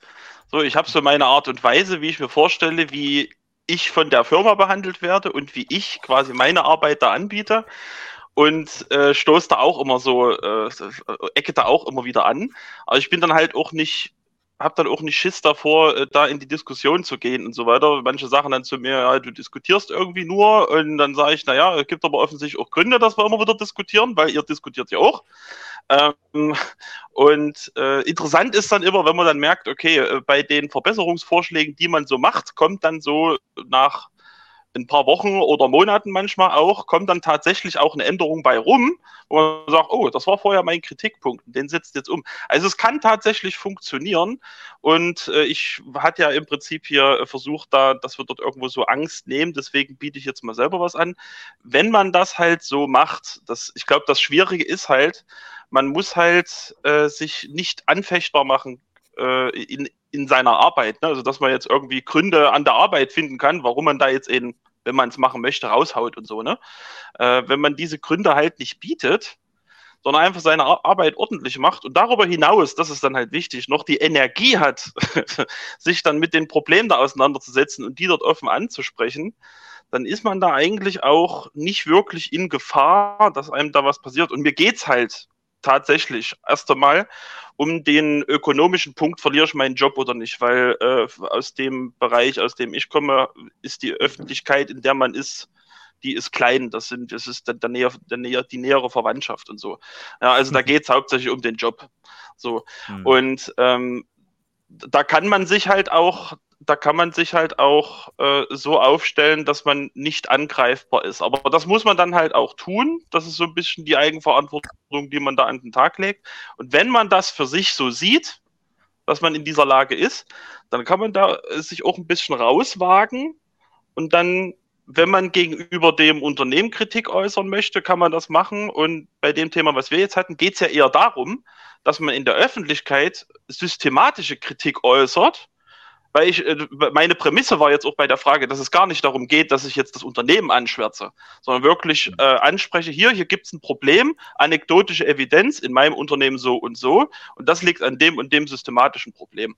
Ähm, und dann wäre, würde Das ich ist mal ja auch eher eine vermuten, das ist aber auch bloß eine Wertschätzung. Vermutung.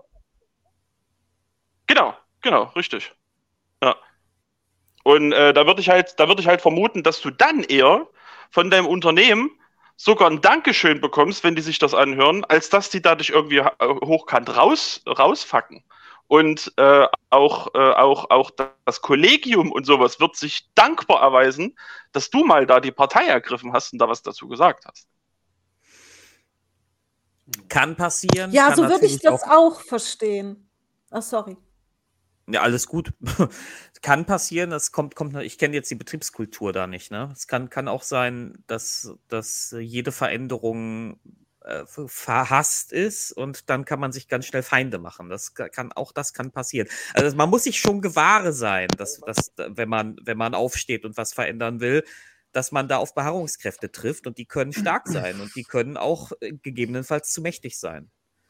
Ich wäre ja noch weitaus äh, Deswegen- brutaler. Ich wäre so brutal zu sagen, ähm, der Leidensdruck muss signifikant höher sein des Status quo als die ungewisse Zukunft, die ich dann riskiere. Also immer wenn das der Fall ist, sozusagen, wenn man nichts mehr zu verlieren hat, äh, dann entsteht so ein Momentum. Im Zweifel. Und das Ja, ist halt eben aufgrund der idealistischen Gegebenheiten, ist das halt im Pflegebereich ein, eine sehr weite Strecke, bis das passiert. Ja, und der Leidensdruck ist in der Zeit ja auch die ganze Zeit da, auch wenn er nicht diese Ja. Schwelle erreicht hat. Genau. Aber es wäre natürlich äh, gesünder, den gar nicht erst so groß werden zu lassen, ne, sondern Ja. vorher schon aktiv zu werden, bevor es richtig schmerzt. Vielleicht kann jetzt ja auch helfen, vorher mit Kolleginnen darüber zu sprechen und zu erklären, warum man es warum man darüber öffentlich spricht, gerade weil man diesen Job mag, weil man die Menschen mag und weil man möchte, dass es allen Beteiligten gut geht. Also das ist wirklich nicht als ähm, die, ja, kackt uns hier an oder was weiß ich, sondern wirklich als Erklärung dafür, ich mache das aus Wertschätzung meiner Arbeit gegenüber heraus, weil ich, weil, ich meine, wenn es in der Beziehung scheiße läuft, man kann einfach seine Sachen packen und gehen, man kann sich aber hinsetzen und sagen, ich möchte mit dir über etwas reden. Und das macht man ja, weil man möchte, dass es besser wird, weil einem etwas an der Beziehung liegt. Und so sehe ich das auch, wenn jemand über ein Problem auf der Arbeit spricht, macht das ja, weil er seinen Job mag. Weil sonst hast du ja innerlich gekündigt. Dann denkst du, pff, mir jetzt auch egal, ich mache jetzt hier und fertig. Ja, absolut wichtiger Punkt und auch, was im Chat nochmal angesprochen wurde, mit bedingungsloses Grundeinkommen und so weiter. Wir haben ja diese Situation des nicht öffentlich Trauens, ja eigentlich nur, weil wir in einem Systemzustand der permanenten Unruhe sind und der permanenten Angst davor, dass Dinge passieren. Also quasi genau das Gegenteil, was ich vorhin gemeint habe. Alle Menschen streben nach Sicherheit, Stabilität und Planbarkeit. Wir leben aber in einem Zustand, wo das nicht der Fall ist. Also wo sozusagen jedwede Handlung dazu führen könnte, dass man den ökonomischen Boden unter den Füßen weggerissen bekommt.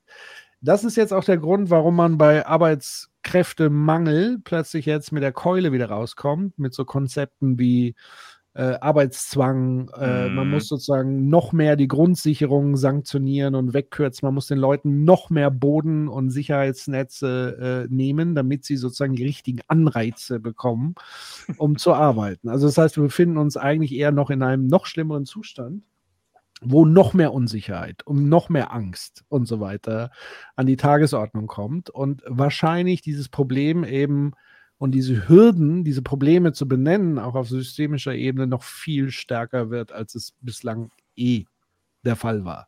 Und ich glaube auch, so dieses ganze Erodieren von Gewerkschaftsbewegungen und so weiter und so fort, was man immer auch von Gewerkschaften halten mag, aber dieses antagonistische Gegengewicht, was Gewerkschaften ja nun mal sind, äh, im, im, gegen diese ausbeuterischen Strukturen oder zumindest war das mal Sinn und Zweck des Ganzen. Manche sagen ja auch zum Teil, das Ja. ist ja auch unterwandert und so weiter und so fort. Wir haben ja gerade das Beispiel Betriebsrat.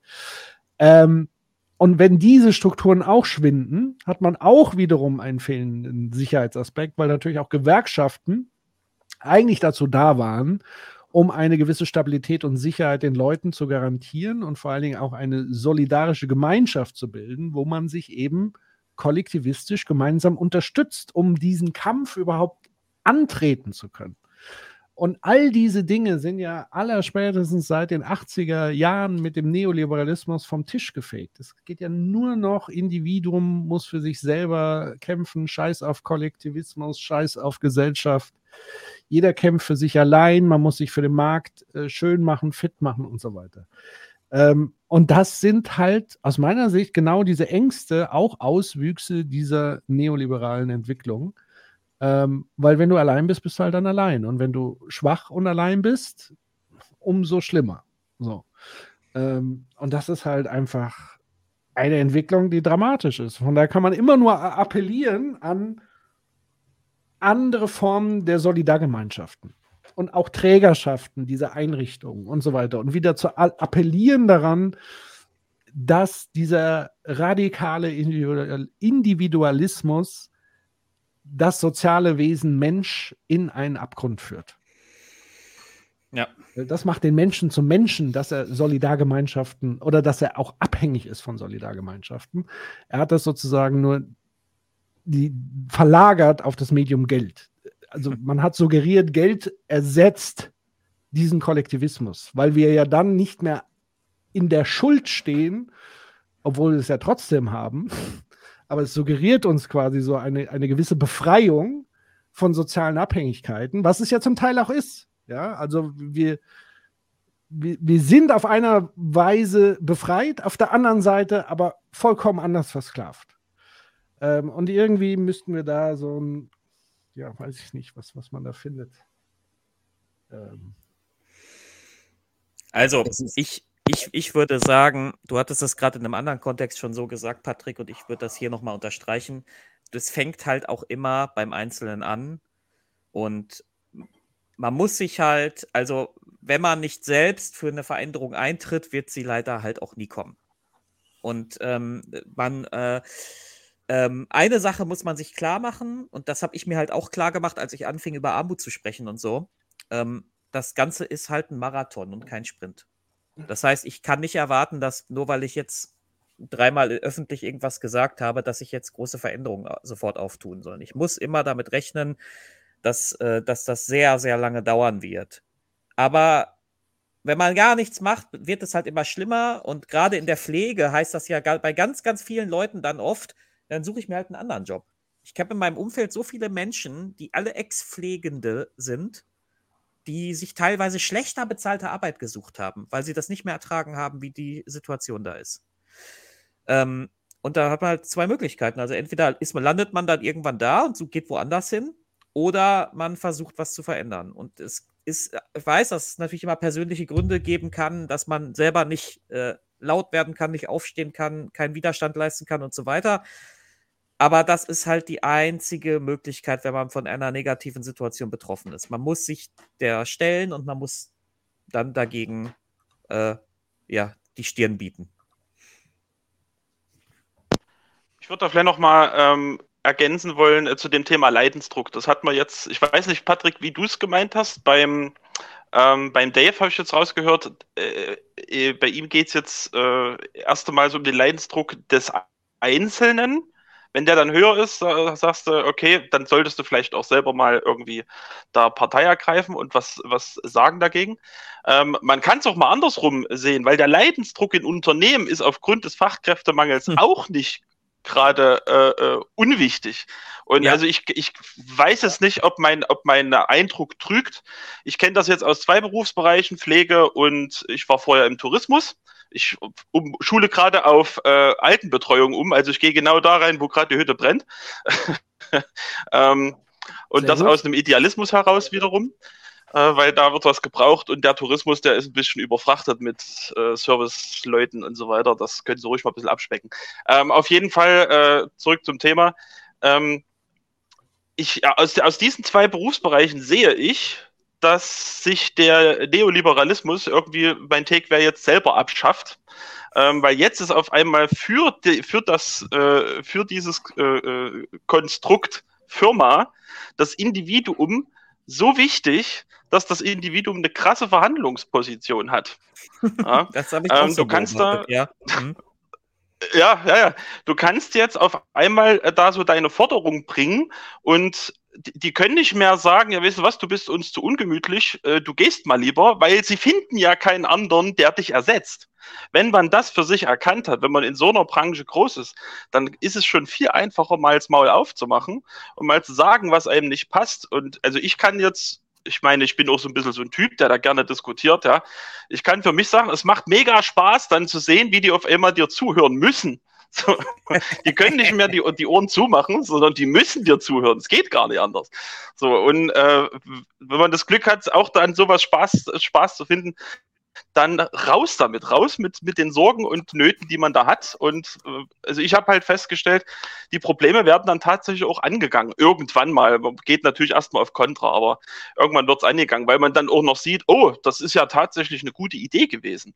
So, und ähm, gerade in solchen Berufszweigen, wo das ist, und ich würde jetzt mal behaupten, dass das nicht nur bei den zwei Berufsfeldern ist, sondern noch bei viel mehr, ähm, dass man da schon eine krasse Verhandlungsposition hat. Also man darf sich jetzt als der normale äh, Arbeitnehmer ruhig mal aus der Haut trauen, weil die Situation hat sich ein bisschen gewandelt. Wir haben eine bessere mhm. Verhandlungsposition als früher, würde ich sagen. Absolut, das ist auch übrigens ein ähm, momentan ein Traum eines jeden äh, Organisationsberaters, äh, weil es genau dieser Druck ist. Normalerweise würde ja Unternehmensberatung immer einen künstlichen Druck erzeugen, um Mhm. sozusagen äh, Business zu machen. Und in dem Fall ist er einfach natürlich gegeben und äh, das führt halt dazu, dass sozusagen Organisationen tatsächlich strukturell umdenken müssen, wenn sie wirklich was verändern wollen. Und das beobachte ich tatsächlich auch, dass da neue Ansatzpunkte und so weiter kommen. Inwieweit sie dann auch wirklich in der Lage sind, den nächsten Schritt der Veränderung dann auch wirklich konsequent zu gehen, würde ich nochmal in, in Frage stellen. Aber die Voraussetzung ist tatsächlich mittlerweile eine etwas andere wie, sag ich mal, zu den Blüh- und Hochzeiten des Neoliberalismus, wo das alles sehr gut noch funktioniert hat und wo eben auch diese Aufstiegsgeschichte und dieses, diese Erzählung von Privatisierung ist das effizienteste und so weiter und so fort noch sehr gut gepasst hat. Ähm, das, äh, weil was man, glaube ich, ja wirklich vernachlässigt hat, ist, es hat am Anfang relativ sozusagen aus Effizienzgründen gut funktioniert. Was man aber nicht bedacht hat, ist, dass man jetzt irgendwann wieder, und das sehen wir auch so bei dem Thema Schuldenbremse und so weiter, irgendwann muss man halt reinvestieren. Also irgendwann wollen Dinge gehen kaputt. Ja. Man muss neue anschaffen und sie müssen gewartet werden und man braucht Leute, die reparieren und so weiter. Das wurde ja alles komplett ausgeblendet. Man war einfach froh, dass sozusagen jetzt die Verwaltung und der Betrieb irgendjemand übernommen hatte, der scheinbar irgendwie Ahnung hatte, weil er Unternehmen und so weiter geführt hat auf Effizienz. Aber man hat genau das ausgeblendet und genau das fällt uns jetzt massiv auf die Füße. Hm. Ähm, dass sich sonst niemand darum gekümmert hat, dass sich das weiterentwickelt und dass das auch im Sinne von irgendwas weitergeführt wird. So, wie kommt man bitte in den Talk? Ähm, die Frage ist, wie, wie lange wir noch machen. Wir sind Darf ich, wollte ich gerade, Ja. wollte ich nämlich gerade anregen. Ähm, ich habe morgen Klausur. Ja. Und ähm, ich bin auch lang, also ich bin zumindest gleich raus. Ich weiß nicht, ihr könnt natürlich gerne noch weitermachen.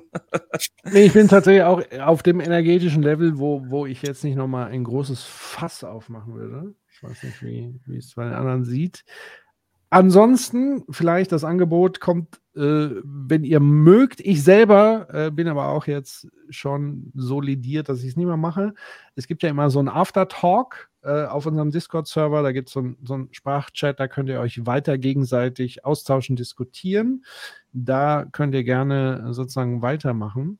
Aber Philipp, hast du sonst noch, äh, wir, wir gönnen dir sozusagen nochmal zu dem Thema.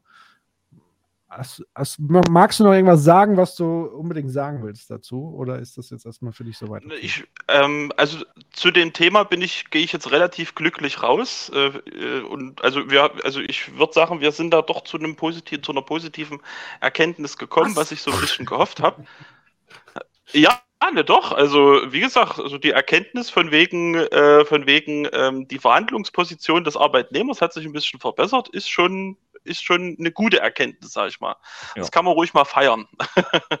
ähm, und ja, ich, ansonsten will ich mal sagen, geiles Format, ich glaube, da spreche ich für alle. Hoffentlich. Geiles Format, äh, geile Diskussionskultur. Ich fand das spannend, wie, wie sich Morph und Patrick ähm, so ein bisschen ausgetauscht haben und man dann einfach nur auf eine Begriffsklärung raus musste, um dann beieinander zu sein. Also äh, geiler geht's gar nicht, wenn das dann so am Ende endet. Äh, nee, also Top-Format, äh, finde ich geil.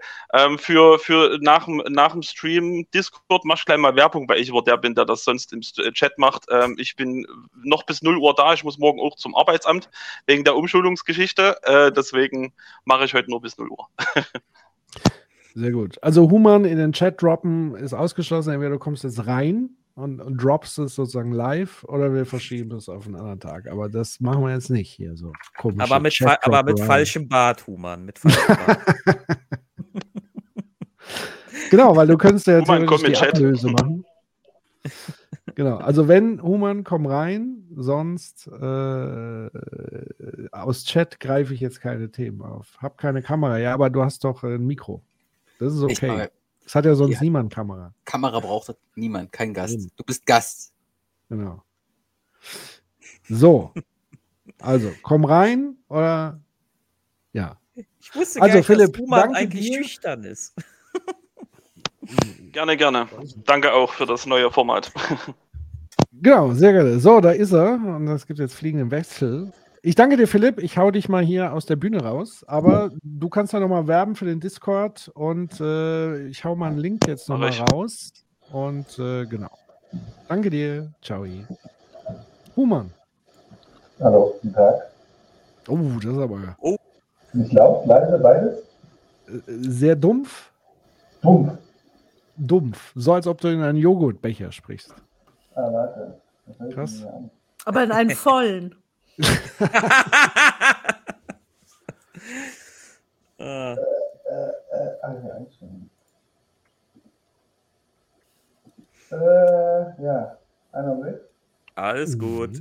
Wir haben, wir haben Zeit. Hallo? Besser? Ja, jetzt. Sehr gut. Ja. Ah. Äh, ich will gar nicht lange hier bleiben. Ich will nur was Warum? ich, ich, ich zock nebenbei und ich will Ja, nicht bei dem toll. Zocken. Kann ich so nachvollziehen, Human. Das will ich aber jetzt auch machen. Dave äh, the. Diver muss ja noch mit 50 Stunden mehr fertig gemacht werden langsam. Äh, Ich habe nur ein ganz kleines Thema. Äh, Eigentlich ist es das größte Thema, der, der, äh, die, was aktuell kontrovers diskutiert wird. Und ich äh, wundere mich, dass es nicht bisher gedroppt wurde, weil ich finde, es ist eine Zäsur äh, der, der modernen Gesellschaft. Ich ahne Äh, schon, was kommt. Was denkt ihr über dieses X? Ich hab's, ich hab's vorhin erst erfahren, als Patrick mich danach gefragt hat. Das ist so ein bescheuerter Move von, von Musk. Ich, ich, hab, ich, hab, ich, ich, ich, ich kann mir nur vorstellen, dass er das wieder gegen jeden, jeden Ratschlag aus, seiner, äh, aus seinem Stab gemacht hat.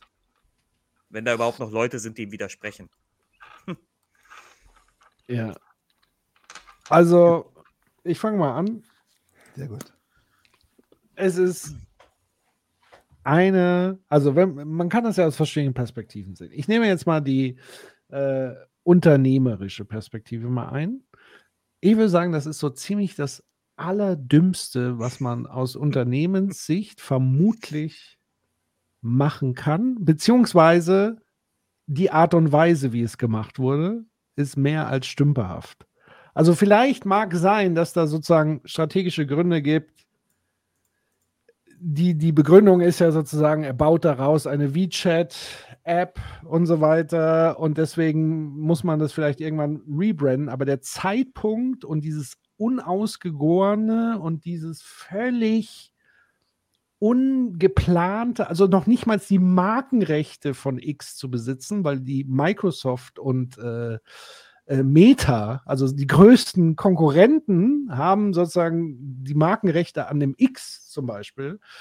Äh, bis hin zu ganz vielen anderen Kleinigkeiten, dass man eine etablierte Marke äh, wie Twitter, die in den alltäglichen Sprachgebrauch mit Twittern und so weiter übergegangen ist, ist sozusagen, das ist so wie, ich stelle mir das so vor, wenn, also ich glaube, das kriegt ein Fünfjähriger besser hin, als er das gemacht hat. Das ist wirklich so trotziges Kleinkind sagt, ich will aber, dass es jetzt X heißt und mir ist es alles scheißegal und macht das irgendwie möglich. Make the problem go away. Ich, der große Fürst, sage, das muss jetzt so und so sein und so und so aussehen. Und ich habe aber vorher auch schon tausende von Leuten entlassen, bin allen auf den Sack gegangen, äh, beleidige meine Werbekunden und, und keine Ahnung, was der Typ alles so macht. Ähm, also das aus unternehmerischer Perspektive, äh, da würde ich sagen, also normalerweise, wenn das jetzt irgendwie so ein mittlerer Manager wäre, ich würde den hoch, hochgradig feuern. Also das war einfach stümperhafte Scheiße. Es war Patrick, Stümperhafte Scheiße. Branding und alles stümperhaft. es, es war Patrick sozusagen ein Achtung, Satz mit X. Es wird geixt. So, aber das ist jetzt nur die unternehmerische Komponente, die gesellschaftlichen Auswirkungen und so weiter. Ähm, das äh, überlasse ich jetzt anderen, die auf dieser Plattform vielleicht überhaupt. Also Morph ist ja eigentlich gar nicht mehr auf dieser Plattform oder nie gewesen, glaube ich, oder? Nein, nein, nein. Ja, nein. Also, äh, ich denke, es hat keine gesellschaftlichen Konsequenzen. Äh, ich denke aber, Elon Musk ist ein ganz normaler Soziopath. Der Ganz- hat ja. einfach, äh, dem ist das auch ein bisschen egal, denke ich. Und er denkt sich dann, wenn überhaupt, okay, ich mache jetzt noch einen Marketing-Gag, weil er besteht eigentlich nur aus Marketing-Gigs. Alles, was er Ja, macht, ja. ist Marketing. Sein ganzes Leben lang schon. Er hat keine Inhalte oder so, sondern er kauft Inhalte von anderen auf. Das ist seine Strategie. Er macht, äh, er hat sich selbst zu so einer Art Iron Man PR-mäßig hochstilisiert. Das ist sein Ding. Er kann Aktienkurse von irgendwelchen äh, Sachen mit äh, also beeinflussen, weil er so ein krasser Influencer ist. Und ja, das, das macht ihm Spaß. Und äh, ja, ich glaube, ich glaube, das ist es. Twitter, egal. Soll Twitter sterben, ist okay. Ja. Wobei ganz so soziopathisch scheint er doch, doch nicht zu sein, weil es gab ja so eine interessante Anekdote, nämlich die Historie dieser Domain x.com.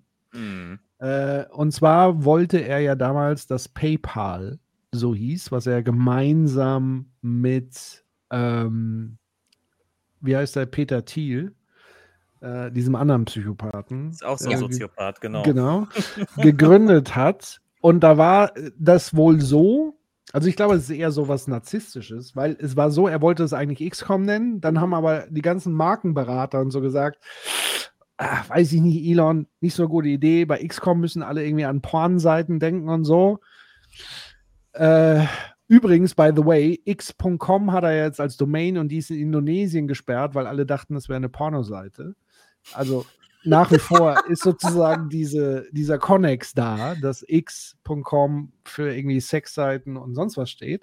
Und auf jeden Fall war die Anekdote so, dass Elon wollte das unbedingt und irgendwie war dieser Konflikt und dann ist er zwar irgendwie in Urlaub gegangen und während er im Urlaub war, wurde gegen ihn geputscht und Peter Thiel hat dann entschieden, dass es PayPal hieß. Und er wurde dann auch sozusagen aus dieser Firma irgendwie rausgeputscht.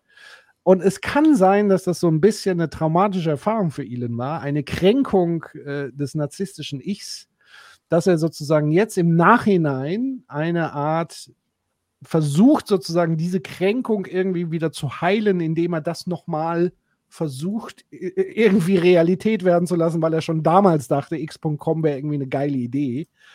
Und das lässt ja auch darauf schließen, dass er auch irgendwie alles, was er irgendwie anfasst, mit einem X. Das ist ja wie so, wie so ein, so ein Hund, der überall hinpisst, um sein fucking Revier zu markieren. ja, ist doch so. Ich meine, es gibt einen Tesla X, es gibt hier diese äh, X-Rakete und, und Die hast du nicht gesehen? Wie bitte? Die Xbox. Xbox, ja, wobei das ist ja Microsoft. Aber alles, was sozusagen Elon anfasst, muss dann irgendwie mit diesem X markiert werden. Und ich glaube, das ist tatsächlich so ein Ausdruck dieser narzisstischen Kränkung. Na, der ist Pirat. Klar. Weil der hat das, da wo das Wie X ist, ist der Pirat? Schatz versteckt. Ach so. Ja, das X markiert den Punkt. Natürlich. Jetzt wird alles klar. Also, ich habe vor, weiß ich nicht, einem Jahr oder anderthalb Jahren äh, mich überhaupt das erste Mal mit Elon Musk beschäftigt und dann ist mir aufgefallen, dass er übelst der Marketingfratzen ist.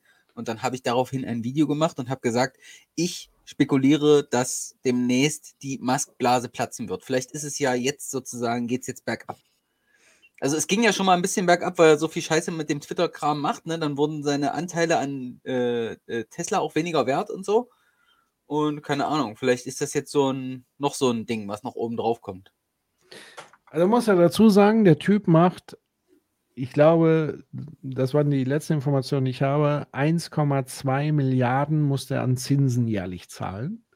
Und der Revenue ist ja nicht ansatzweise so hoch, dass es die laufenden Kosten gerade deckt, geschweige denn, dass er damit die Zinsen des Kredits, die er aufgenommen hat, irgendwie zahlen kann. Das heißt, er hat ja entweder die Möglichkeit, dass er seine ganzen Aktienpakete loswerden muss, um diese äh, Kredite zu bedienen, oder er muss jetzt sehr schnell das Ding halt loswerden. So.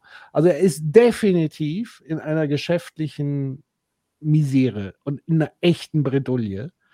Ähm, und ich glaube einfach, dass das sozusagen sein Narzissmus ihm letztendlich eingebrockt hat. Es, die ganze Story des Twitter-Kaufs ist ja gezeichnet durch und durch von narzisstischen ähm, Entscheidungen. Also erst so zu tun, als ob er es kauft, dann gab es ja diese Klausel mit, äh, er muss dann sich committen auf eine Milliarde, wenn er dann zurückzieht und so weiter, dann hat er es doch gemacht und so weiter das war einfach alles komplett dumm und eben dieses impulsive, ich bin der Geile, ich mache aus Scheiße Gold-Typ, ich unternehmerische Regie- äh, Genie, alles, was ich anfasse, gelingt. Und mit diesem Ding ist er da reingeschlittert. Und jetzt kommt er halt nicht mehr raus, weil er jetzt in der Kreditfalle ist. Vielleicht muss äh, Peter Zwegert kommen. Raus aus den Schulden. Der macht dann so einen schönen Whiteboard. So, aber die allerwichtigste Frage hat Francesco äh, gestellt, die natürlich auch gesellschaftliche Relevanz hat. Ich will sie nochmal, sie wurde zwar kurz eingeblendet, aber ich will sie auch nochmal äh, kurz vorlesen. Nämlich, würde bitte jemand an den armen blauen Vogel denken, der nun kein Zuhause mehr hat? So er ist ist es. ein Vogeltöter. Ja. Ich glaube, das ist das, was Human auch am meisten belastet, dass der Vogel getötet wurde. Ja, definitiv, der Vogel. Ich meine, das sind, äh, also äh, ganz ehrlich, ich habe das hier gedroppt und was die größte Verwunderung für mich ist, ist, wie sehr es mich sauer macht. Also es macht mich extrem sauer, dass der das gemacht hat. Oh nein, Dieser- Human ist ein kleines Konsumopfer. Oh Nein, nein, geht- dir deine Plattform kaputt. Die, äh, also ich bin, also seitdem dieses Scheiß X ist, bin ich mehr auf Twitter, um mich über Twitter zu ärgern. Also, dass da ein gewisser über äh, sozusagen Lustgewinn drin ist für mich, das, über das Ärgern, da- das lasse ich mal dahingestellt. Ja, du bist Aber nicht weißt der Wutbürger, Rudi. Es ist, ja, ich, ich, ich, äh, ich schreie auch immer Wolken an und ärgere mich über die. Aber ähm, was mich halt wirklich, wirklich triggert, ist, er nimmt diesen armen Vogel. Das ist das einzige Ding, was man doch sagen würde, was bei Twitter wirklich funktioniert hat. War doch dieser Scheiß, ist die Scheißbrand. So 45 Milliarden zahlt dieses Scheißunternehmen, hat wahrscheinlich mit diesem Ding ein paar Milliarden einfach Wert zerstört. Und dann tauscht er diesen Vogel aus, der funktionierte doch, so dieses, ich sag mal, eher ründliche, helle Design und ändert das zu so einem Incel, schwarzen, eckigen, 16-Jährige finden das voll geil, Bro. Logo, Ja. wo ich ihm das am liebsten jedes Mal in die Fresse hauen würde, wenn ich dieses scheiß Logo sehe. Ja, vor Was allem mag ist so Logo nicht? beliebig auch. Das ist, äh, also, dieses X ist doch total beliebig. So ein scheiß X hat, hat jede zweite IT-Drei-Leute-Firma äh, in ihrem Logo, ja, so. Ja, und was Leute, sagen Leute, wir jetzt? Ich habe 16 sind und aussehen wie Lindner, als er noch dachte, er ist ein Start-Upper. Solche Leute denken das. ja, eben. Ja. Ja, und was sagen wir jetzt? Ich muss noch ein X absetzen oder ich habe was geixt. Xs. Xen. Xs. Ich muss Xen. noch Du musst Xen. noch was Xen. Ich habe ein tolles X von dir gelesen, Patrick. Ja, super X. Äh, total albern. Was für ein geiler X das wieder war. Äh, Wahnsinn. Was heißt dann, ge, was ist dann Re, Re Re-Xen, genau. Re-Xen. Mhm. Aber ihr wisst schon, dass euch niemand verbietet, das weiterhin Twitter zu nennen, ne? Ach so, Ja, das ich wusste ich ich. nicht. Was? Was? Aber warte mal ab, was er dann äh, Aber- aber, Rechtsstreit und so weiter noch machen wird, damit er brauch seine narzisstische, äh, seinen Größenwahn durchbringt. Ich würde ihm zutrauen, dass er Leute verklagt, wenn sie es noch Twitter nennen. Brau Brauche ich dafür nicht einen Erlaubniszettel dann? Man braucht doch heute für alles Zettel. Das ist. Ich sage euch, ein, zwei Jahre, der Insolvenzverwalter erklärt den Rest. Und Meinst irgendwann so diesen noch? scheiß Vogel und bringt ihn hoffentlich wieder zurück. Hm. Ich könnte Ja. mir vorstellen, das passiert noch dieses Jahr irgendwas. Ja, ich meine, äh, äh, äh, ne, Bill Gates und einige andere äh, nicht arme Menschen haben ihn ja geschortet. Das, äh, also, ich würde sagen, die Wette Nachdem ist sie mein Video gesehen haben, denke ich, ja. Sehr gut. Aber was haben sie genau geschaut? Tesla haben sie auch geschaut. Tesla haben sie geschortet. Was ja krass ist, weil ja sozusagen die Hypothese ist, dass er äh, sozusagen Tesla mit in den Abgrund stürzt, um sozusagen Twitter zu refinanzieren. Ja, weil er ja, weil er ja sozusagen bei Morgan Stanley äh, sozusagen äh, seine Twitter-Aktie, ist nicht Twitter, seine äh, Tesla-Aktien als äh, Sicherung hinterlassen hat. Aber würde das dann nicht einfach in den Besitz von Morgan Stanley übergehen? Und, Ja, aber Morgan Stanley würde die ja direkt in den Markt pumpen. Das ist ja die Logik, ne? Morgan Ist ja auch Stanley- überbewertet, das Ding. Ja, Weiß ja Stanley jeder. Pumpt die, pumpt die in den Markt. Äh, ja. Und der muss die ja abgeben. Also wenn er die, wenn er die Zinszahlung nicht nachkommt, muss er die abgeben. Ja, aber egal, das ist jetzt Finanzkram. Who cares? Das ist scheiß X. Weißt du, so ein reicher Volltrottel, der, das hatte ich auch heute auf Twitter getwittert, der, ich, ich, bleib Du. Rebell. Ich bleib bei dir. Äh, ich benutze diesen Scheißvogel noch.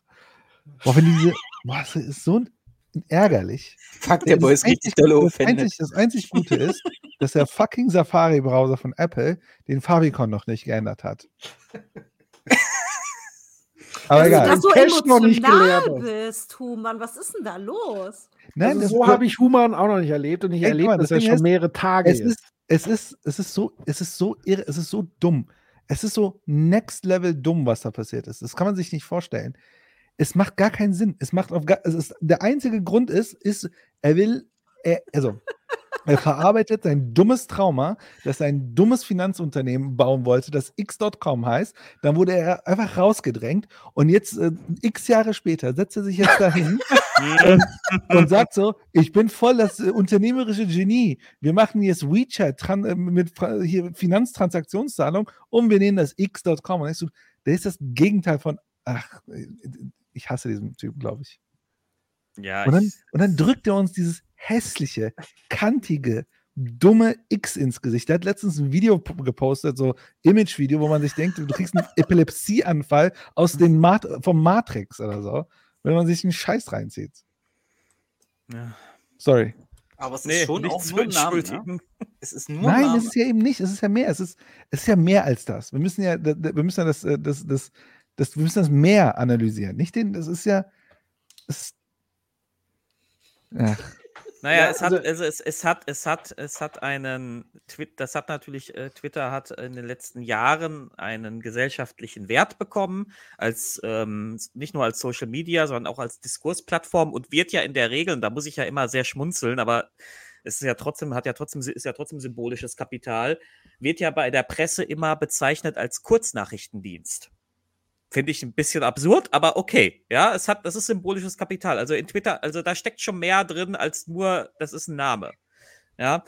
Ähm, und äh, dieses X, ich, äh, ich meine, Also, das aber ist. da sind doch jetzt nur Leute unterwegs, die auch wirklich unendlich viel Zeit haben, um mit ihrem scheiß Lappen rumzuwischen den ganzen Tag. Das ist wirklich was für totale Volllappen, da die ganze Zeit drin rumzuwischen. Human, oder was? Ich Twitter, Ja, also, aber ich, also ey, ich bin super. ich muss dazu, äh, da muss ich aber jetzt, unterwegs. ich Aber muss jedes aber jetzt, äh, scheiß X. Ich muss aber Morph jetzt an der Stelle ein bisschen outen, weil, weil er mir mal erzählt hat, dass sozusagen, ich glaube, äh, deine Freundin oder so immer meine Tweets dir vorlesen muss, weil du dich weigerst, die Plattform. Ist Getriggert. das wirklich besser? Sie, sie sagt, sie sagt, das war aber wieder ein schöner Tweet von Patrick. Ja, siehst du. Ja. Aber so, genau. Ähm, jemand hat gerade im Chat geschrieben, da würde ich gerne was zu sagen. 4% in Deutschland nutzen nur Twitter und das stimmt, das sind sehr wenige. Twitter ist eine vergleichsweise kleine Plattform, aber der relevante Punkt bei Twitter ist nicht, äh, ähm, wie viele das nutzen, sondern wer das nutzt. Du kannst dich bei keiner anderen Plattform so gut und so einfach, wenn du so ein kleines bisschen Reichweite nur aufgebaut Mit hast, Wirtschaftsweisen streiten. mit Wirtschaftsweise, ja, das kann, Aber bei Facebook wäre das halt nicht drin. nichts. Nein, Also nein, ich- aber, aber, aber guck mal, eh, Ja, ich mit weiß, was euch ich mit, mit euch habe ich mich auch über Twitter connected. Ja. Also soziales Kapital lässt sich über Twitter aufbauen. Die Aber nur wegen dem äh, Dungeon and Dragons Podcast. nur deswegen, damit hat es angefangen. Aber, die, Ja, aber die- Nicole zum Beispiel auch. Ich meine, sie war Ja. mit im Longest Twitter Thread. So, da ist eine eigene Community entstanden. Francesco beispielsweise können wir. Hey, ist ja, oder lass, uns, Sepp lass uns aufhören, hier kennen Twitter zu hypen. So. Das Problem Also ist wir sind hier die Twitter-Bubble, das muss man Das schon Problem mal ist sagen. nicht- Bis auf Morph, den kennen wir über dich, Human. Du Ja, warst Ja, ich will- pass auf, wobei- nicht über Morph.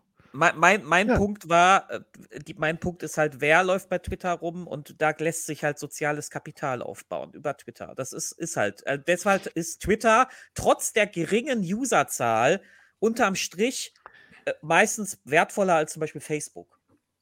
Aber das Problem ist, und das ist sozusagen die Ära des Vogels, die ja offiziell mit dem Töten des Vogels, glaube Ja. ich, jetzt auch langsam wirklich ein Ende finden wird. Auch so traurig, dass manche dann finden, weil das Problem ist ja nicht nur diese Oberflächlichkeit in Form des Logos, es ist ja auch nur eine Repräsentanz von dem, was ja eigentlich im Hintergrund da passiert. Nämlich der Typ ist libertär, der Typ ist menschenfeindlich, transfeindlich, etc. pp. Das ist ja das eigentliche Problem. Und dieses X repräsentiert all das. Äh, und was wir erleben, ist sozusagen eine Schwemme an äh, Dingen, die man vorher aus Twitter eher versucht hat fernzuhalten.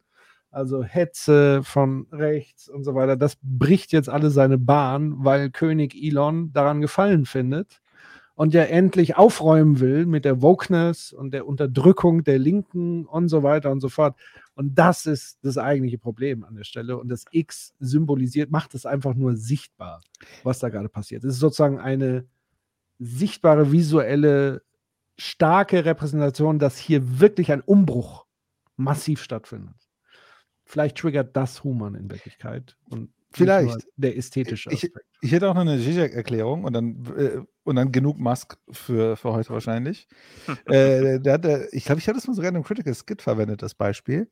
Da ging es um eine, einen Mann, der seine Frau verloren hat, also die Frau ist gestorben, aber der, das hat ihn gar nicht emotional aufgewühlt. Er hat sich dann einen Hamster gekauft und dann war so der Hamster da, so, war ganz cool mit dem Hamster, und, aber als der Hamster gestorben ist, ist er so emotional zusammengebrochen und ist voller Trauer äh, und so weiter und so weiter. Äh, ich glaube, das, äh, ich glaub, das ist mit diesem X so. so es, es, das kommt alles zusammen. So. Das X ist zu viel. Ja, es markiert sozusagen das Un, also das, was schon jeder geahnt hat, macht es sozusagen manifest. Okay, okay. Ich, ich glaube, es ist wirklich ein, ein reicher Volltrottel, der reich geboren wurde und durch Zufall noch reicher wurde und danach zufällig noch reicher wurde, Ja. geht dahin und kauft zufällig durch, weil er ein Volltrottel ist, diese Plattform und wurde gezwungen, das Ding zu kaufen. Und, und das macht mich so wütend, dass dieser Typ jetzt dieses Scheißding, so ein hässliches X uns ins Gesicht drücken kann jedes Mal, wo ich mir jedes Mal denke, so, das, also noch mehr so spätkapitalistische, keine Ahnung, postmodernen Scheiß kann man sich doch langsam nicht mehr geben. Aber Hunger, also- Art Deco. Alle Alter, warten ja auf Tag X auch, ne? Ja, Tag X ist Traum. Alter. Ist nichts passiert, ne? Ey, für X sollten die Menschen auf die Straße gehen. Ehrlich, ich warte die ganze Zeit auf die, ich warte auf die ganze Zeit auf die linksliberale Change.org-Kampagne. Holt den Vogel zurück. Wo sind die? Wo sind diese ganzen Linksliberalen, wenn man die mal braucht für so eine scheiß Change.org-Kampagne? Aber Human, das ist mir auch ehrlich gesagt ein bisschen zu viel Vulgärkritik. äh, don't, don't hate the player. Hate the game. Hey, das don't ist doch hate den armen Elon, hate der ist doch auch nur ein Opfer der das erlaubt. Don't hate the player, hate the Strukturkritik. X. Ja. Ja, mit einer. Vergesellschaftung von Twitter wäre das nicht passiert. Oh, ne? voll. So Ich, aus. äh, ich bin dabei. Vergesellschaftung von Twitter. Bin ich voll dabei. Und das wollte offenbar auch niemand, weil alle haben ja auch ein Stück weit, oder nicht alle, aber viele finden, fanden das ja auch gut, was er da gemacht hat. Und so Also, weiter. also das ist ja vielleicht Punkt. Und niemand hat Bock aufs Fediverse, was ja eine vergesellschaftete Form ja, aber das Ding ist halt scheiße. Aber ähm, Ja, man könnte es ja besser machen, aber Ja, haben ja. ja. Leute auch keinen Bock drauf, offenbar. Aber Sondern schau die wollen ja alles konsumistisch serviert bekommen, einen schönen Vogel, den Ja, soll jemand anders auch. machen. Ja, da bin ich, da bin ich und voll, die da bin ich voll dabei. sich Ich auch will, irgendwelche äh, Support-Heinis. ich habe keinen Bock auf, ich, ich will, dass es, äh, dass es vergesellschaft wird und dass es so voll Service ist dann. Also wir Aber- halten fest, Human ist ein Konsumopfer. Ja, natürlich, wir alle sind Konsumopfer. Wir alle, alle irgendeinen Scheiß. Aber äh, ich will noch eine, äh, ich will mal, äh, ich ziehe mal ähm, ein Slack oder ich breche eine Lanze für Elon Musk. Vielleicht ist er doch das unternehmerische Genie, das wir noch nicht erkannt haben. Wenn er morgen bei Twitter Premium einführen würde, dass ich wieder den Vogel kriege statt den Ex, zahlt, zahlt, zahlt Human 35 Euro im Monat Ohne Scheiß. Vogel. Ohne Scheiß. Dafür kriegt er mein Geld. Natürlich über die Firma, damit ich das von den Steuern absetzen kann. Ach, guck mal einer an, ja. ja. So, in dem Sinne, cheers. Mensch, ja, ja gut. Ja. Ja. ich ich finde das gut, da hat Human uns zum Abschluss nochmal ein, ein entspanntes Thema gegeben. Ja. Das stimmt. Da können wir jetzt mit etwas weniger Schwere äh, den Abend enden.